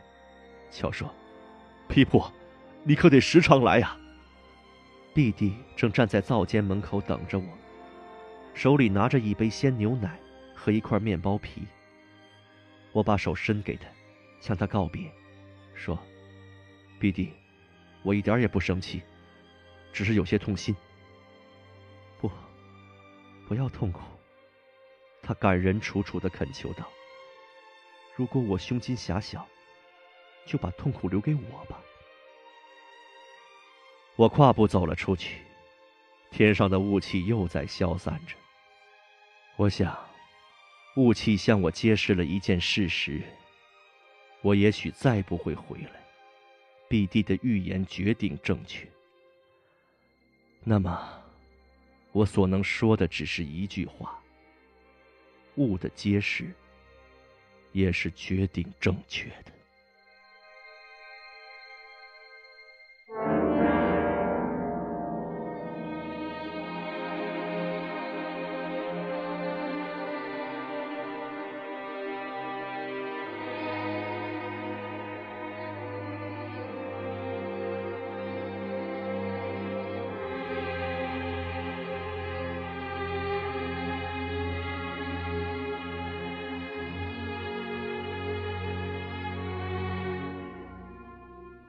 赫伯特和我的情况正在江河日下，越发不可收拾。尽管我们检查账目留有余地，并采取了其他一切措施，可账务却越发增加了。时间不断流逝着，不会停下来等人。霎时间，我进入了成年，这正应验了赫伯特的预言。我虽然进入了成年，但怎么进入的，却一无所知。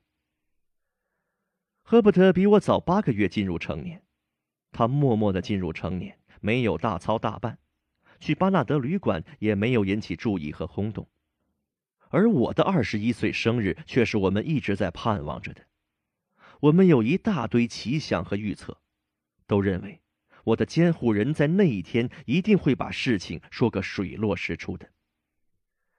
我早就小心翼翼的事先在小不列颠街放风，说我哪一天过生日。在生日的前一天，温米克寄给我一份正式通知，告诉我，加克斯先生一定会愉快的接待我。如果我在吉祥如意的生日那一天下午五点去访问他，仅此就表明会有重要的事情发生的。因而，我坐立不安、心头乱跳的，按时到达了我监护人的办公室。这次可谓遵守时间的模范了。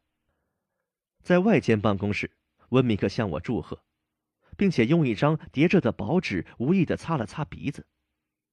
见到这张纸的样子，我很高兴，但是他对此什么话也没有说，只是点了点头，示意我到我的监护人房间里去。正值十一月，我的监护人站在壁炉前面，脊背倚靠在炉架上。两只手背在身后，抄在上衣的燕尾摆之中。皮普，你好，他说道：“今天我该称呼你皮普先生了。皮普先生，向你祝贺。”我们握着手，他一向握手时间很短，我向他表示了谢意。皮普先生，坐吧，我的监护人说道。我坐下来，他还是保持原有姿势。低着头看脚上的皮靴，我感到情况有些不妙，这使我回忆起了多少年前我被按在墓碑上的情景。书架上那两个可怕的头像就离他不远，他们的表情仿佛想要听我们间的谈话，结果却得了中风，一副傻乎乎的样子。我的年轻朋友，我的监护人对我说道，那样子好像把我当成了法庭证人席上的证人。现在我有几句话对你说，先生，你说吧。你猜猜。加克斯先生俯身看着地上，然后又把头抬起来，举目望着天花板，对我说：“你猜猜，你用钱的速度究竟是多少？”先生，用钱的速度。加克斯先生的眼睛继续望着天花板，重复问道。用钱的速度，然后他扫视着整个房间，把手帕向鼻子上捂去，但是还没有碰到鼻子，手又停了下来。虽说我经常检查自己的账目，可是这一检查完全使我对自己的账目一无所知，根本说不出来。于是，我只有不情愿的承认，对这个问题无法回答。我的这一回答似乎使加克斯先生很高兴，他说道。我知道你答不出来的，然后很满意的醒了醒自己的鼻子。他接着又说道：“现在我已经向你提出一个问题，我的朋友。那么你有什么问题要问我的吗，先生？我如果能向你提几个问题，当然对我来说是一种莫大的安慰。不过我不能违背你的禁令。你先问一个看看。今天。”你能否告诉我，谁是我的恩主？不能。再问第二个。这一个秘密，我很快会知道吗？目前不要问这个问题，问别的问题。我四周望了一下，认为有一个问题是无法回避的了。我有什么礼物吗，先生？他听我问了这个问题，像得了胜仗似的说道：“我知道你会问这个问题的。”然后他叫温米克把那张纸拿过来。温米克走进来，把纸递给他，又走了出去。皮普先生，现在你得注意听了。你在这儿取款是很随便的，在温密克的账本上常有你的名字。当然，你一定还欠了债，是吗，先生？我恐怕是欠了债。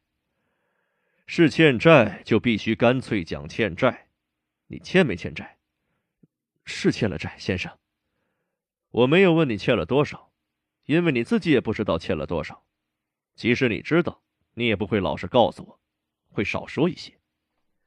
好了好了，我的朋友。他看到我正想为自己辩解，便用食指一挥，止住了我，大声说道：“你可能要说你是不会这样的，可是你就是会这样。对不起的很，我知道的比你更清楚。好吧。”把这张纸拿在手上，你拿好了吗？很好。那么你把纸打开，告诉我这是什么？这是一张五百磅的钞票。我说道。这是一张五百磅的钞票，加克斯先生重复说道。是一笔很不小的款项吧？我想你对此有什么想法？是，或不是？我看我没有不同想法。哦，你要正面回答这个问题。当然是。你想，这当然是一笔不小的款项。好了，people，这一笔不小的款项就是你的了。也就是今天你生日的礼物，也是你继承财产的开始。也就是说，每年你都可以按这一笔不小的款项提款，不能超过这笔数字。你按照这笔数字安排生活，等到你的恩主出现了再说。以后关于钱的事物完全由你自己处理。每个季度你到温米克那儿去支一百二十五磅，直到你和财源恩主直接对话。再不需要由我做代理人为止。我早就说过，我是有偿办事的，谁付我钱，我就为谁办事，履行我的职责。尽管我认为他们的做法是不明智的，但是人家出钱不是买我的意见的。我正想表示对恩主的感谢，因为他如此大恩大德的对待我，而加克斯先生就在这个时候止住了我的讲话，并且对我冷冷地说。皮普，我拿人家的钱不是给你传话的。然后，他把上衣的燕尾摆放开，同时也丢开了这个主题不谈，站在那儿紧锁着眉头看着他的皮靴，仿佛正在怀疑皮靴和他有什么过不去似的。过了一会儿，我提醒道：“加克斯先生，刚才我提出一个问题，你要我暂时不要问。我要是现在再问出来，我想这没有什么不对的吧？”什么问题？我早该知道他是不会帮我的，但是要把那个问题作为一个新问题重新说一遍，我却感到胆怯了，仿佛那真是一个全新的问题。迟疑了片刻，我才说道：“加克斯先生，我的恩主，就是你刚提到的那位财源恩主，是不是就是？”说到这儿，我为难停住了，再也说不下去了。是不是就是什么？他问道：“你知道，这样吞吞吐吐，别人是无法知道是什么问题的。是不是就要来伦敦？”我把措辞安排的准确一些之后说道：“还是说会在什么地方叫我去一次？”听着，这个时候，加克斯先生第一次用他那深陷在眼窝里的黑眼珠盯住我，答道：“我们必须先回顾一下。”我们第一次在你住的村子里相遇时的情况，People，那个时候我对你说什么了？加克斯先生，你告诉我，那个人或许几年后才能出现。是这样，这也就是我的回答。我们相互对望了好一会儿，我心中非常希望从他那知道一点消息，因而紧张的呼吸急促起来。不但我自己感到呼吸急促，其实他也看了出来。我想，看来没有机会从他那儿打听出什么消息了。加克斯先生，你认为还要等上几年吗？加克斯先生摇着脑袋，这并不代表否定的回答，而是代表他绝不能回答这一类问题。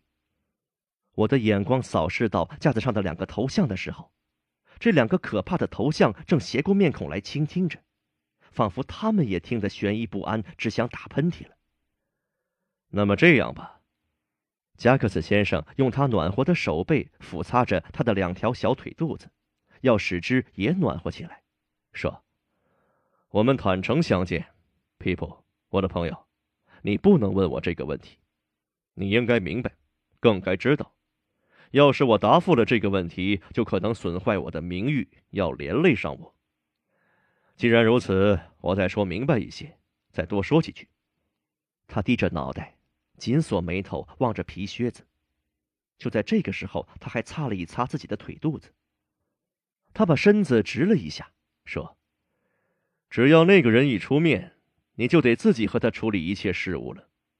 只要那个人一出面，我的任务便告一段落，我和此事的关系便了结了。只要那个人一出面，我就没有必要再知道你们的事了。这就是我要说的全部。我们相互看着，最后我移开了眼光，深有所思的望着地板。我细细回味着他刚才所说的话，悟出了下面的道理：郝维仙小姐一定为了某一种理由，或者根本没有理由的对他信不过，便没有告诉他有关我和艾斯黛拉的婚姻大事的安排。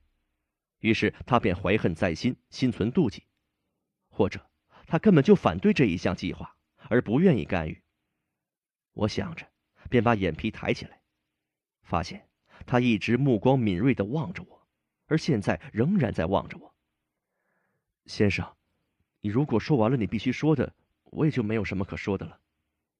他点头赞成我说的话，然后掏出那只连小偷见了也胆战心惊的表，问我准备到哪儿去吃饭。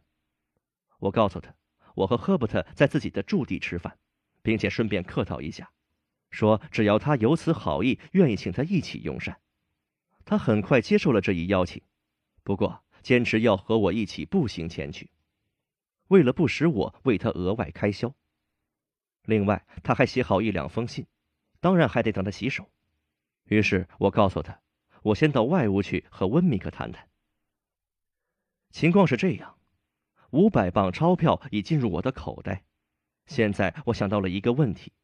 也就是我早想到的一个问题，所以打算去问一问温米克，因为他是一个很会出主意、想办法的人。这个时候，他已经锁上了保险箱，正准备关门回家。他已经离开了办公桌，把一对油腻的烛台搬到门外，并且把它们和剪烛芯的剪刀一起放在门口的石板上，准备剪灭烛光。他把炉火也已封好。又准备好了帽子和大衣，正用他那保险箱钥匙在自己的胸口拍击着，好像他正在做一种功于体操似的。温米克先生，我说道：“有件事想请你参谋一下，我很想为一个朋友做点事情。”温米克把他那张油桶口似的嘴抿得紧紧的，摇着头，意思仿佛是说：“像我这样说话的方式简直是致命弱点，他是坚决反对的。”我继续说道：“这位朋友打算开始他的商业贸易活动，但是手头没有钱，所以一开始他就遇上了麻烦，而且有些灰心失望。我现在想帮他的忙，先让他启动起来，把你的钱投放给他。”温密克用一种比干木屑还要无味的语调说道：“投放进一笔钱。”我回答说，不过很不安的想到，家里放着好几捆扎得整整齐齐的账单。投放进一笔钱，看来也许还要投放进一部分遗产。皮普先生，温米克说道：“要是你高兴的话，让我用手指头一个一个的数几座桥来给你听听。从这儿直到切尔西区有好几座桥，第一座是伦敦桥，第二座是索斯沃克桥，第三座是黑修道士桥，第四座是滑铁卢桥，第五座是西敏寺桥，第六座是沃克斯号桥。”每数一座桥，他便用放在手心中的保险箱钥匙的柄扳一个手指。看，这儿有六座桥供你选择。你说的意思我还不懂。皮普先生，你去选一座桥，到这一座桥上去走一走。你在桥的中央把钱投进泰晤士河，结果会怎么样？你自己一定明白。你把钱用来帮助朋友，结果会怎样？你自己也一定明白。而且会比投进水里更加使你不高兴，更对你毫无益处。说完，他那张油桶口似的嘴巴张得大大的，我完全可以投进一张报纸去了。你的话太使人失望了，我说道。本就如此啊，温米克回答说。那么这是你的意见了？我带有些愤愤不平的问道。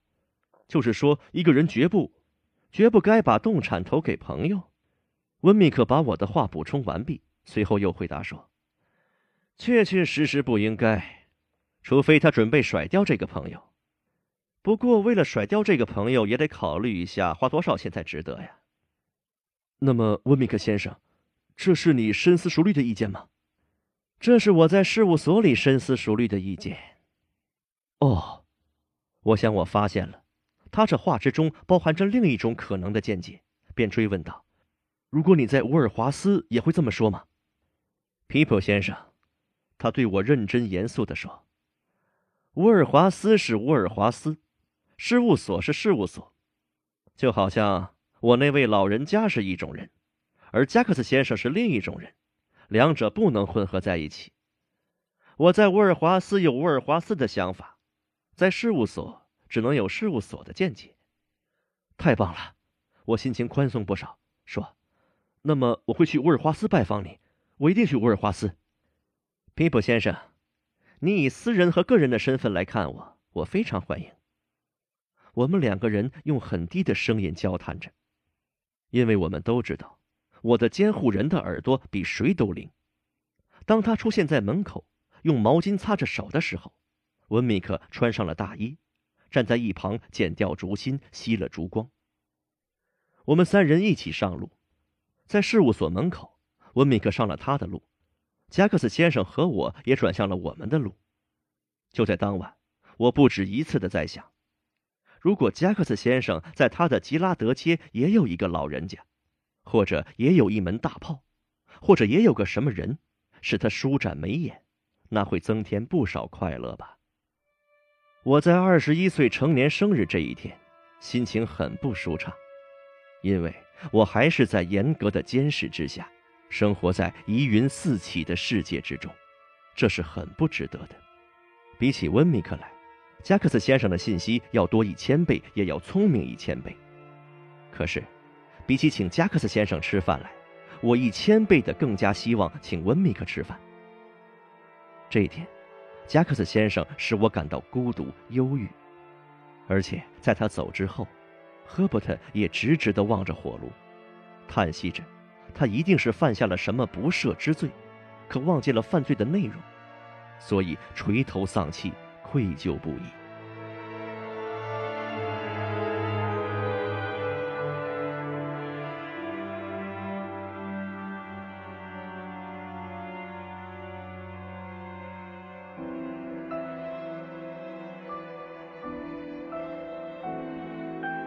听众朋友，本集内容就到这里，我们下集再见。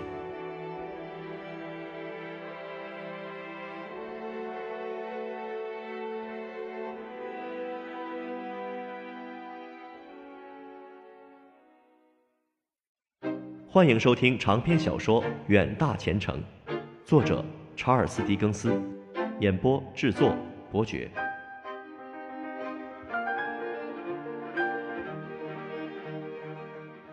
第四十四集，我想，星期天是个最好的日子，我可以在这一天去听取温米克在乌尔华斯的意见。于是，下一个周日的下午，我便去朝拜那座城堡。我走到城堡的雉蝶之前，只见英国国旗正在城头飘扬着，吊桥被高高悬起。但是，这种目空一切、气势逼人的情景，并没有阻止我前进。我按响门铃，老人家走来开门，以最心平气和的高兴劲儿让我进去。这位老人把吊桥又高悬起来之后，对我说道：“先生，我儿子早猜到你会来的，他要我告诉你，他马上就回来，这会儿去散步了。他可不愧是我的儿子，散步是很有规律的。他可不愧是我的儿子，干每一件事情都是很有规律的。”我就学着温密克点头的样子，对老先生连连点头。我们走到屋子里，坐在火炉旁边。这位老人家一面在炉火上烤着手，一面像小鸟似的对我说：“先生，你是在事务所里和我儿子混熟了的吧？”我点着头。先生，我听说我儿子在做事的时候是个了不起的人，是吗？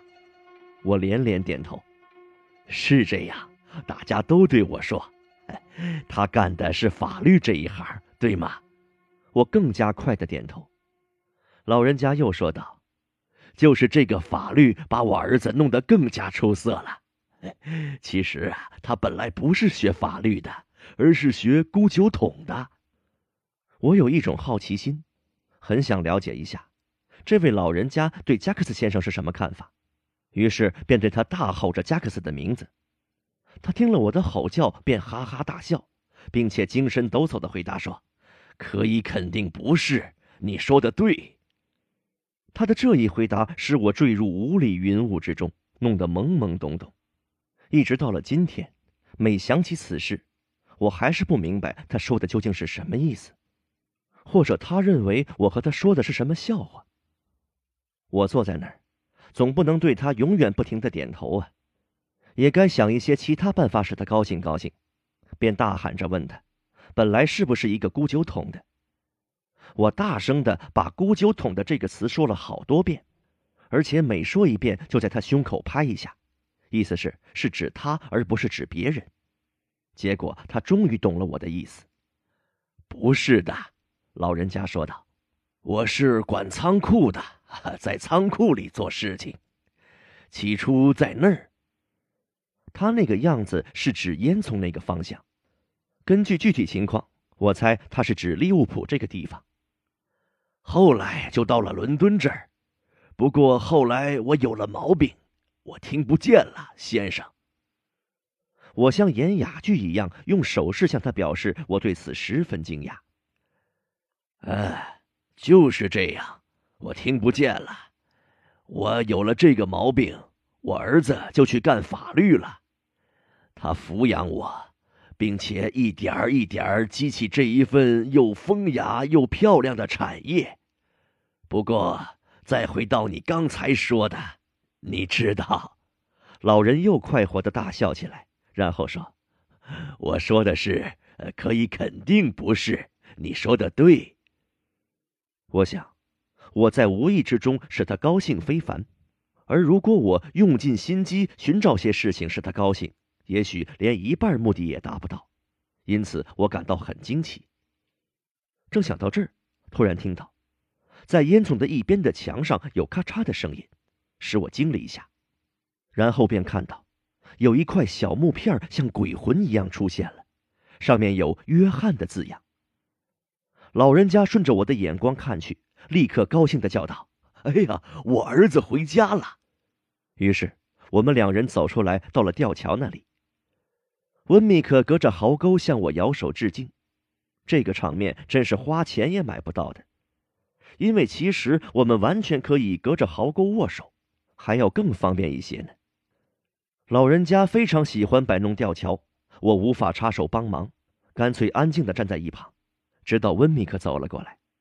和他同来的有一位女士，她向我介绍说是施奇芬小姐。从外表来看。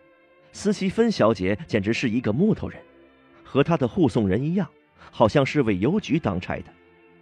看上去她要比温密克年轻两三岁。我心中猜测，她手头一定有一笔动产的。她穿的衣服，从腰部向上剪裁的很有意思，无论是胸前还是背后，都像孩子玩的纸鸢。她身上穿的橘黄色袍子实在是黄的过分了。而他手上戴的绿色手套却又绿得太刺眼了。从外表上看，她倒是一位好心肠的女人，对老人家表现出尊重态度。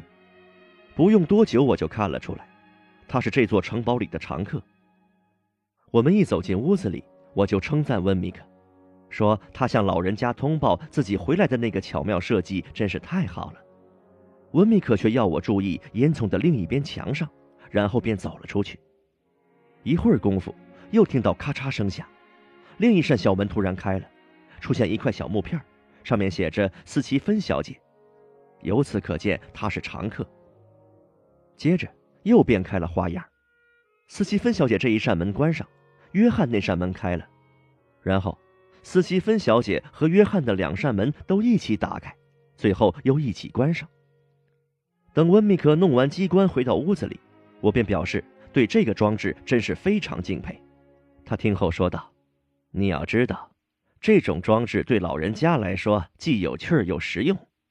先生，有一点值得提一下：来到这个城堡大门前的人，谁都不知道这机关的秘密所在，只有老人家、斯奇芬小姐和我三个人知道。这可是文米克先生自己做的。”斯奇芬小姐补充说道，“也是他自己想出来的。”斯奇芬小姐整个晚上都戴着她的那副绿色手套，这是一种见得着的外部标记，说明这里有外客。在她脱下头上那顶无边帽的时候，温米克请我去散步，围着他的产业转一转，并且让我看一看这小岛的冬日情调。我暗想，他这样做是为了让我有一个机会倾听他的乌尔华斯见解。于是我们一走出城门，我便抓住机会不放。对于我要谈的问题，我经过精心设计，所以在谈到这个问题的时候，好像过去从来没有提过一样。我向温米克说明我如何对赫伯特担忧着急，又告诉他我们第一次是如何邂逅、如何打拳的，又略略说了一说赫伯特的家境，他本人的性格，说起他自己别无生计，只依靠他父亲的补助，何况这种补助是不可靠的，也是不定期的。我说，我初来伦敦，生性粗野，见识又少，而他对我指点颇多，使我获益不小。我坦然承认，我欠他的感情账无法偿还。如果没有我，如果不是因为我的虔诚，他的处境一定比现在更好。我注意把郝维仙小姐放得远远的不谈，不过仍然暗示了我和赫伯特在前途方面的竞争可能。我说。他确实在心灵方面慷慨豁达，对人的态度从来不卑鄙不信任，没有复仇心理，更不会利用阴谋诡计的方法害人。我告诉温米克，由于各种各样的理由，再加上我和他是儿时的伙伴和朋友，我对他有着深厚的友情。我希望我个人的幸福对他也有些利益，也在他身上反映出来。因为温米克阅历丰富。知识渊博，所以我特地向温米克请教，我该怎么样对我的个人财源做最佳处理，并帮助赫伯特有些收入，比如说每年一百英镑，使他多少有一点希望的鼓舞，并逐步的为他买一些小额股份什么的。总之，我请求温米克了解，我对赫伯特的帮助绝不能让他知道，也不能使他生怀疑。除了温米克之外。我找不到第二个人能为我出主意了。我说了这些话之后，把我的手放在他的肩膀上，又说：“我不能不把心里话告诉你。虽然我明知道会给你添麻烦，可是这只能怪你自己。谁叫你带我来这儿呢？”温米克先生沉默了一会儿，然后大为吃惊地说：“啊，皮普先生，你要懂得，我必须告诉你一件事：你的心好。”而且好的过分，就是说你会成全我的好心喽。温米克大摇其头说道：“哦，这可不是我干的交易，这也不是你的交易场合。”我说道：“你说的这就对了。”他说：“这句话才是中肯的，皮普先生。我得戴上思考的帽子来，深思熟虑一下。我想你要做的那些事情都得一步步的办。”斯奇芬先生。也就是斯奇芬小姐的哥哥，是会计师，又是代理商。要么我先去拜访他一下，然后再给你办。那就谢谢你了，感谢你一千次、一万次。你不必谢我，倒是我应该谢谢你呀。因为我们现在虽然完全是以私人朋友的关系来谈话的，不过我觉得还是可以提一下，就是我这个人遍身都是从新门监狱沾来的蜘蛛网和尘垢。这么一来，总算可以拂去一些尘垢了。我们又谈了一会儿同样的内容，然后回到了城堡。这个时候，斯奇芬小姐正在烧水沏茶，而老人家的伟大任务是烤吐司。这位老人家是位绝顶好的人，看他专心一致地干着他的事，两手盯住吐司，只怕连眼睛都会被热气融化的。我们这一顿晚餐绝不是徒有其名的。而是准备的实实在在，非常丰富。老人家准备了一大堆奶油吐司，都放在顶层炉格架上，慢慢的烤着，以致我只能看到吐司堆，却看不到对面的老人家了。斯蒂芬小姐沏了一大杯茶，香气扑鼻，连住在后宅的猪也被香气熏得激动起来，咕咕的一再表示，她也希望享受这一美餐。国旗已经降了下来。炮也已经放过了，此时我感到非常的舒适，好像城壕沟有三十英尺宽、三十英尺深，把我和乌尔华斯外面的空间完全隔绝开了一样。整座城堡里一片静寂。如果说有任何东西在破坏这安静的环境，那就是约翰和斯奇芬小姐两扇小机关门时开时合，好像是患了抽筋的毛病，刺激着我的神经，使我感到不太舒服。不过没有多久，我也就习惯了。我看到斯奇芬小姐做事那么井井有条、纹丝不乱，由此得出结论：她一定是每个周日的晚上都来这儿沏茶。我看到她别了一根古典式样的胸针，上面有一个女人像，直鼻梁，不太漂亮。旁边还有一弯新月，不禁怀疑，这怕是温米克送她的一份动产吧。我们把全部吐司都吃完了，又喝了大量的茶，人人都感到暖和和、油腻腻的，十分开心。特别是老人家，简直像野蛮部落的一位干干净净、刚涂过油的老酋长。休息了一会儿，斯奇芬小姐便动手洗茶具了，那副样子就像一个贵妇人，把洗杯碗当成了游戏，所以一点不失体面。今天那位小女仆不在。看来是周日下午回家去享受天伦之乐了。洗完杯碗，斯奇芬小姐又戴上手套，我们大家围火而坐。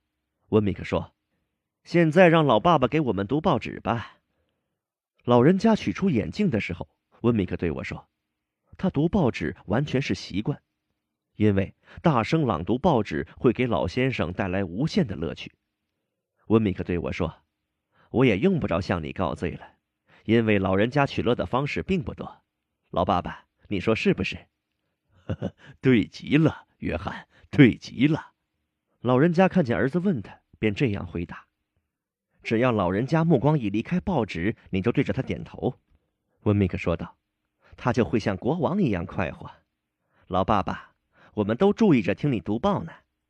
对极了，约翰，对极了。老人家高兴的回答。他又忙又高兴，其情景真的很迷人。这老人家读报的情形使我想起在沃普塞先生姑婆般的夜校里读书的情况。不过老人家的声音仿佛是从钥匙洞里传出来的，使人感到非常的有趣。他读报的时候，总是把蜡烛靠近自己，因此总是会把头发或报纸撞进火里，他也就需要别人像守卫火药库一样守在边上。温米克保持着高度警惕，毫不疲倦而又非常温和地注意着。老人家继续读着报，根本没有意识到他多次的被救。他一看着我们，我们全都表现出十分感兴趣、十分惊讶的神情，并且对他连连点头，直到他重新开始读报为止。温米克和斯基芬小姐并排坐在一起，而我坐在一个阴暗的角落里。我看到。温米克先生的嘴慢慢的被渐渐拉长，好像暗示着，温米克的手臂正在慢慢的、渐渐的向着斯奇芬的腰部偷偷抱了过去。接下来我看到，他的手已经伸到了斯奇芬小姐另一边的腰上。就在这个时候，斯奇芬小姐干净利索的用她那只戴手套的手把他的手臂拉开来，制止了温米克的轻薄行为，动作就像解开一根腰带一样。然后从容不迫地把温米克的手放在他面前的桌面上。斯西芬做这一切的时候镇静自若，是我平生所见到的最引人入胜的奇观。如果说他的动作是那么漫不经心而又出神入化，那我认为，斯西芬小姐完成这一动作已经完全机械化了。不一会儿，我注意到，温米克那条搁在桌子上的手臂又渐渐不安分起来。最后终于不见了。不一会儿之后，他的嘴巴又开始拉长。这时我的心里十分不安，紧张的真有点受不了了，而且近似痛苦。终于我看到，他的手又一次出现在了斯奇芬小姐另一侧的腰上，同时，斯奇芬小姐又一次制止了他的轻薄行为。这一次，干净利索的像一个拳击手在解开腰带或脱掉拳套一样，把他的手放在了桌面上。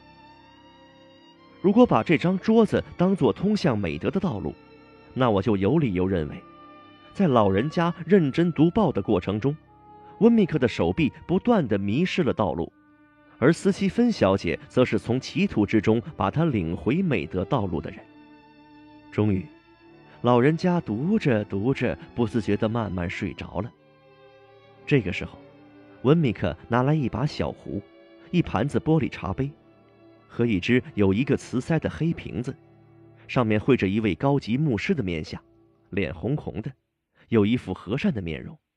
我们用这些茶具喝起茶来。老人家从小睡中醒来之后，也参加了进来。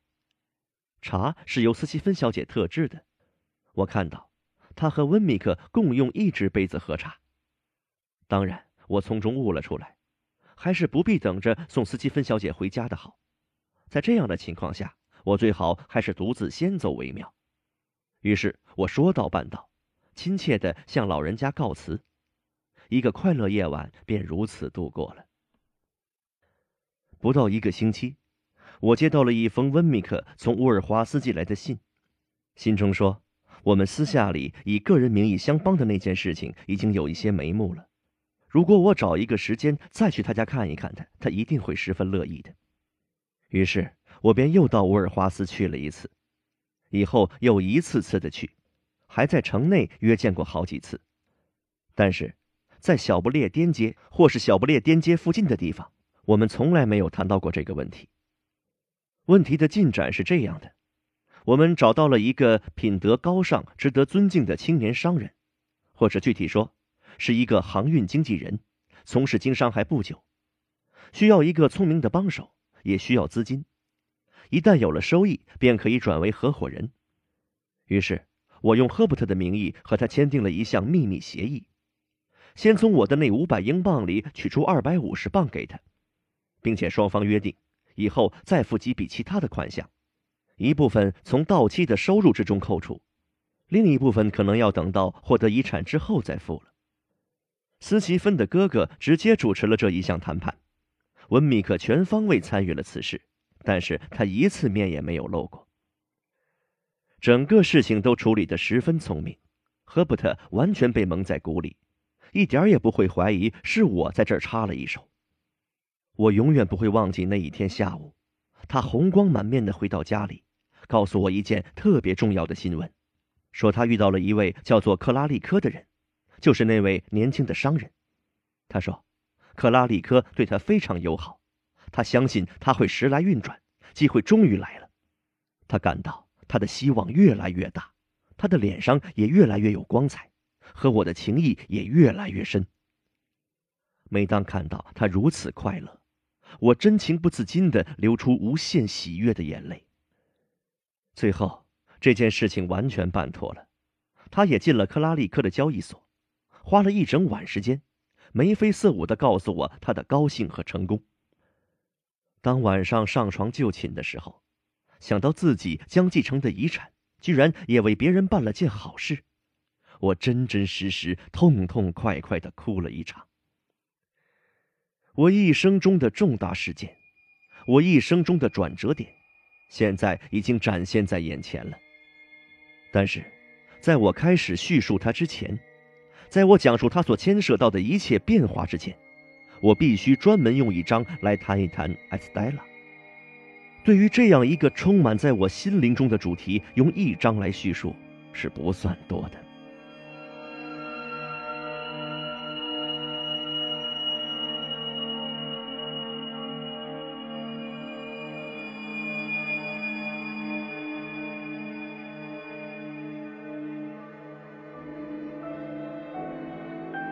听众朋友，本集内容就到这里，我们下期再见。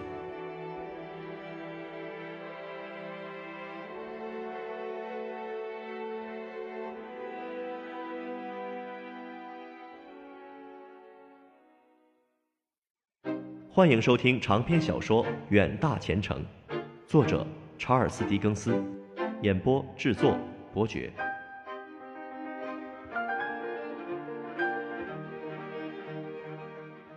第四十五集，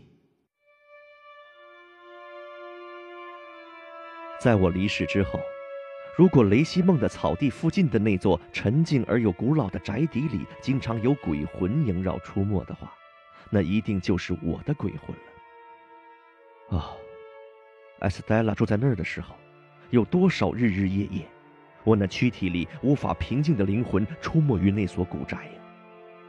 我的躯体虽在原地，而我的灵魂却永远围着那所古宅漂泊着、徘徊着、徘徊着、漂泊着。艾斯黛拉所寄居的那所宅邸里的主妇白朗德利夫人是一位寡妇，有一个女儿，比艾斯黛拉大几岁。母亲看上去十分年轻，女儿看上去却显得苍老。母亲的面色是白中透红，而女儿的面色却是一片苍白泛黄。母亲轻佻的如红粉佳人，女儿则呆板的似皈依教门。这一家据说社会地位很高。南来北往的宾客纷至沓来，他们也经常外出访友。他们和艾斯黛拉之间的情感交往十分淡薄，但他们彼此心中都非常明白，他们不能没有艾斯黛拉，而艾斯黛拉也不能没有他们。白朗德利夫人在过她的古屋隐居生活之前，是郝维仙小姐的一个密友。我进出于白朗德利夫人的家门，和艾斯黛拉相见。却得忍受着她给我的各式各样、程度不同的折磨。我和他之间的关系表面上十分熟悉、十分亲热，而实际上没有一丝产生爱的痕迹，弄得我神魂颠倒、心烦意乱。我无非成了他的玩物，被当作戏弄一些追求她的男人们的工具。我们之间的亲密无间，在他手里却变成了对我真情的蔑视。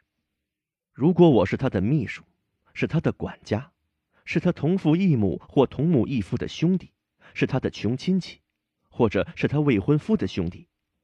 我也不可能像现在这样受他戏谑、受他折磨而万分痛苦。越是和他亲密无间，我也就陷进了失望的深渊。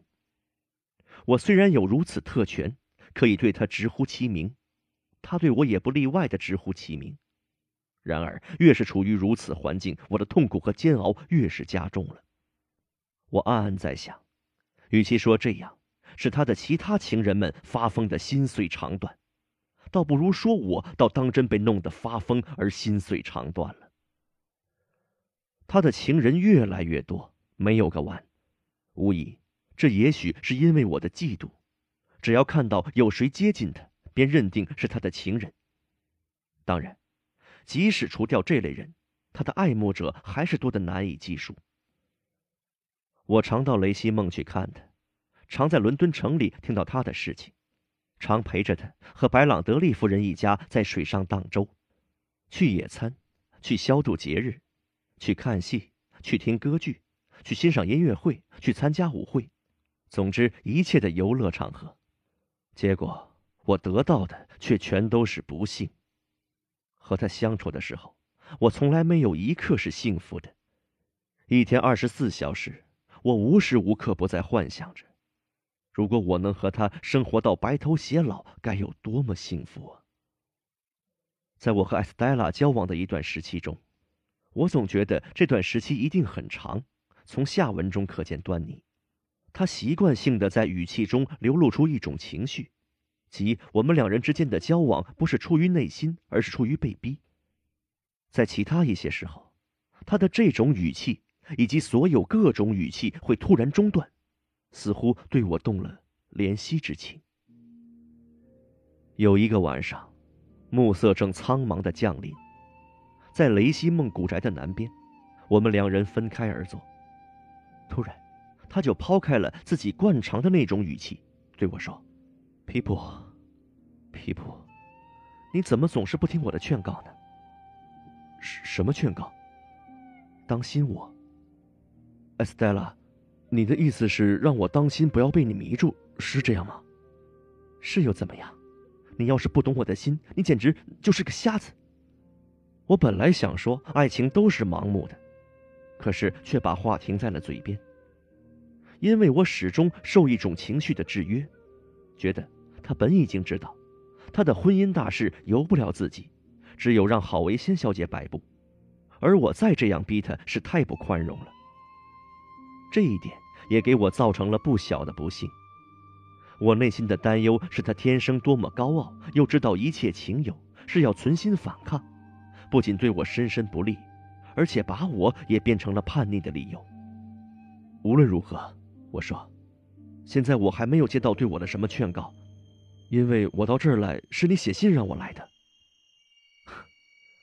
你说的话倒是真的，艾斯黛拉说道。他脸上露出的毫不关心的冷笑，总是使我的心像要结成冰一样。他凝视着窗外的苍茫暮色，一会儿继续说道：“过几天我就要回沙提斯庄园看好文仙小姐了。如果你愿意的话，你得陪我回去，再陪我回来，因为他不让我单身一人旅行，又反对我带女仆同行，因为他神经过敏，生怕那些下人的闲言闲语。”你能不能陪我去呢，艾斯黛拉？这是当然的。那么就答应陪我了。你看，定在后天，行吗？你从我钱袋里拿钱支付一切费用，这就是你陪我去的条件。你听懂了吗？理当服从。我回答说：“这就是他要我陪他重返故里探望的一切准备。当然，之后的几次探望也是如此。郝维仙小姐从没有给我写过一封信。”我甚至没有见到过她的手机。第三天，我们到了沙提斯老屋，见郝维仙小姐坐在当年的那一间屋子里。反正无需多说，沙提斯庄园的一切全是老样子。上次我见他们的时候，他就可怕的疼爱着艾斯黛拉，这次他对艾斯黛拉的爱更加可怕了。我故意的一再使用“可怕”这个字眼，是因为在他的目光里。以及拥抱艾斯黛拉的那一种架势里，都蕴含着一些可怕的现象。他对艾斯黛拉的美貌，对她的言辞谈吐，对她的形态手势，都像幽灵一样缠住不放。他看着艾斯黛拉的时候，就会用他那干瘪的嘴咬着自己颤抖的手指，心中盘算着，怎么样一口把这个亲自栽培的美人吞下肚去。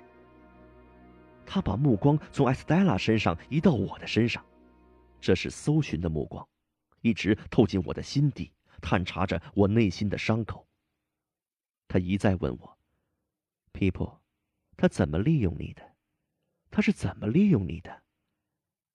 他不顾艾斯黛拉正坐在旁边，用女巫似的紧张迫切口吻一再的问着。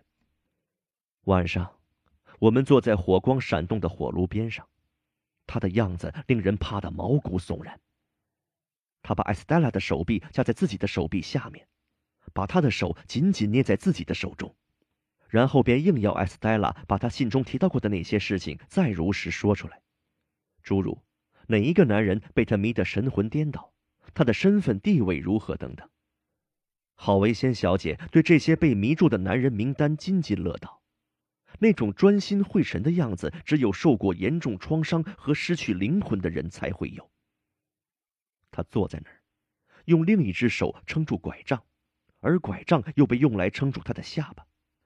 他那一对病态的明亮眼睛盯住我望的神情，简直就像一个幽灵。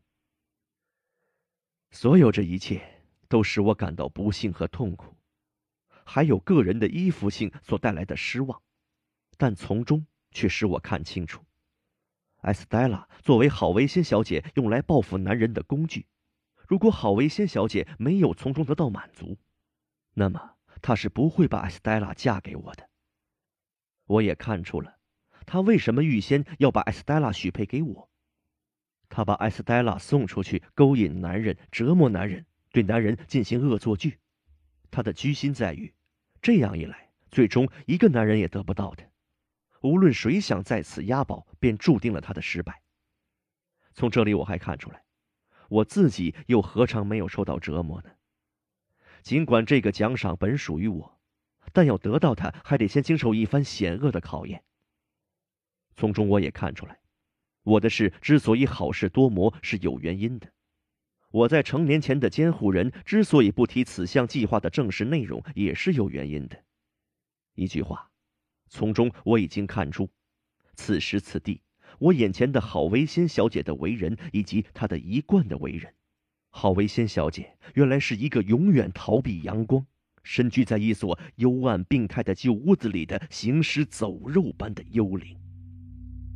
郝维仙小姐房中照明的蜡烛都放在墙壁上突出的烛台上面，全都离地面很高，发出呆滞迟钝的光芒。房中的空气和外间隔绝，几乎很难更新。我四周看了看。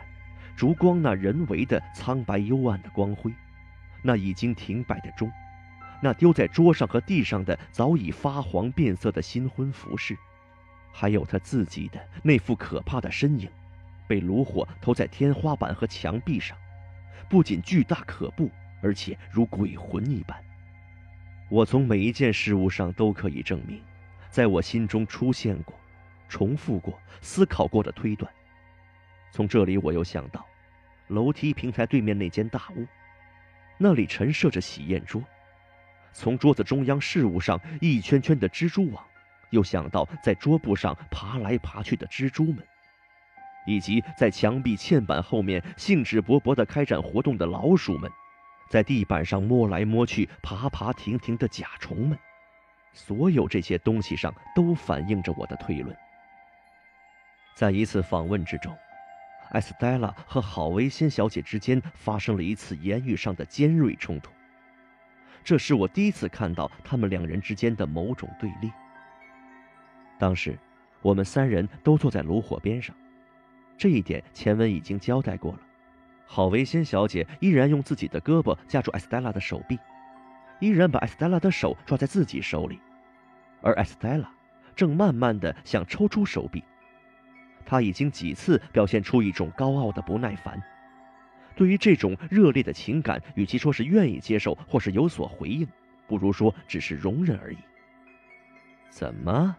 郝薇仙小姐说道：“难道你讨厌我不成？”眼光唰的射在艾斯黛拉身上。我只不过有些讨厌我自己。艾斯黛拉一边回答，一边抽出手臂，走到了大壁炉跟前，站在那儿看着炉火。说老实话，你这个忘恩负义的东西！郝维仙小姐气得大声喊道，恼怒的用手杖狠命敲着地板。你连我也讨厌起来了。艾斯黛拉沉着冷静的看了看对方，然后又低头看着炉火。她的优美身姿和俏丽面庞所表现出的沉着冷静，和对方那种狂乱的暴躁以及几乎接近残酷的行为形成明显的对照。你是木头，是铁石，郝维仙小姐大喊道：“你的心是冷酷的，是冷酷的。”艾斯黛拉依偎在大壁炉架上，保持着一副无动于衷的神态，只是转动了一下眼珠，说：“什么？你骂我是冷酷的？你这么骂我吗？难道你不冷酷吗？”郝维先小姐火冒冒的反问着。反正你清楚。我是你塑造成的。你可以赞美我，可以责备我，可以使我成功，也可以使我失败。总之，你要我怎样我就怎样。啊！看你这样子，看你这样子！郝维仙小姐伤心的大叫着：“看你这个样子，心肠狠毒，又无情无义，把养育你的家也不放在眼里了。那时候。”我正心碎不已，鲜血淋漓，而我却把你抱在我这伤痛的怀里，对你无限柔情，把你养育成人，从不吝惜金钱，你知道吗？你把我领来养育，至少和我并无关系。即便当时我能说能走，也不过仅仅如此，其他什么也不懂。你要我什么呢？你一直对我很好。我的一切都得感谢你。你还要我什么呢？我要的是爱。我已经给了你爱，你并没有。养母，艾斯黛拉仍旧保持着怡然自得的态度，不像对方那般提高了嗓门，也没有忽而怒气冲天，忽而万般柔情，只是说：“养母，我已经说过。”我的一切都得感谢你，我所有的一切都是你的。凡是你给我的，你随时都可以取回去。除此之外，我一无所有。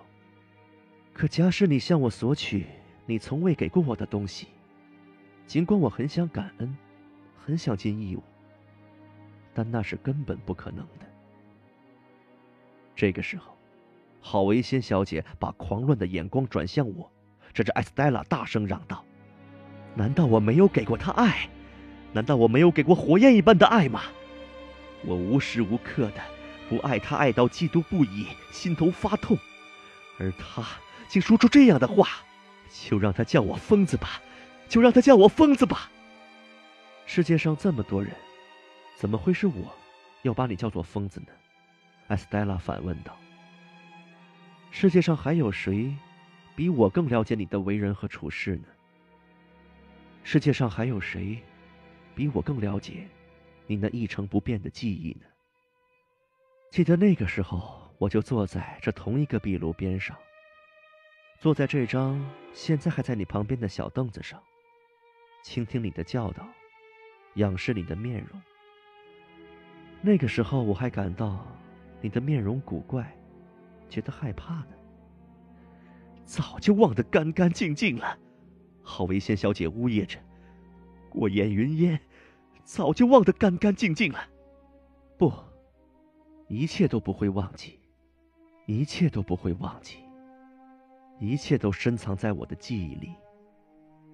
你发现过我不听你的教训吗？你发现过我不留心你的教导吗？他把手放在胸口说道：“凡是你不允许的，你发现过我心中想着他吗？所以，你待我该公正一些。你太骄傲了，太骄傲了。”郝维仙小姐用双手散开头上的白发，呻吟般的说着：“谁教我学会骄傲的？”艾斯达拉反诘道：“在我学会了骄傲的时候，又是谁那么连声称赞我的？”你太心狠了，太心狠了！郝维仙小姐又用双手撩开头上散开的白发，呻吟般的说着：“谁教会我心狠的？”艾斯黛拉反诘道。在我学会了心狠的时候，又是谁那么连声称赞我的？可是，我是教你对我骄傲、对我心狠吗？郝维仙小姐因为气愤而尖叫起来，伸出两只臂膀：“艾斯黛拉，艾斯黛拉，艾斯黛拉，你连对我也骄傲、也心狠了！”艾斯黛拉虽有一点诧异，然而却是很平静的看了他一会儿。并没有表现出不安的神情。看了一会儿之后，他又低头看着炉火。沉默之后，艾斯黛拉才抬起眼皮说：“我真难以想象，分别一个阶段之后，回来看你，你竟如此不讲道理。我可从来都牢记着你曾有过的不幸遭遇，牢记着你那遭遇的原因。”我一直遵照你的教导做事，绝不辜负你的期望。我用你的教训来管束自己，从来没有任何软弱的表现。难道回报我的爱竟是软弱的表现？郝维仙小姐大声叫道：“我懂了，我明白了，原来你把这也叫软弱。”艾斯黛拉又沉默了一会儿，虽有些诧异，内心却十分平静。若有所思地说：“我已经开始领悟，为什么会有这样的情况了。你在这宅邸的许多暗不见天日的房间里养育你的养女，不让她知道此间尚有阳光这东西。她也没有在阳光下见过你的笑容。然后，你又怀着某种目的，让她经受阳光的洗礼，了解什么是阳光，以及阳光下的一切。”他按照你的话做了，而你自己却感到失望，感到愤怒，是不是这一种情况呢？郝维仙小姐双手捧住自己的头，坐在那儿低低呻吟着，身子在椅子上摇摆着，但是没有回答。艾斯黛拉说道：“也许这个例子更能说明问题。假使从你的养女开始懂事的时候起。”你就尽最大努力告诉他，这世上有阳光这种东西，但阳光是敌人，是毁灭人性的东西，所以要他反对阳光。因为阳光摧残了你，使你枯萎，所以阳光也会摧残他，使他枯萎。你这么做了，以后，却又为了某一个目的要他去见识阳光，而且，要他很自然的接触阳光。他一下子当然还不能习惯。如果你见到这一点，你会失望，会生气吗？郝薇仙小姐坐着，听着。当然，只是说好像如此，因为我看不到她的脸。艾斯黛拉又说道：“所以，你把我造成什么样的人，你就该把我当成什么样的人对待。成功不属于我。”失败也不属于我，但成功和失败两者一起，就造就了我这样的人。我完全不知道，郝维仙小姐怎么会已经坐倒在地上，围抱在所有褪色的婚礼服饰之中。我一直想找出一个理由离开这个房间，现在总算看到了一个机会，便用手对艾斯黛拉做了一个手势，要她照看郝维仙小姐。我离开的时候，艾斯黛拉和刚才一样没有动，依然站在大壁炉旁边。当时，郝维先小姐的满头白发都飘散开来，拖在地板上，围抱在另一堆残缺的婚礼饰品中，看上去既狼狈又难看。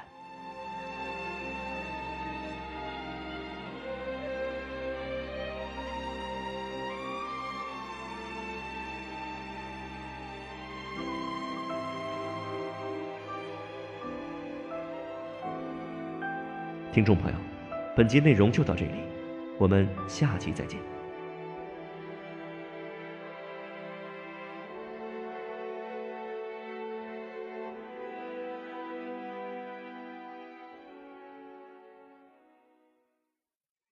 欢迎收听长篇小说《远大前程》，作者查尔斯·狄更斯，演播制作伯爵。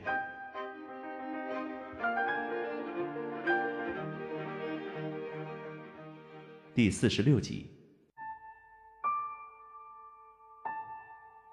我心情沮丧郁闷，独自在星光下散步了一个多小时，走遍了院子，走遍了置酒作坊，也走遍了荒芜的花园。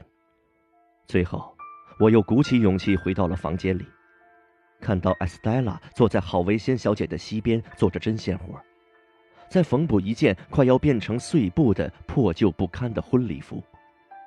此后，只要在大教堂里面看到悬挂着的那些褪色破烂的锦服之类，我便会联想到他的这件婚礼服。接下来，我和艾斯黛拉开始玩牌，像以往一样。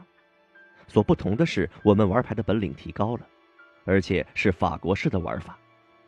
整个夜晚就是这样被消磨掉了。然后我才上床休息。我睡在院子那边的那所独立的房子里，这是我第一次住在沙提斯庄园里，在床上翻来覆去就是不能成眠，好像有成千上万个郝维仙小姐在我四周纠缠着。她站在枕头这边，又站在枕头那边，她站在床的这头，又站在床的另一头，在换洗室半开着的门后面站着她。换洗室里面也站着他，楼上的房间里是他，楼下的房间里也是他，哪里都有他，他无所不在。漫长的黑夜，慢慢爬到了两点钟的时候，我觉得无论如何也睡不下去了，只能起身。于是我从床上起来，把衣服披上，走出门，穿过院子，走进一条长长的石头通道，打算绕到外院。在那儿散散步，可以放松一下。可是，我一跨进这通道，就把烛光吹熄了，因为我看到，郝维新小姐像鬼魂一般，正沿着通道走着，一面还低低的哭泣着。我远远的跟在她后面，目送她上了楼梯。她手里拿了一支没有托盘的蜡烛，可能是从她房中的烛台架上取下来的。在微弱的烛光下，他就像从阴间出来的孤魂。我站在楼梯的下面，没有看到他开门，却闻到了餐室里飘来一阵发霉的气味，听到他在里面走动的声音。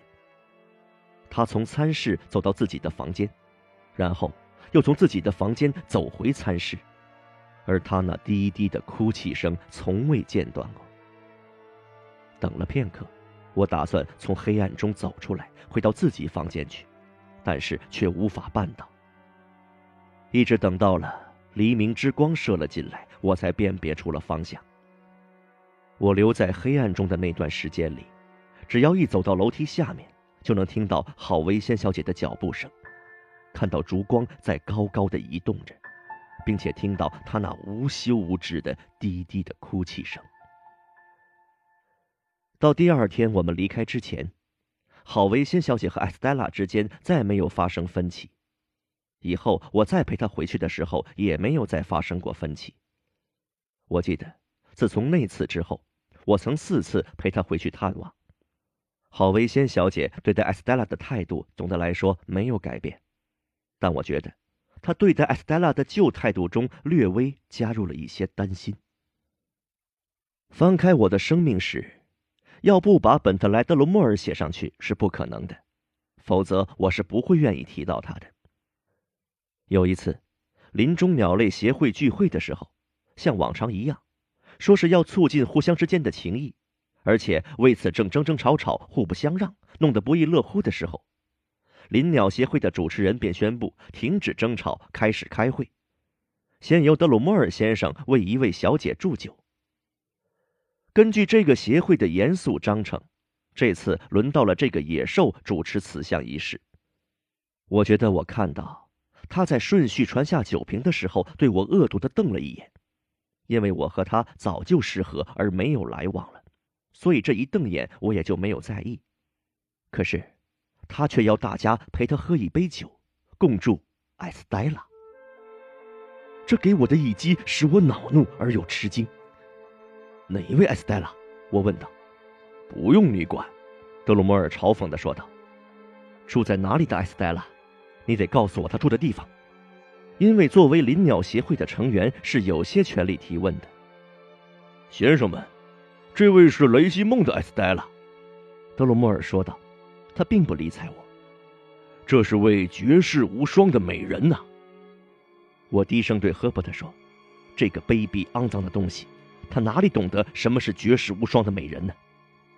祝酒之后，坐在他桌子对面的赫伯特说：“我认识这位小姐。”你认识她吗？德鲁莫尔问道。我也认识。我的脸上泛出愤怒的红色，说道：“你认识？哦，天了！”这就是德鲁莫尔唯一的反驳，否则那就是摔酒杯、丢盆子了，因为他的本领就是这些。但是，仅仅这一点就已经把我气得发疯了，仿佛其中带着刺一样。于是我立刻从我的座位上站了起来，对大家说。我不得不关心这一只可尊敬的鸟，竟然轻率的飞入林中，居然为一位他从来不认识的小姐祝酒干杯。我们总是把加入协会说成飞入林中，真像议会里的用词一样，那么干净利落、简洁明了。听了我的话之后，德鲁莫尔先生忽地站了起来，要我说说究竟是什么意思。于是我便做了一个极端的回答：想决斗，我不会示弱。在一个基督教的国度里，在如此情况下，是否可以运用不流血的方法解决问题，是一个值得争论的题目。鸟儿们有几种不同意见，大家辩论的生动活泼。至少有六位可尊敬的协会成员对另外六位成员当场表示，如果他们想决斗，他们不会示弱的，一定奉陪。不过最后，协会做出决定，为了维护协会的荣誉。只要德鲁莫尔先生拿出一点证据，表示他确实荣幸的认识这位小姐，那么皮普先生作为一名绅士和会员，就必须向对方道歉，并表示重归于好。当时还指定第二天就得交示证据，以免时间拖延而使事态冷淡下去。第二天，德鲁莫尔果然带来一张由艾斯黛拉亲笔写的条子，在条子上。艾斯黛拉十分客气地说明，她很荣幸和德鲁莫尔跳过几次舞。这样一来，我却哑口无言了，只有向他道歉，并表示重归于好，又说，我原来的想法已证明是站不住脚的。然后，德鲁莫尔和我坐在那儿，哼着鼻子，相互对峙了一个小时。林中鸟类俱乐部的成员也胡乱地争论了好久，最后还是从大局出发，宣布。这次大家的友情得到了促进，友谊以惊人的速度进展着。我现在谈到这件事情是轻描淡写的，可是当时对我来说却绝不是如此轻描淡写的，因为我一想到，艾斯黛拉竟然对这么一个下贱的、笨拙的、阴沉的蠢材，一个连一般人都比不上的家伙产生了好感，内心的痛苦简直不可言表。事到如今。我依然认为，正因为我对 Estella 的爱是非常纯洁、豁达和毫无私心的，所以一想到她竟然屈就于这条狼狗，我便无法容忍。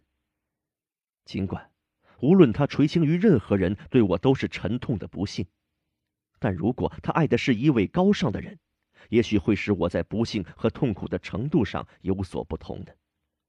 我要把这件事情查清楚并不难，果然。很快便弄明白了，其实德鲁莫尔早就紧紧的追求她了，而他也让他追求。没有多久，他更是追着她不放，以致我们两人每天都会相遇。他死心眼的坚持着，紧追不舍。艾斯黛拉正好也就掌握住他，忽而对他百般鼓舞，忽而又使他全然失望，忽而当面奉承他几句，忽而又在大庭广众之下奚落他。忽而对他很了解，忽而又忘记了他究竟是谁。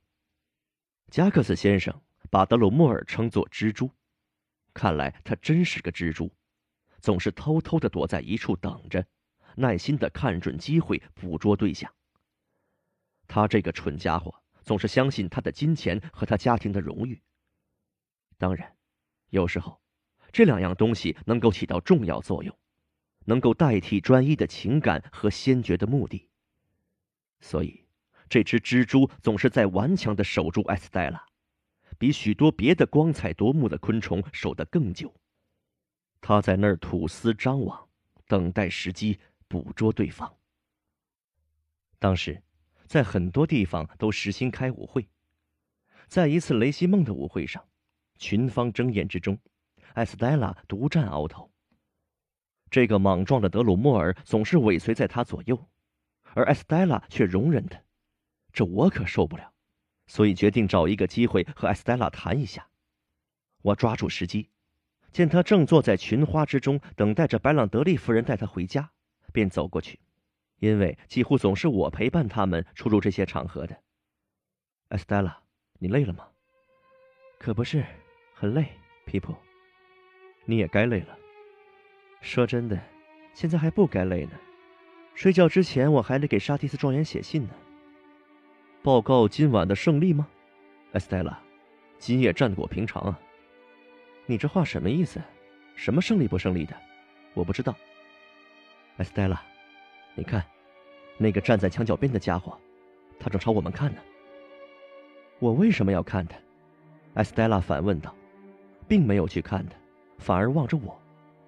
我为什么要看他？请问？那个站在墙角边的家伙有什么值得我看的？这就是我要问你的话，因为他整晚都泡在你身边啊。艾斯黛拉瞥了他一眼，回答说：“不过是些灯蛾和丑陋的小虫子，在蜡烛旁边飞来飞去。蜡烛有什么办法呢？有办法的。蜡烛没有办法，艾斯黛拉难道也没有办法吗？”停了片刻，艾斯黛拉笑着说：“那么。”也许有办法，随你说吧。可是，艾斯黛拉，你要听我一句话：像德鲁莫尔这种为大家所不耻的人，你竟和他在一起，这真使我难过。你知道他是被人们瞧不起的。还有呢？你看，他的内心和外表一样，都是奇丑不堪的。这简直是一个有缺陷、坏脾气、阴沉沉的笨拙家伙。还有呢？他除了有几个钱。还有他那些混蛋祖宗的一本糊涂家谱之外，简直一无可取。你知道不知道？还有呢？艾斯黛拉又问道。他每问一次，那对可爱的眼睛便睁大一些。他总是用“还有呢”这三个字来回答。我为了要他套出心里话，便接过他说的话，用强调的语气重复说：“还有呢，也正是这些，才使我内心难受。”如果我认为他垂青德鲁莫尔是有意用这点来使我使我难受，那我对此倒也心安理得的感到些宽慰。问题是，他还和过去一样，对我完全置之不理。所以我对此就不能抱有幻想。People，艾斯黛拉说道，眼光在屋里搜寻了一遍。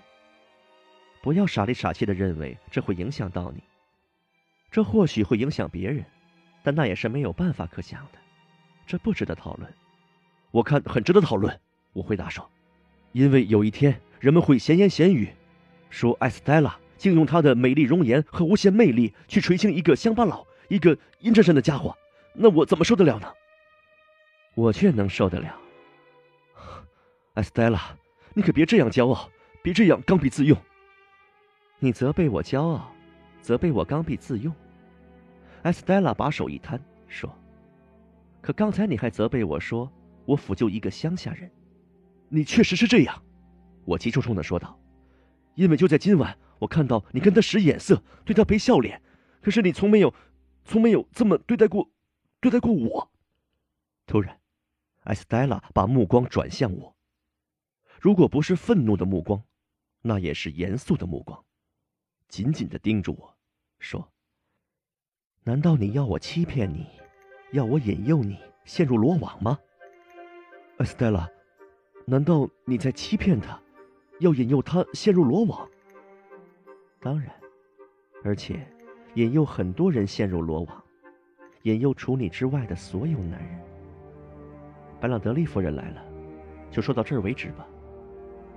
现在，我已经用整整一章来叙述了那充满于我心中的主题，曾经使我一次又一次痛苦的主题。至此，我便可以毫无阻碍地讲述另一件事了。那是很久很久以前就已经徘徊在我眼前的事情。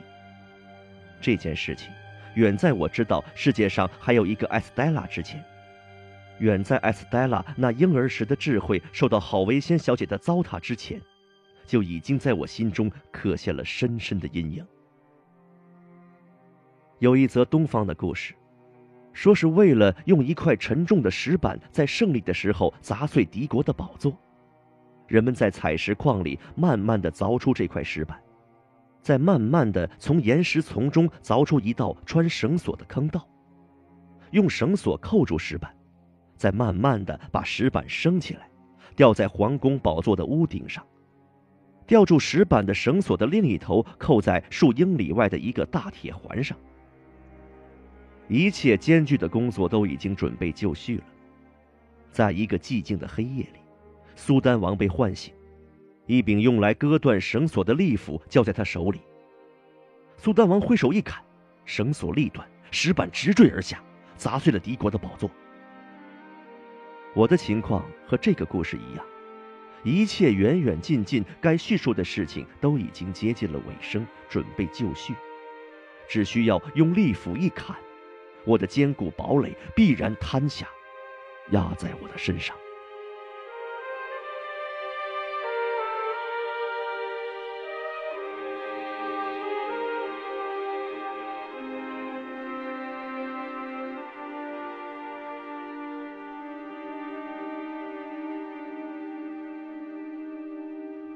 现在我已经二十三岁了，二十三岁的生日已经过去一个星期了。关于我远大前程的遗产问题，仍然是一点消息也没有。这个时候，我们搬出巴纳德旅馆也有一年多了，目前住在伦敦古朴典雅的四区里。我们的房子位于花园方，临近泰晤士河边。潘凯特先生和我解除最初订立的师生关系已有一个时期了，不过我们之间仍然保持着良好交往。至于我，目前还没有能力独立处理事务，做些正事，主要是因为我的具体情况还不能够明确造成的。我希望一切等安定之后再说。但我却有读书的嗜好，每天都要花几个小时读书。关于赫伯特的那件事情仍然在进行之中，而我自己的事情，在前一章的末尾部分已有交代了。由于商务缠身，赫伯特已远赴法国马赛。我这个时候独自一人，孤苦伶仃，颇感索然无趣。我一心想着明天，或者下周，我的一切都会明朗起来。长期的期望，长期的失望，于是心情颓丧，万般焦虑。有时候回想起往日老朋友的欢愉面孔和快乐的交谈，不免自作伤感。这个时候天气糟糕透顶，总是刮风下雨，下雨刮风，大街小巷全是泥泞不堪，难以走路。日复一日，伦敦上空总是漂浮着从东边来的一层厚厚的乌云，久久不去，好像伦敦东边的天空总是暗藏着永恒的雨云，永恒的风云。风是那么的狂怒。伦敦一幢幢高楼的屋顶都被它无情的掀去。在伦敦近郊的乡下，一棵棵大树被他连根拔起，一条条风车的叶片被他卷得不知去向，一桩桩令人忧郁的帆船和死人事件不断从海边传来，倾盆的大雨和愤怒的狂风相约携手同行。这一天，正是风雨交加最厉害的一天。夜晚时分，我坐在家里面读书。从那个时候以来，四区一带的情况已经有很大变化了。目前已不再如那般显得凄凉，也不再可能有被河水淹没的危险了。然而，当时我们住在最临近河边的一幢房屋的顶层。那天夜晚，狂风四处冲击，震动了整座房屋。就像被炮弹袭击或者被波浪冲击一样，大雨开始噼噼啪啪地敲打着窗户的时候，我抬起双眼，看到窗户在摇晃，觉得自己仿佛正坐在一座被狂风暴雨颠得东倒西歪的灯塔之中。有时候，烟囱里的烟无法向黑夜的空中散去，反而又被挤回到烟囱里倒灌进来。我把门打了开来，向楼梯望去。那儿的灯已被风吹熄了。我将双手放在额角上，遮去灯光，从漆黑的窗户向外望去。狂风暴雨的时刻，一点窗缝也不能打开的。我看到，院子里的灯火也被风吹灭了。至于远处桥上的灯，河岸上的灯，也都被风吹得瑟瑟发抖。河上大平底船里的煤火也被一阵狂风吹起万道火星，就好像是一阵红热的雨点。我把表放在桌子上，打算看到十一点钟的时候合上书去睡觉。等我把书合上的时候，圣保罗大教堂以及伦敦城的所有教堂里的钟都一个接一个的敲响，有的领头，有的相伴，有的随后响起。在狂风之中。钟声发出奇怪的音响，我静静的听着，思考着，风是如何打击着钟声，把钟声撕得破碎不堪。就在这个时候，我听到楼梯上响起了脚步声。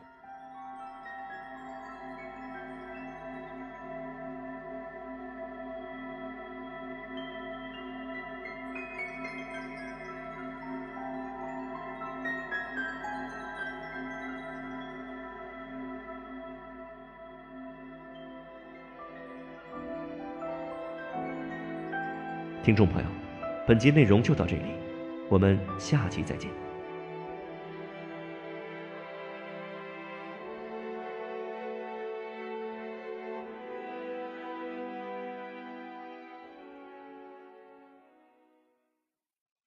欢迎收听长篇小说《远大前程》，作者查尔斯·狄更斯，演播制作伯爵。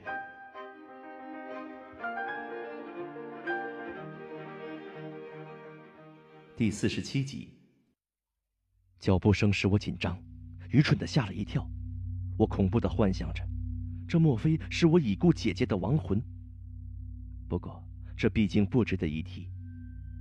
过了不一会儿，我重又凝神细听，又听到了正在走近的一些跌跌撞撞的脚步声。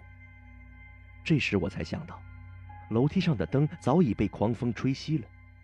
于是拿起台灯，走出房门，来到楼梯口。那来的人一看到我的灯光，一定在下面站住了。此时楼下一点声音也没有。楼梯下面有人吗？我看着下面，大声问道。有人。楼梯下的黑暗之中响起一个人的声音：“你想上哪一层楼？上顶层。我找皮普先生。你找的是我？”没出什么问题吧？没有问题。下面的声音回答道。接着，这个人向上走来。我站在那儿，把手伸在楼梯栏杆之外。那个人慢慢的走进灯光之中。这是一盏带灯罩的台灯，只是用来看书的，照射范围很有限。所以，那个人被灯光照着，仅那么一会儿。就又走出了光圈范围。一瞬间，我看到了一张陌生的脸，好像一看到我就显得很高兴，那种仰视我的样子叫我不能理解。他向前移动着，我也把灯向前移动着。灯光下，我辨别出，他穿的衣服质地很好，不过穿的不太讲究，看上去像一位航海家。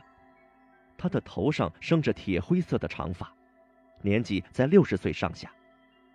他肌肉发达，双腿强壮，皮肤晒得发黑，是个久经风雨、见过世面的人物。他上了最高两级楼梯之后，灯光把我们两人都照得很清楚。我看到他伸出双臂准备拥抱我，这使我莫名其妙，惊讶万分。请问你有什么事？我问他。我有什么事？他重复了我的话，停顿了一下。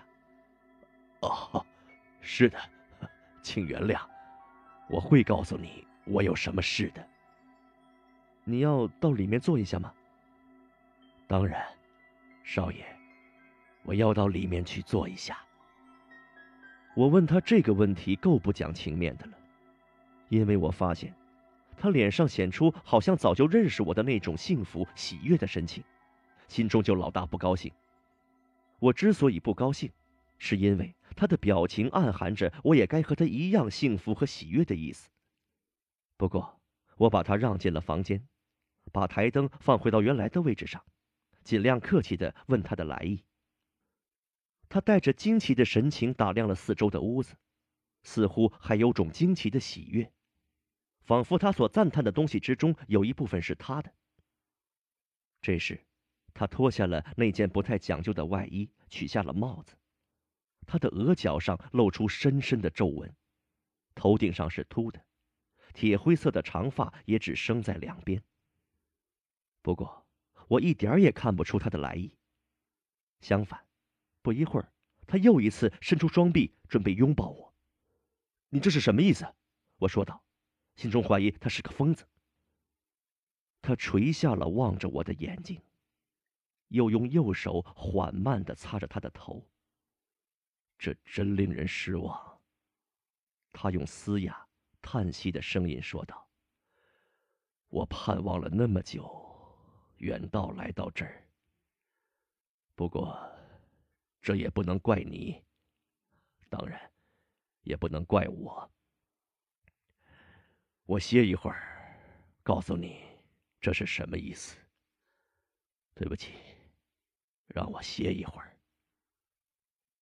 他坐在炉火前的一张椅子上，将他那一双大大的棕黑色、爆出青筋的手放在前额上。我仔仔细细的瞧着他，不觉退缩了几步。不过我仍然认不出他。这儿没有别人吗？他回头望了一下，问道：“没有别人吗？你为什么问我这个问题？我不认识你，你在这样的深夜到这儿来，来到我的房间，还问这样的问题？你长得真神气呀！”他对着我摇晃着头，那个样子包含了深情厚意，但同时又是那么不可理解，使我激怒异常。我非常高兴看到你长大成人，看到你长得如此神气。可是你不要来逮我，那样做，你以后会感到后悔的。他已经看出了我的想法，而我也认出了他，同时放弃了逮他的想法。虽然我已回忆不起他的重要特征，但是我认出了他。人世的风雨已经把这悠悠岁月冲洗干净，已经把艰难时事扫荡一空。即便如此，即使再回到童年时的教堂，我们面对面站在那儿，一个大人，一个孩子，也不可能比我现在更清楚地认出他来。这时，他正坐在壁炉前面的椅子上，不需要他从口袋里掏出那把锉刀来向我证明，不需要他从脖子上取下围巾再扎到头上去，不需要他再用两条手臂紧紧抱住自己的身体，在房间中颤抖着走来转去，再把头回过来看看我，为了让我认出他。一会儿之前，我根本没有怀疑这会是他。而现在，用不着他给我任何暗示，我一眼就认出了他。他走回到我站立的地方，又把双臂伸给我。我不知道该做什么是好，因为这时我在惊慌当中失去了沉着，于是不情愿的把手也伸给他。他满心喜悦的抓住我的手，把我的手送往唇边，吻了吻我的手。却仍然抓住不放。我的孩子，你的所作所为是高贵的，高贵的皮婆，我一直记着你的所作所为呀。这时，他的神态一变，仿佛又要来拥抱我，便用手顶住他胸口，把他推开。不要这样，不要这样，我说道，离远一些，离远些。如果你因为我在孩子的时候为你做过些事情要感谢我，我认为你只要改过自新，就表明了你的感谢了。如果你到这儿来是专门来感谢我，我看这是没有必要的。还有，你已经找到我了，你到这儿来是出于你的善意情感，我不能拒之于门外。不过你必须明白，我……他用一种非常奇特的目光盯着我，使我走了神，话到嘴边却说不出口。我们无言的相互对望着。一会儿之后，他说：“你说我必须明白，不知道我必须明白什么？我现在不希望再和你来往，尽管我们过去有来往，可是现在的情况已和过去不同了。我很高兴，相信你已经改过自新，重归正途。我也很高兴。”今天能有机会向你表达我的想法，想到自己还值得一谢，我同样高兴你来这儿感谢我。但是我们俩所走的毕竟是两条不同的路啊！你现在身上淋湿了，看上去有一点倦意，是不是喝杯酒再走？他解开了脖子上的围巾，站在那儿，仔细观察着我，嘴里咬着围巾梢。他一面咬着围巾的末梢，观察着我。一面回答说：“我想，我就喝杯酒再走。谢谢你了。”茶几上放着盛酒器的盘子。我把盘子搬到壁炉前的一张桌子上，问他要喝什么酒。他用手指着其中一个酒瓶，既没有看他，也没有说话。于是，我便调制了一杯热的兑水朗姆酒。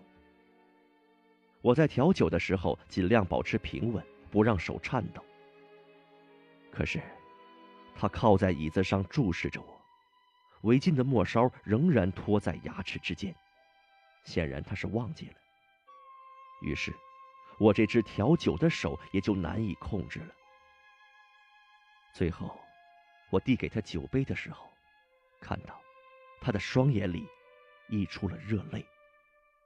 这使我吃惊不小。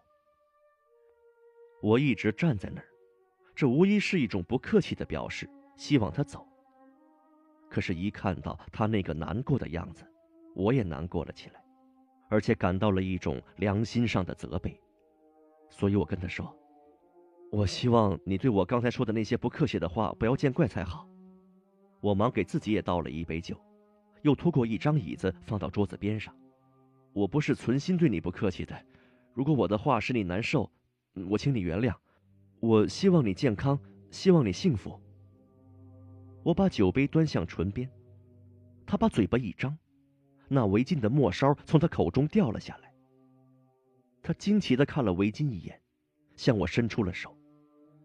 我把手伸向他，他这才喝酒，并一边拉着衣袖擦他的眼睛和额角。你是怎么生活的？我问他。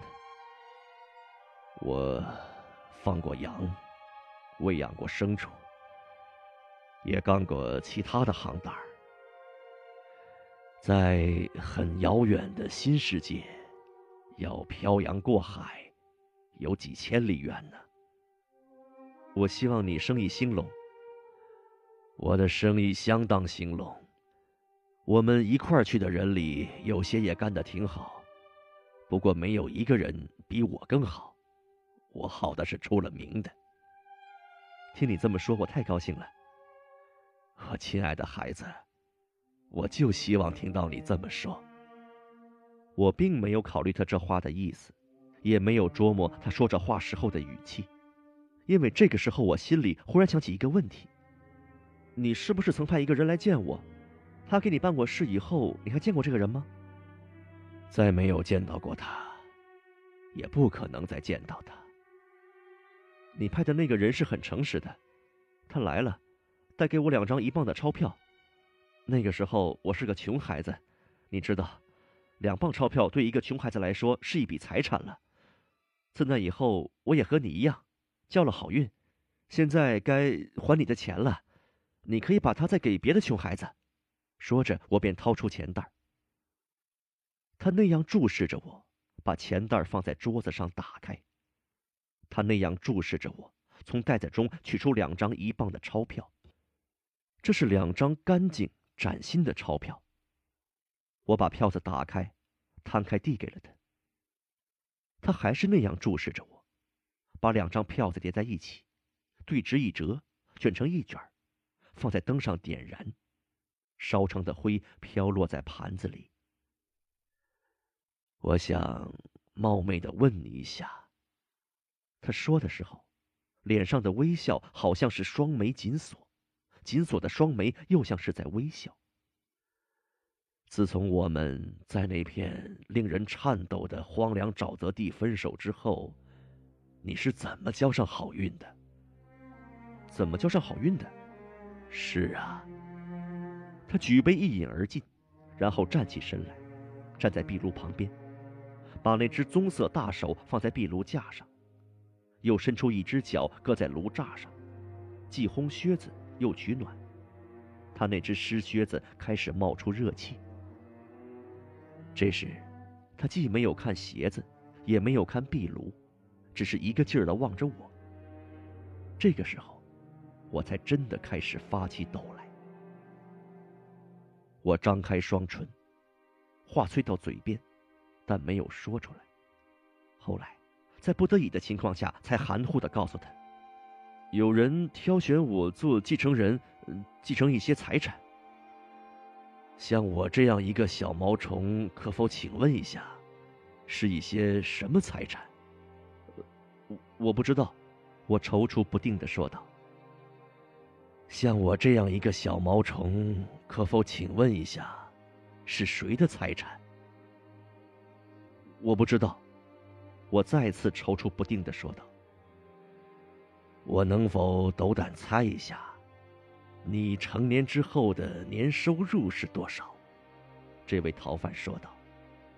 你看，第一个数字是不是五啊？我的心就像失去控制的铁锤一样，砰砰的乱跳着。我从椅子上跳起来，把手放在椅背上，站在那儿，心神狂乱的看着他。和一个监护人有关。他继续说道：“在你未成年的时候，应当有一个监护人或者类似的人。他也许是某个律师。这个律师名字的第一个字母是不是 J？一切疑团的真相就像闪电一样向我扑来。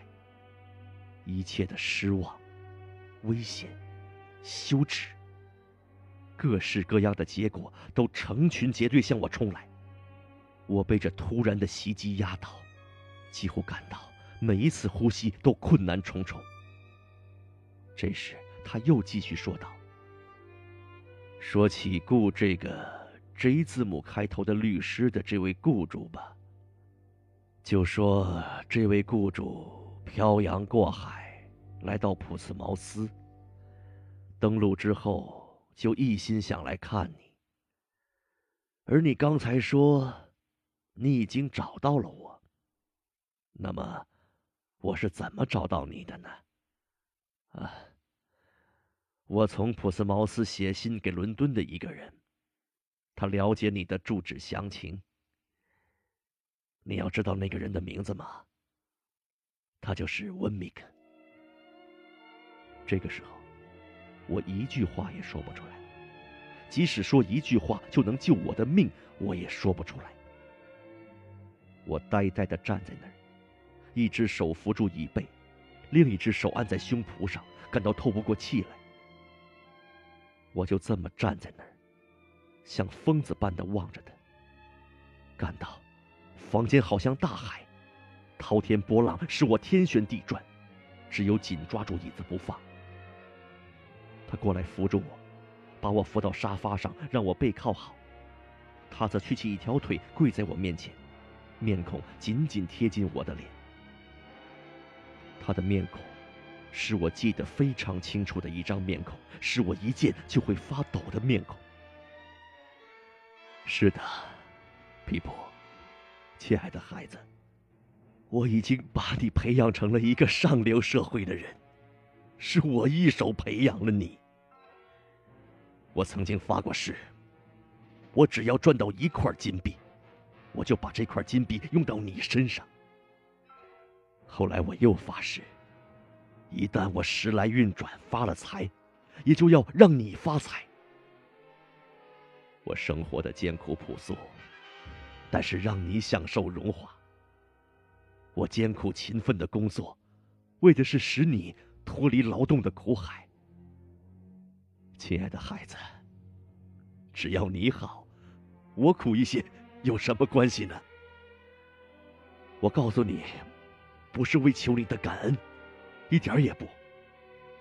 我告诉你是让你知道，那条曾经在粪堆上荡来荡去的狗也有今天。他曾经蒙你搭救，如今他昂起了头，还培养了一个上等人。皮博，这培养的上等人就是你呀！我对这个人的厌恶，对这个人的恐惧，只想赶快躲开这个人的反感。其实他是一头凶猛的野兽，也至多不过如此了。皮博。听我说，我就是你的第二个父亲，你也就是我的儿子。对我来说，你比我亲生的儿子还更要亲呢。我已经攒下了钱，这些钱都是给你用的。起初，我只是被人家雇去放羊，住在一间孤独的小屋子里，什么人的面孔我都看不见。只能看到羊的面孔，这使我几乎忘记了男男女女的面孔，但唯独能看到你的面孔。每每在我吃中午饭或吃晚饭的时候，每每在我放下餐刀的时候，我便会自动的说：“瞧，这孩子又来了，他正望着我在吃喝呢。”有多少次我看到你呀？就和在那大雾弥漫的沼泽地上见到的你没有两样。每一次，我都会走到门外，在一望无际的天空之下，说：“一旦我获得了人的自由，发了财，我一定把那个孩子造就成一个绅士。要说瞎话，就让天雷劈我。我果然如愿了，亲爱的孩子。瞧瞧你这样子，看看你住的地方，和贵族的住处没有两样。贵族有什么了不起呀？嘿，你有钱，可以和贵族比一下，你可以击败他们。他滔滔不绝的说着，兴高采烈，而且得意洋洋。好在他看得出我几乎要晕倒了，所以并没有怪我没领他的情。这自然也使我松了一口气。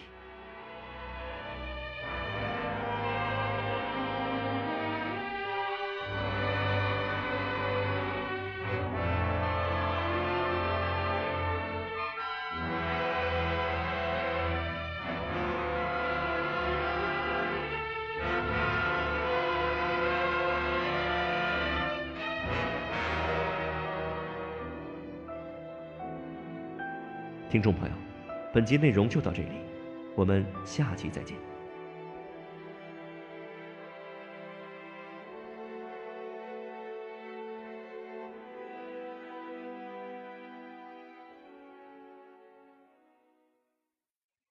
欢迎收听长篇小说《远大前程》，作者查尔斯·狄更斯，演播制作伯爵。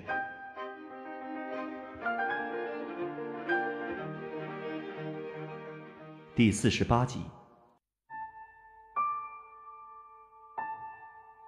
听我说，他继续说道。他从我口袋里掏出我的怀表，又转过来看我手指上戴的戒指，而我只有畏缩的后退，仿佛遇到了一条蛇一样。这是一块金表，一个美丽的东西。我看，这够得上一位绅士戴的表。这是一个钻戒，四边镶着红宝石。我看，这够得上一位绅士的钻戒。你看，身上穿的亚麻衬衫，质地多好，多漂亮。看你的衣服，再买不到比这更好的啦。你还有书。他用眼睛扫视了一下房间，在书架上堆得这么高，看来有好几百本书吧。你读过这么多书是吗？我进来的时候看到你在读书呢，亲爱的孩子，你把书读给我听听啊。即使这些书是外文写的，我听不懂，但只要我听，我一样会为你骄傲的。他又一次把我的双手放在他的嘴唇上，而我身体内流动的血全部变冷了。皮普，先不必在意说话。他说道，又用袖子擦了擦他的眼睛和额角，喉咙里又发出那种我记得非常清楚的咯咯声。他讲的越是那么诚心诚意，我心里也就越感到慌里慌张。你得先把情绪稳定一下，不必干别的。你不像我，长期的在盼望着这件事的发生。你不像我，你心里还没有任何准备。再说。你根本没有想到，培养你的人是我吧？哦，没有，没有，我根本没有想到。现在你可知道我是谁了吧？就是我一个人，除了我自己和加克斯先生之外，没有其他任何人了解真相。真的一个人也没有了吗？没有。他惊奇的瞥了我一下，说。还会有谁呢，亲爱的孩子？你生的多么英俊呐！嗯，你看中了哪个漂亮眼睛了吗？有没有一个漂亮眼睛被你看中了？哦，艾斯黛拉，艾斯黛拉，亲爱的孩子，只要能用钱可以换来的，你就可以得到。像你这么一个绅士，又生得如此英俊。再加上有钱做你的后盾，你自会赢得你所要的一切的。好吧，我再接着刚才的说吧，亲爱的孩子。我住在小棚子里给人家放羊，我的东家死了，他的钱便留给了我。本来他是和我一样出身的人呢。接着我服刑期满，获得自由，便开始干自己的事情。可以说，我干每一件事都是为了你。无论我干什么，我都会想到，我干事都为他一个人。如果我不为他，但愿老天用雷电劈我。我干的事都一帆风顺，刚才我就告诉过你了，我就是这样出了名的。东家留给我的钱，再加上开始几年我自个儿赚到的钱，我便都寄回国来，交给加克斯先生。他第一次去找你，就是按照我心里的要求去办的。啊，我多么希望，当年他没有来找我。我多么希望，我一直。留在铁匠铺里，虽然得不到满足，可相比之下，倒比现在要幸福的多。亲爱的孩子，听我说，只要我在心里暗暗的想起自己正在培养着一位绅士，我就得到了补偿，一切的怨气都消失了。有的时候啊，我走在路上，那些骑着高头大马的移民们气宇昂扬的走过。扬起的尘土直冲我的面孔。你知道，这时我想什么？我自言自语：我正在造就一位你们都不能相比的绅士。他们当中啊，有人对别人说，他几年前还是个犯人，现在也是个没有文化的大老粗，不过有好运气罢了。你知道我说什么？我自言自语。我不是上流人物，我没有文化，但我却有一个有文化的上流人物啊。你们有的只是牲畜和田地，可你们中有谁有一个有教养的伦敦绅士呢？我就是用这样的方式坚持着我的生活，我的心里也是这样存在着一个期望。总有一天我会回去。看一看我的孩子，让他知道，我才是他的亲人。他伸出一只手，搁在我的肩膀上。我一想到，他这只手说不定染过鲜血，浑身便颤抖了起来。皮普，我离开那个地方是不容易的，不但风险是不行的。不过，我是坚持到底。困难越大，我越坚强。因为我下定了决心，拿定了主意。最后，我终于成功了，亲爱的孩子，我终于成功了。虽说我集中思想，但仍然懵懵懂懂，不知所措。自始至终，与其说我是在倾听着他的谈论，不如说我在倾听着。风雨交加的声音，直到现在，我还是把他的话音和风雨之声混合在一起。虽然风雨正在大发雷霆，而他的声音早已弦过音绝。你准备把我安顿在哪儿啊？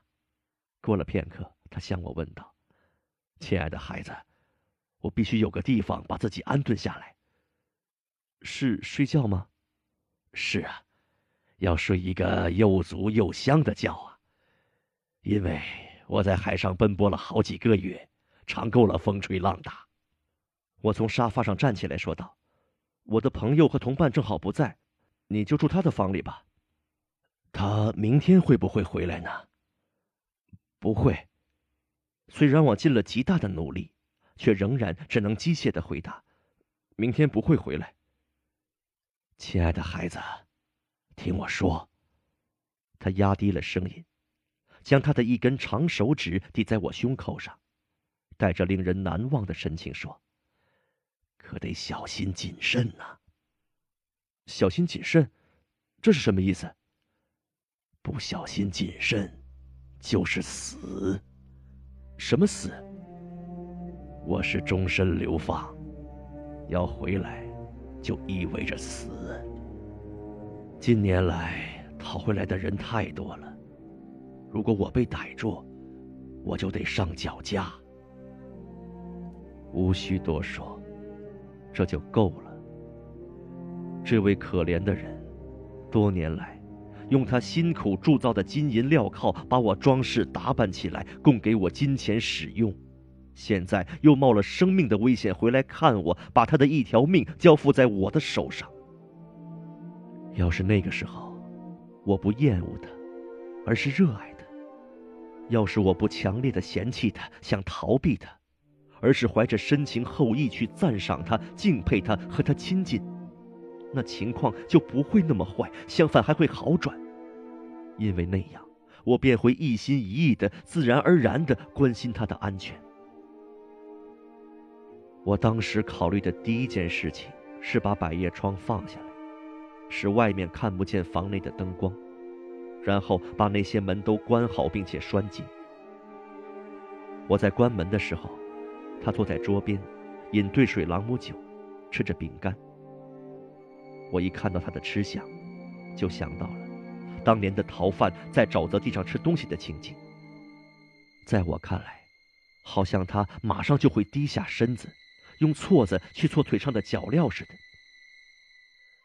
我走进赫伯特的卧室，把所有和楼梯相通的门都关好，只开着通向我们刚才谈话的那个房间的门。我问他是不是准备睡觉，他说准备睡觉，但请我给他一件我的绅士亚麻衬衫，他准备明天一早起来换上。我便拿出一件给他，并为他放好。这时，他又伸出双手，握住我的手，并向我说晚安。所以我的血又一次变得冰冷，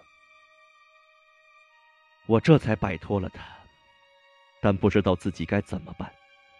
我先在刚才我们待的那个房间里加了火，然后坐在炉火旁边，不想入睡。我坐在那儿有一个多小时，头脑中一片空白，什么东西都想不出来。直到最后，我才开始想到我的命运。充分体会到我厄运的开始，我驾驭的人生之舟已经撞成了碎片。所谓的郝维先小姐对我的期望，原来不过是一场梦。他根本就没有把艾斯黛拉许配给我，在沙提斯庄园里，我只不过是被人当成了可以利用的器具，去刺伤那些贪得无厌的亲戚。在没有人可以当靶子的时候，我就成了一个活靶子，让人在我这颗没有头脑的心上试一试其本领。所有这些都使我痛苦，但是，我最深切的痛苦却是，因为这个逃犯，我竟然抛弃了乔。他究竟犯了什么罪，我一无所知。而他随时都有可能从我这儿被逮捕归案，在伦敦中央刑事法院执行绞刑。现在，我再也不能回到乔的身边，再也不能回到毕弟的身边，即使有千万条理由也都不行，因为我知道我丑恶的心灵所犯下的过错，任何做借口的理由也无法弥补。我从他们那儿。得到的淳朴和忠诚是对我最大的慰藉。世上再没有别的聪明贤士能比得上他们。可我再想挽回这一损失，却已绝不可能，绝不可能，绝不可能了。我仿佛听到屋外的阵阵狂风和噼啪雨点之中夹杂着追捕的声音。有两次。说真的，听到外面有敲门和滴滴的说话声，我心头堆满了这些恐惧。于是，一些想象和追忆都涌上心头，觉得好像出现过一系列的神秘征兆，预言了他的来临。也许是几个星期之前吧，我在街上行走的时候，就遇到过不少和他极为相似的人。就在他越过重洋。离英伦海岸越近的时候，和他长得相似的人的数量也就越多。难道是他那邪恶的灵魂把这些信使送到我身边，最后在这狂风暴雨之夜，果然信守诺言，来到我的身边。在我脑海之中，这类奇怪的想象一个接一个接踵而至，好像我童年时期，他在我幼稚的眼中就是一个不顾死活、性格暴烈的人。我曾亲耳听到另一个逃犯在一五一十的述说着他要杀害他的阴谋。我曾亲眼看到，他在深深的沟渠里，像一头野兽似的和别人扭打战斗着。然后，我从这些以往的回忆里，又回到了现实。看到火炉的火光之中，仿佛出现了一个极为可怕的影子。在这个狂风暴雨之夜，在这个寂静孤独之夜，在这个夜深人静的时刻。和他住在一起，怕是不安全的吧？这个可怕的影子渐渐扩大，接着充满了整个房间，使我不得不端起烛台，走到里间，去查看一下我那可怕的包袱。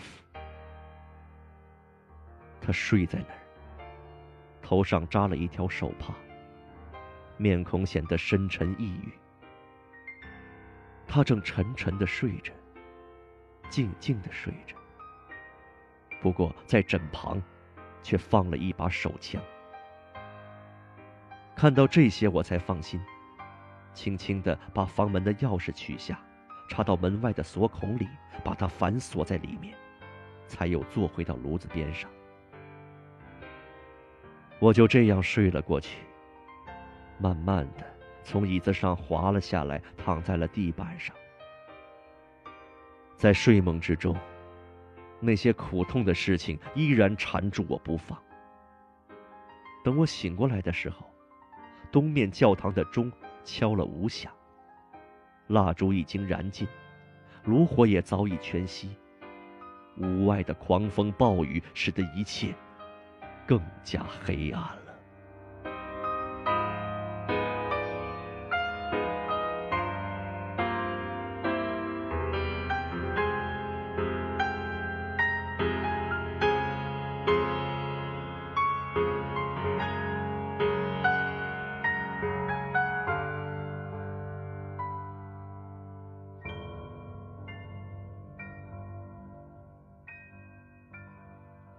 睡梦之中醒来，我便想到，对这位可怕的不速之客得采取防范措施，要尽力保证他的安全。幸运的是，这样一来，我心中其他一切的扰乱心灵的思想都统统抛到九霄云外去了。把他藏在家里显然是不可能的，不仅不可能这样做，而且这样做将会不可避免的引起人们的猜疑。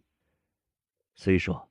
我已经解雇了那个讨债鬼，不过现在又找了一个红眼睛的老妈子来帮忙，他还带来一个活泼机灵的脏女孩做他的助手，据说是他的侄女。要是关上一间房间瞒着他们，只有更引起他们的好奇，让他们风风火火、加油添酱的传播出去。他们两人眼睛都不好，我一直认为，是他们长期以来喜欢从钥匙孔中偷看并探听秘密造成的。需要他们时，你找不见人；不需要他们的时候，他们却偏偏在你面前乱转。可以说，除了小偷小摸之外，这就是他们唯一可确定的品质了。为了不引起这些人的疑心，我决定在早晨向他们宣布，我的伯父突然从乡下来到这里了。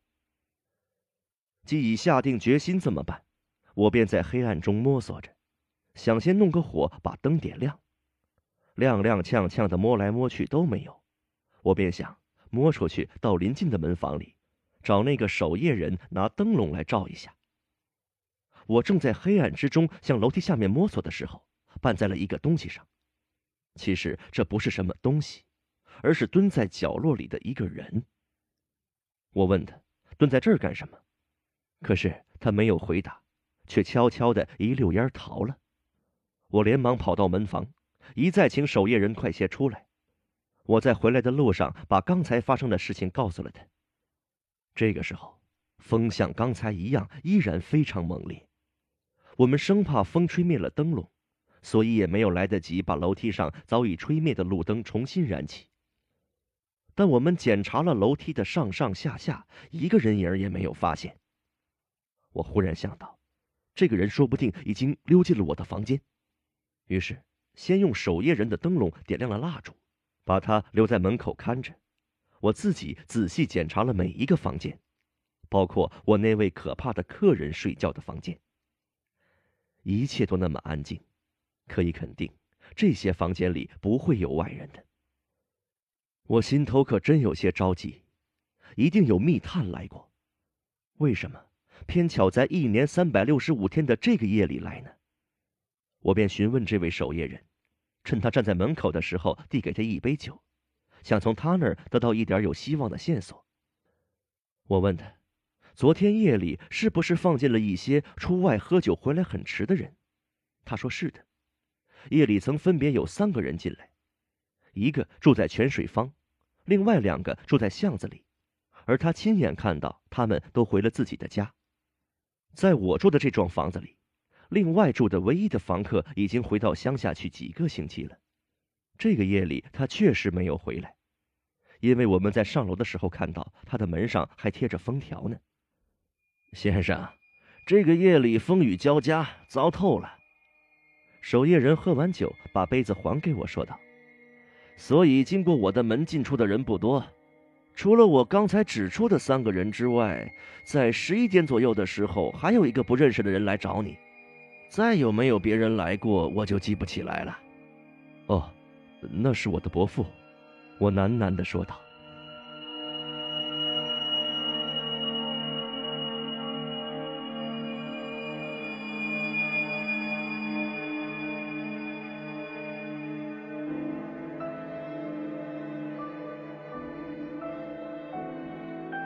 听众朋友，本集内容就到这里，我们下集再见。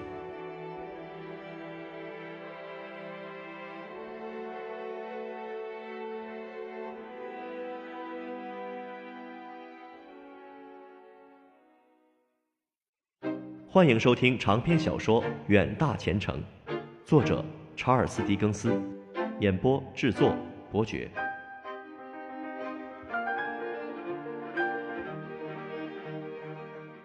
第四十九集。先生，这个夜里风雨交加，糟透了，所以经过我的门进出的人并不多，除掉我刚才指出的三个人之外，呃，在十一点钟左右的时候，还有一个不认识的人找你。再有没有别人来过，我就记不起来了。哦，那是我的伯父，先生，你见到他了吗？见到了，呃，见到了。还有一个和他一起的呢，和他一起的。我重复着他说的话。我想这个人是和他一起的。守夜人说道。在找你的人停下来问我的时候，那个人也停了下来。找你的人向这里走的时候，他也跟着向这里走。这是个什么样的人？守夜人没有仔细的看清这个人，他说：“看上去像是个工人。”他想，穿的是灰色衣服，外罩一件黑色大衣。这位守夜人不像我那样很重视这个人，他觉得没有什么关系，这是很自然的事。而我重视这个人，也有我重视的理由。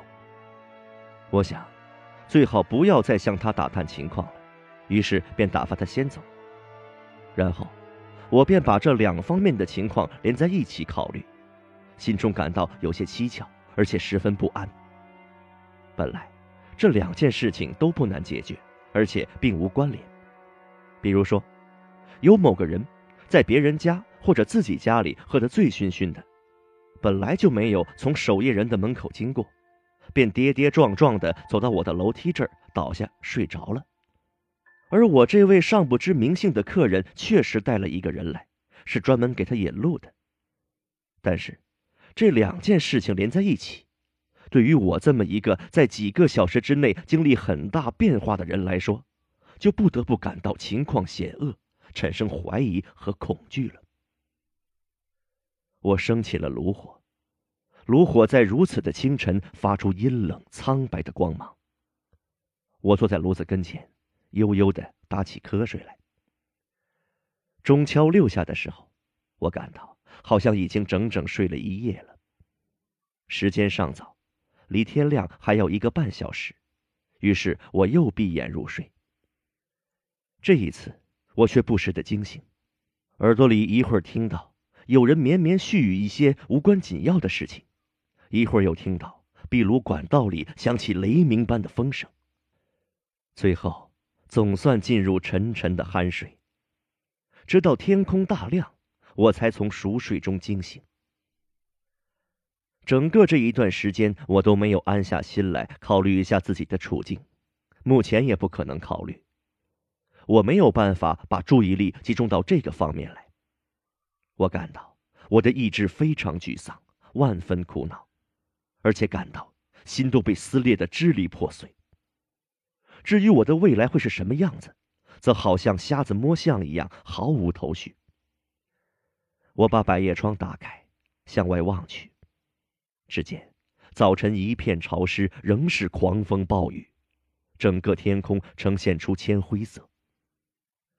我从这个房间走到另一个房间，然后又坐在火炉前面，全身冷得直发抖，等待着洗衣服来取衣服。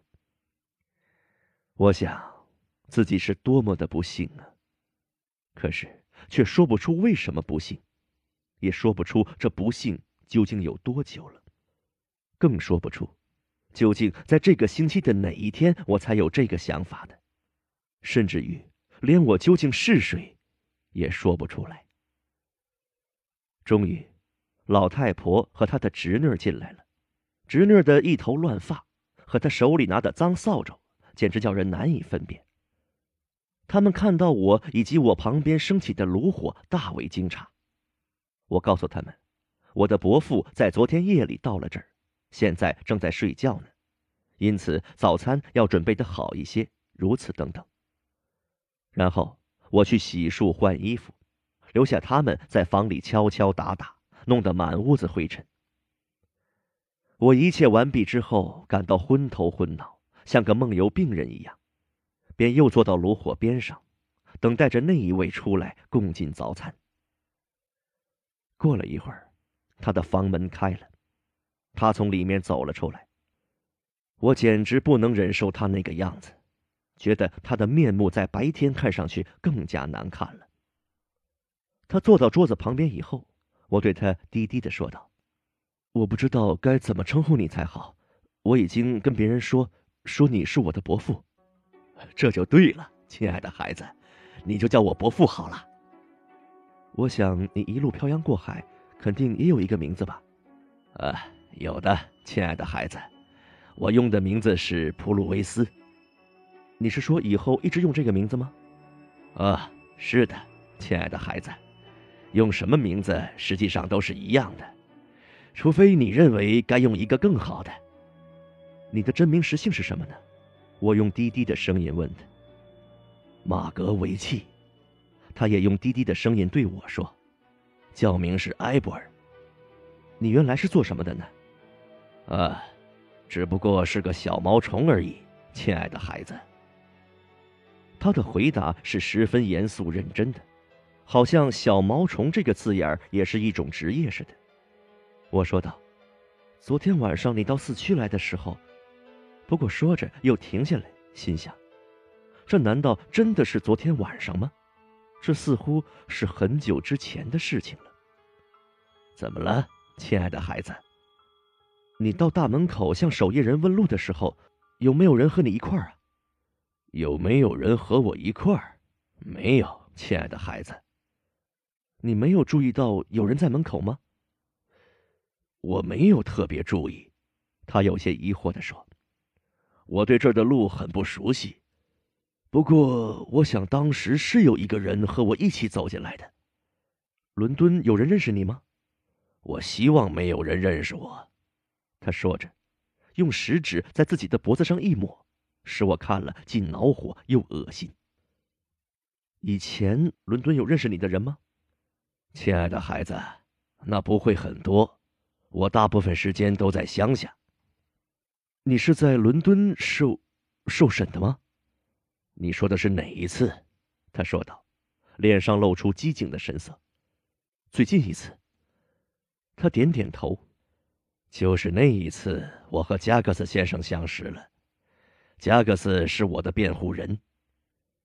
我想问他为了什么受审，话刚到嘴边，他便拿起餐刀在空中一挥，并且说道：“我过去所做的都已得到惩罚，一切都已经偿还了。”然后继续吃早饭。他狼吞虎咽的吃着，那吃相实在是不敢恭维，整个行为表现的都非常粗鲁，吃东西的响声很大，而且一副贪婪的样子。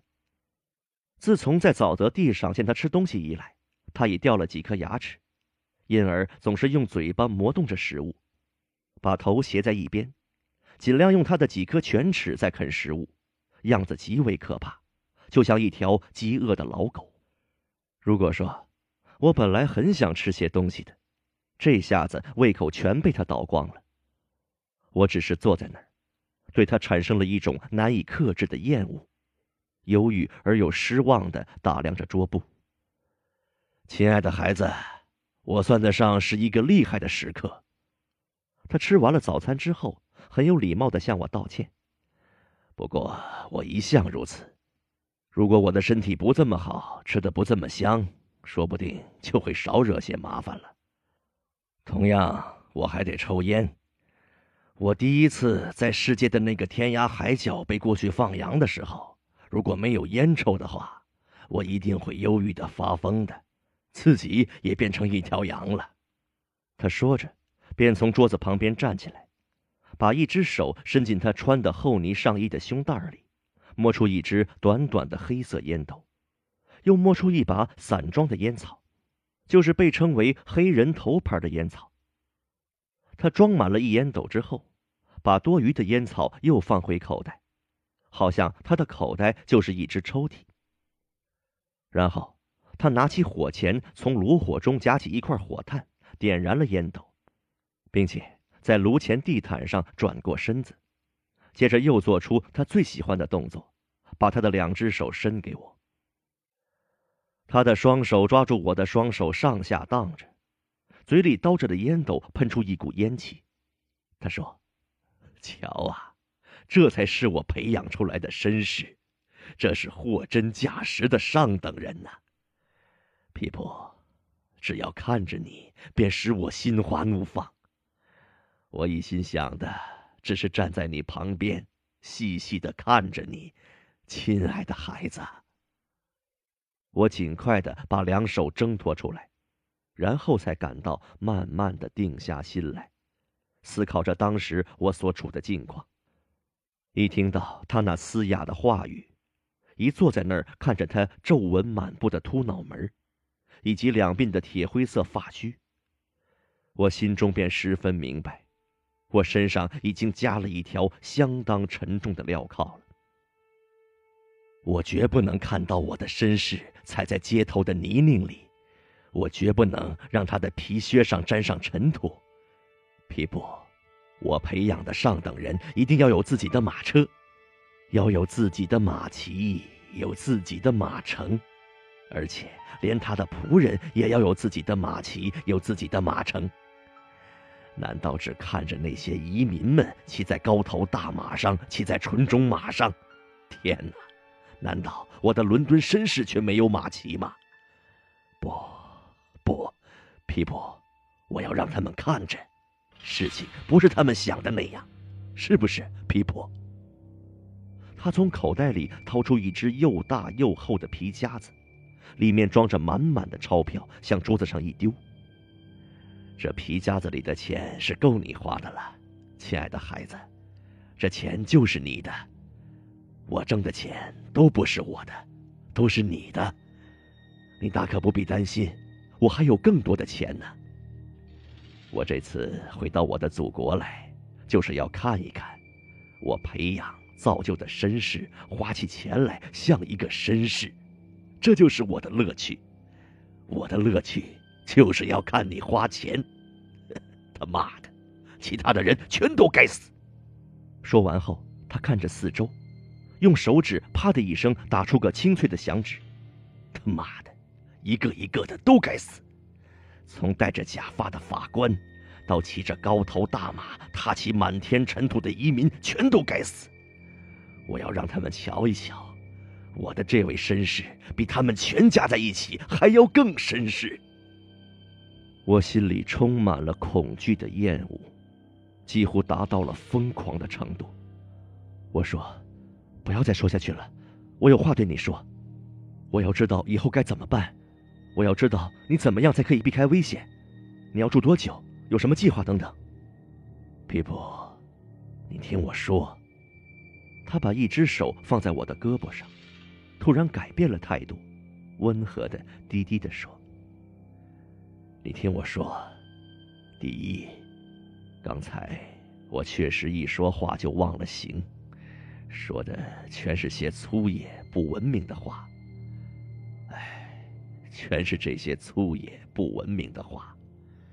皮普，听我说，你就放过这一次，我以后再也不粗野了。最重要的是，带着心里说不出的痛苦，我说道。我们该采取什么样的防范措施，你才不至于被人发现或者被逮住？亲爱的孩子，这不是最重要的。他用像刚才一样的语气说道：“最重要的，是我的粗野不文明。我以多年的心血培养一个绅士，并不是不知道和绅士打交道应该礼貌。皮普，你听我说，我是粗野不文明的。”亲爱的孩子，你得放过我这一点。他严肃的语气中表现出的荒唐可笑，使我焦急又好笑。于是回答说：“我已经放过你了，以老天的名义，不要再唠叨了。”他还是坚持着他的理由，说道：“是啊，不过你听我说，亲爱的孩子，我从那么远的地方回来看你，当然不是为了我的粗野不文明。那么，亲爱的孩子。”现在你说吧，你刚才正在说，我要你想一下，该怎么逃避会遇到的危险。啊，亲爱的孩子，说起来危险也并不见得很大，只要没有人去告密，也就没有什么危险。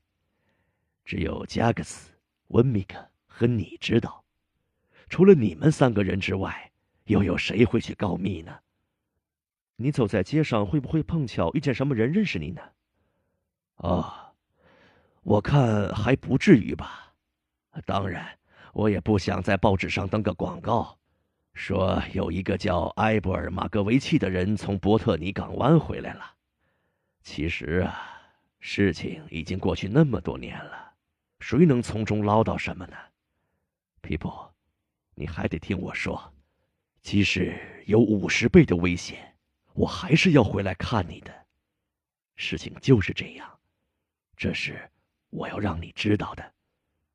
你在这儿要逗留多久呢？多久？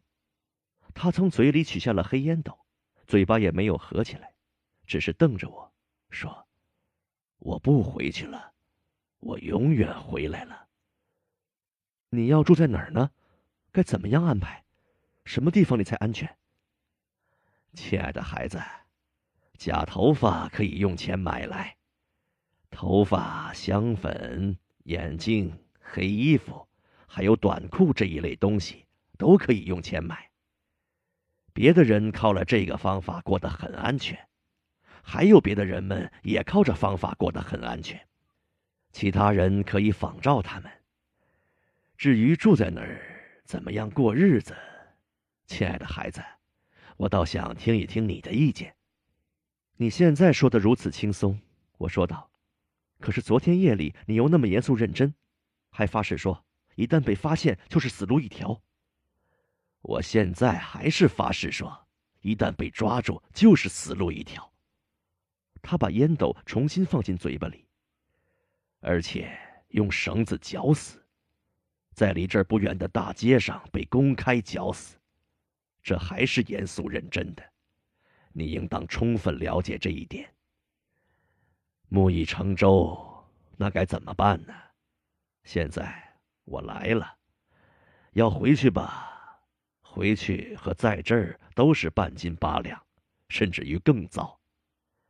再说，皮普，我来到这儿，因为我多少年来一直盼望着见你，现在才为了你回来。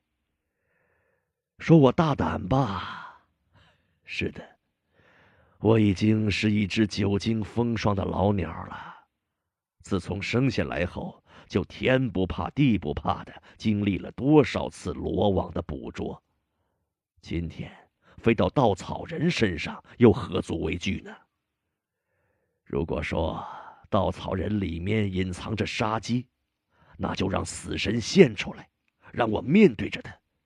我相信我对他也服了。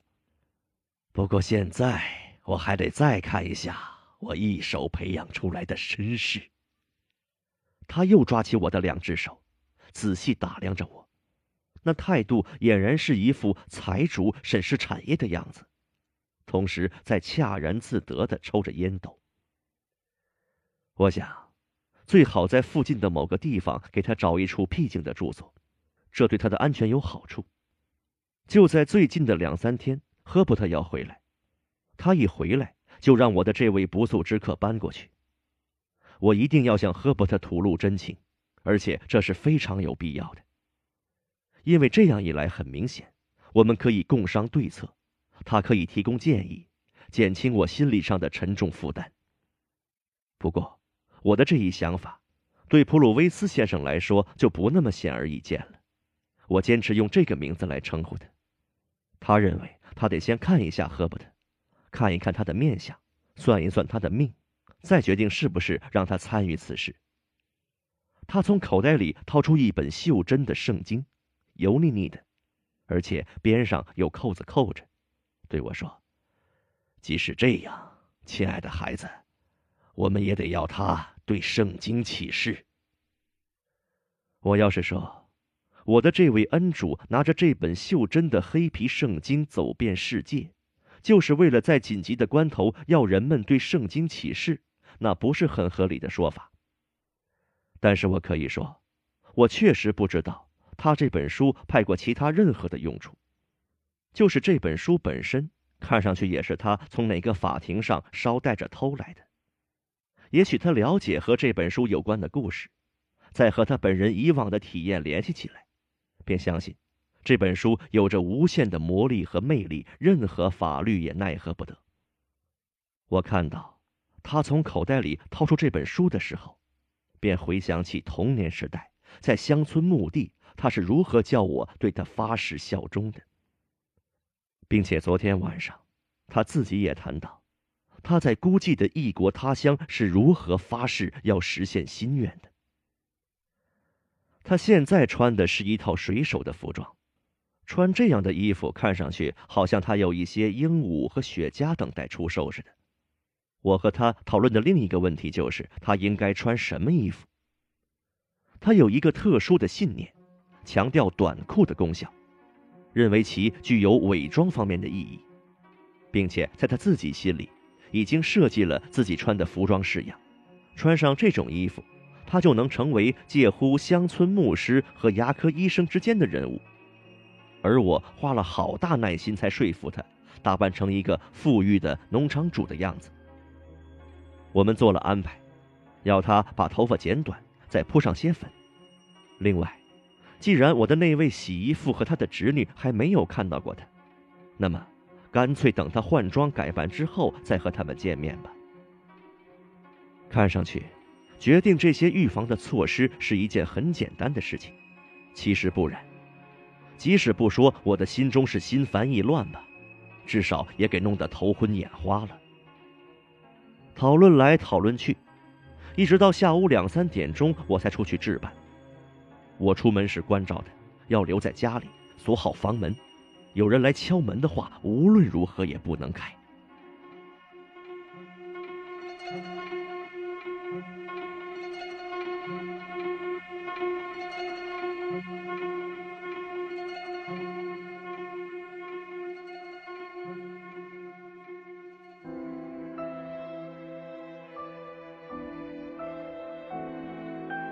听众朋友，本集内容就到这里，我们下期再见。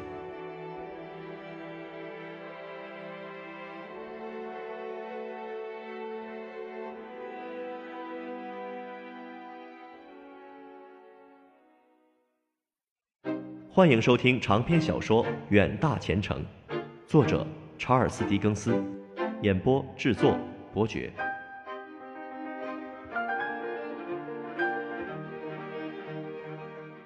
第五十集。我知道，在艾塞克斯街上有一处很不错的出租房，它的后门正通向四区。只要我在我的窗口一叫，他准能听见。我先去看这所房子。说来十分幸运，我为我的这位伯父普鲁维斯先生租到了三楼的房间。然后，我从这个店到那个店的进进出出，购买为他改装打扮的有关用品。这些事情全部办妥之后，我便转身奔向小不列颠街，为我自己办事情。加克斯先生正坐在桌子边上，一看到我进来，便立刻站起来。站到他那壁炉的前面。哦，皮普，他说道：“你要小心一些。”我会注意的，我回答说：“我走在路上的时候，早就把该要说的话都想好了。不要连累你自己，也不要连累任何别人。你该懂得，任何别人。不要告诉我任何事情，我也不需要知道任何事情。我不好奇。自然。”我已经看出来，他已经知道那个人到了我那儿了。加克斯先生，我说，我只想证实一下，有人告诉我的话是不是事实。我并不疑心那是假话，我只是想证实一下。加克斯先生点点头。你所说的究竟是有人告诉你呢，还是有人通知你呢？他问我的时候，把头歪向一边，并没有瞧着我。而是一副凝神的样子，望着地板。有人告诉你，就是说你和此人当面交谈过。你要知道，你不可能和一个住在新南威尔士的人当面交谈的。你说对吗，加克斯先生？我得说是有人通知我的。很好，有一个叫做艾布尔·马格维奇的人通知我，长期以来，对我隐姓埋名的那位恩主就是他。正是这个人，他住在新南威尔士。我的恩主只有他一个人吗？只有他一个人，先生，我不是不讲道理的人，我不能把我自己的误解和错误的结论都推到你身上，由你负责。不过，我总以为我的恩主是郝维先小姐。皮普，贾克斯先生用他那冷酷的目光盯住我，咬了一下食指。正如你说的那样。我不能负任何责任，先生，可表面上却是那么像。我唉声叹气的申明自己的理由。皮普，你说的一点证据也没有，他摇着头说道，同时撩起衣服的后摆。什么事情都不能凭表面，所有的事都要凭证据，这是最重要的人生之道。我沉默无语的站了一会儿。然后叹了一口气，说：“我没有别的要说了，通知我的事情得到了证实，就到此为止了。”马格维奇，住在新南威尔士的马格维奇终于本人出面了。皮普，你总该明白了，我和你来往自始至终一丝不苟，我总是严格的遵守事实的方针路线。一点也没有违背这事实的方针路线。你现在总该完全了解是怎么一回事了吧？确实如此，先生。马格维奇第一次从新南威尔士写信给我的时候，我就写回信寄到新南威尔士给他，向他提出警告，叫他不要对我寄托希望，以为我会离开事实的严格方针。同时，我还对他提出另一项警告。因为在一封信中，他暗示他会有一天回来英国来看你，所以我警告他，不许再向我提到这件事情。他是不可能得到宽大处理的。既然他被判为终身流放，就不可能再想回国，回国就构成重罪，根据法律要处以极刑。这一点我早就警告过他。加克斯先生说着，紧紧的盯着我。我早写信到新南威尔士，毫无疑问，他遵守了这一点，那是毫无疑问的。温密克曾经告诉过我，加克斯先生仍然紧紧的盯着我，继续说：“说他接到一封信，是从普斯茅斯寄来的，写信的人是海外移民普尔维斯，或是，或是普鲁维斯。”我提示说：“谢谢，是普鲁维斯，谢谢你，皮波。也就是这个普鲁维斯，也许你知道他就是普鲁维斯吧？是的。”你知道，这个人叫普鲁维斯。在这封发自普斯茅斯的信上，那位海外移民普鲁维斯询问了你的详细地址。他是带马格维契问的。温米克回信告诉了他你的地址，这是我知道的。或许你正是通过普鲁维斯的转达，你才知道了住在新南威尔士的马格维契的心意，是吧？是通过普鲁维斯转达的。皮普，再见了。加克斯先生伸过手来给我说：“这一次见到你很高兴。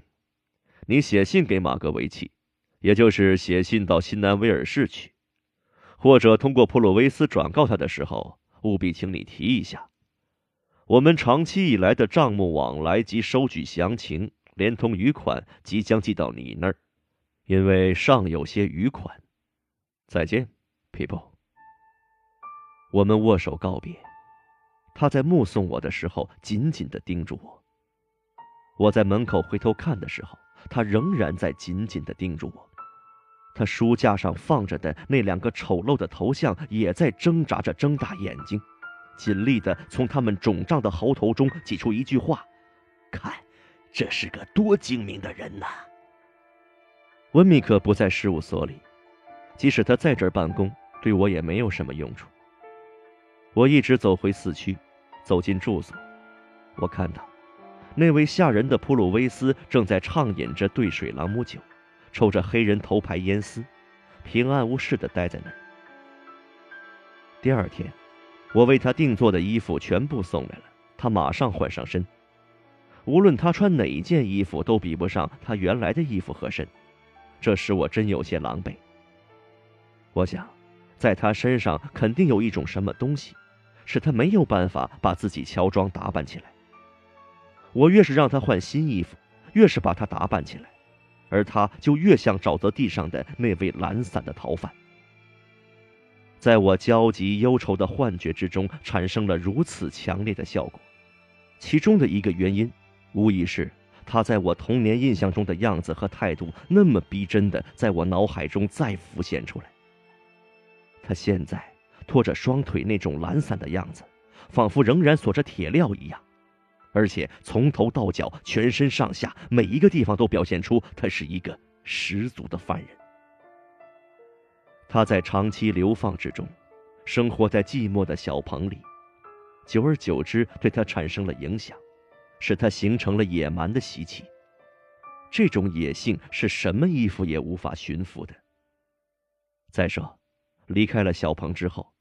在异地移民当中的生活是具有犯罪烙印的生活，更对他产生了影响，特别是在他的意识方面，总是那么躲躲闪闪，好像有什么东西见不得人似的。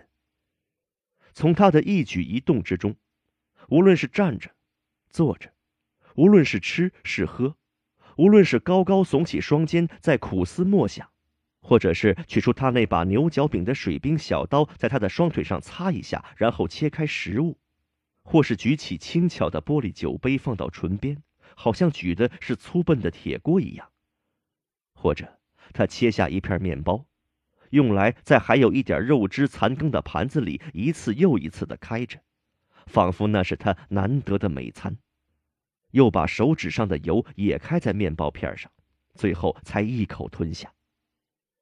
所有这些举动，以及一天当中随时随刻都会发现的说不出名称的成千成万的各种举动，都清清楚楚、明明白白的向人们显示出他是个罪犯，是个重犯，是个戴过手铐脚镣的犯人。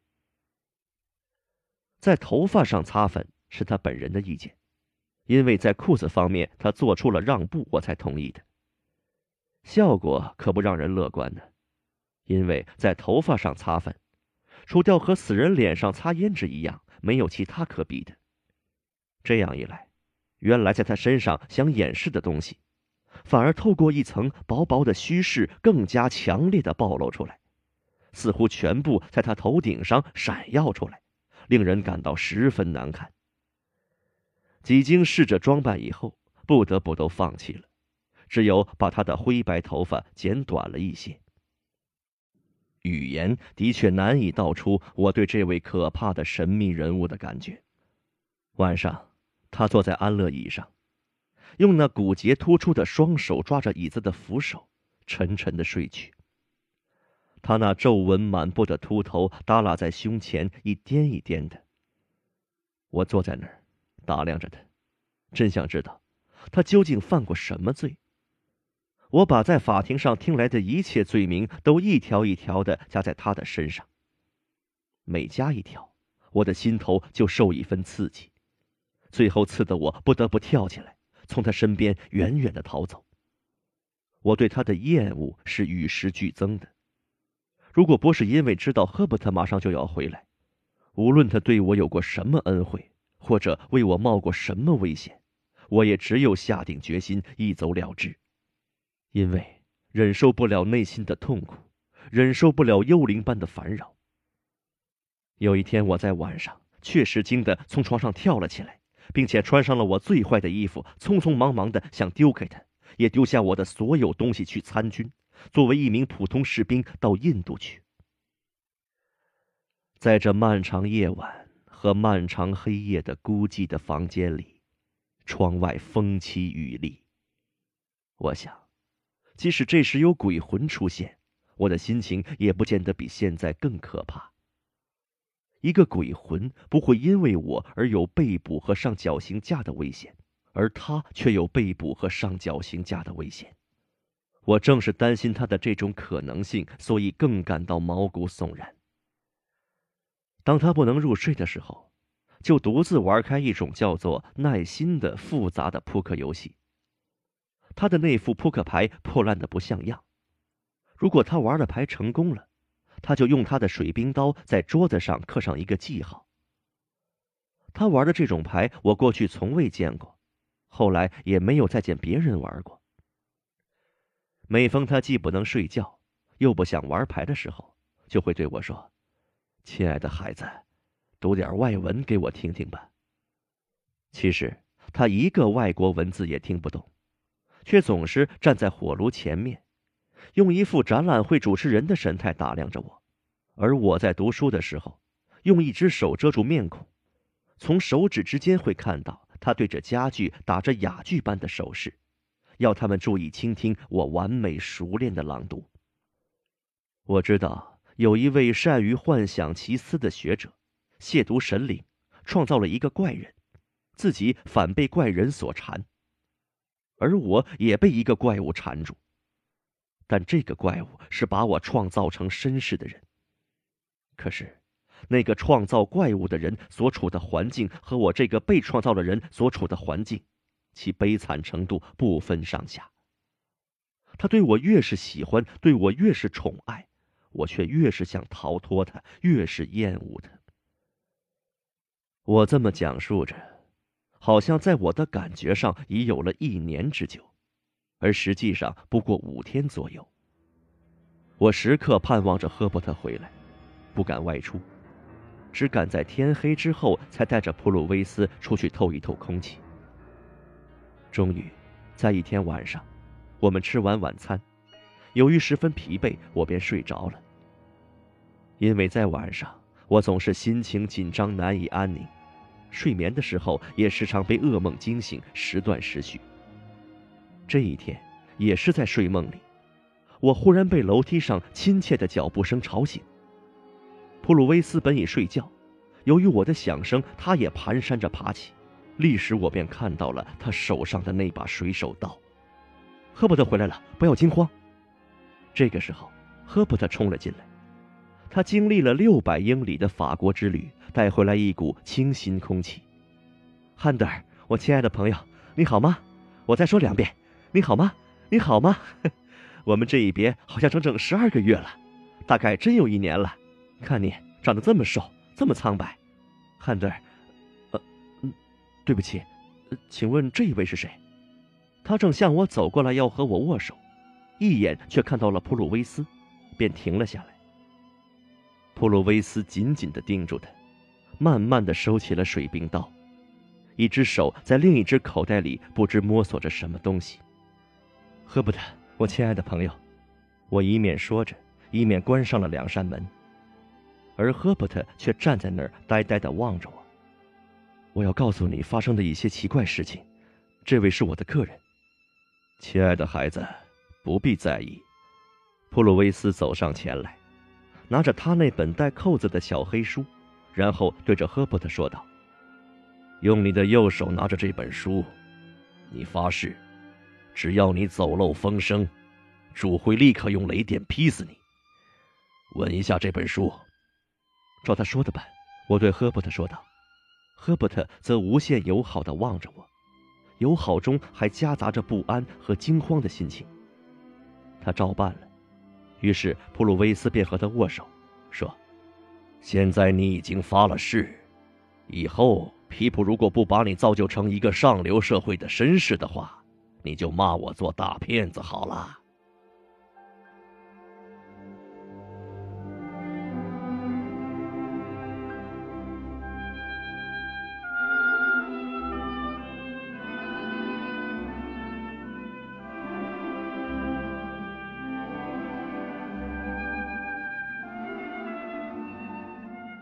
赫伯特，我和普鲁维斯三个人坐在壁炉前面。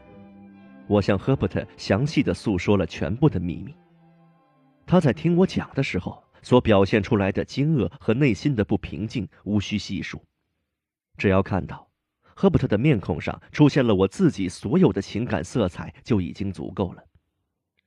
同样，对于这位对我有大恩大德的人，我却表现出的厌恶情绪。在赫伯特的脸上也可以发现。本来，赫伯特我和此人之间并无隔阂的情绪，而他在听了我的讲述之后，却凯旋般的得意起来。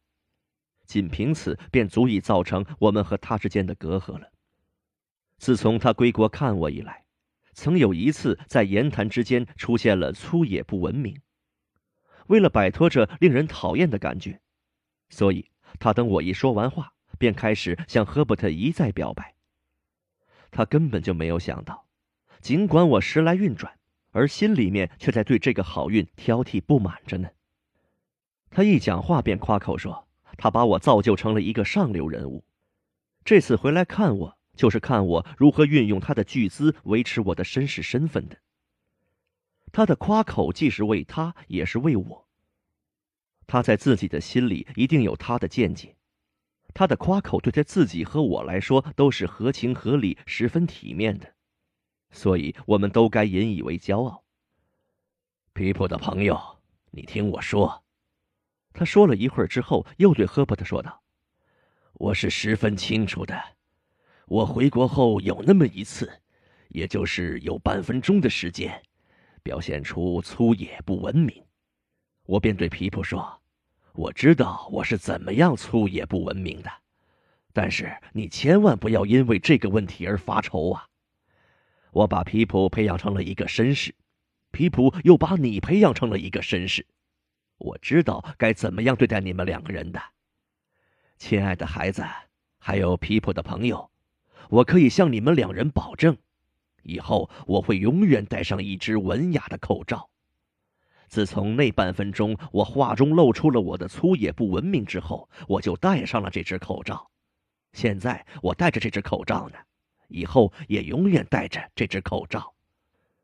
听了他的话，赫伯特嘴上说了声是，不过从面容上来看，他好像并未因此而感到宽慰，却留下了迷惑不解和惊慌不定的神色。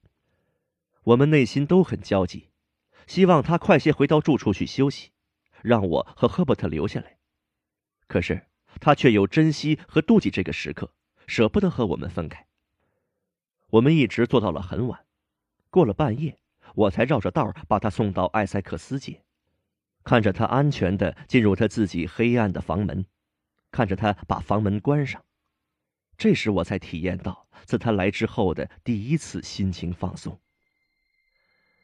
那个在楼梯上看到的人一直留在我的记忆里，这永远使我内心不安。所以，每逢天黑之后，我带着我的客人走进走出的时候，都要向四周仔细观察一番。这一次我也不例外。身居大城市，只要心中意识到存在着受人监视的危险，就很难避开受人监视的疑虑。不过，我并不相信，在这里有什么人正在注意我的一举一动。街上行人不多，都在各自赶路。我在返回四区的时候，街上空无一人。我们出去的时候，没有人跟着我们出去；在我回来的时候，也没有人跟着我回来。我经过喷水池的时候，看到普鲁威茨的后窗里灯光明亮，房内安静。我在自己住的房子门口站了几分钟，看到花园里一片寂静无声，然后才上楼。爬楼的时候，楼梯上也同样寂静无声。赫伯特张开双臂来欢迎我，我感到从未有过的幸福。有这么一位朋友多好啊。他对我讲了几句颇有见解的话，以表示对我的同情和鼓励。然后我们坐下来讨论问题，下一步我们该怎么办？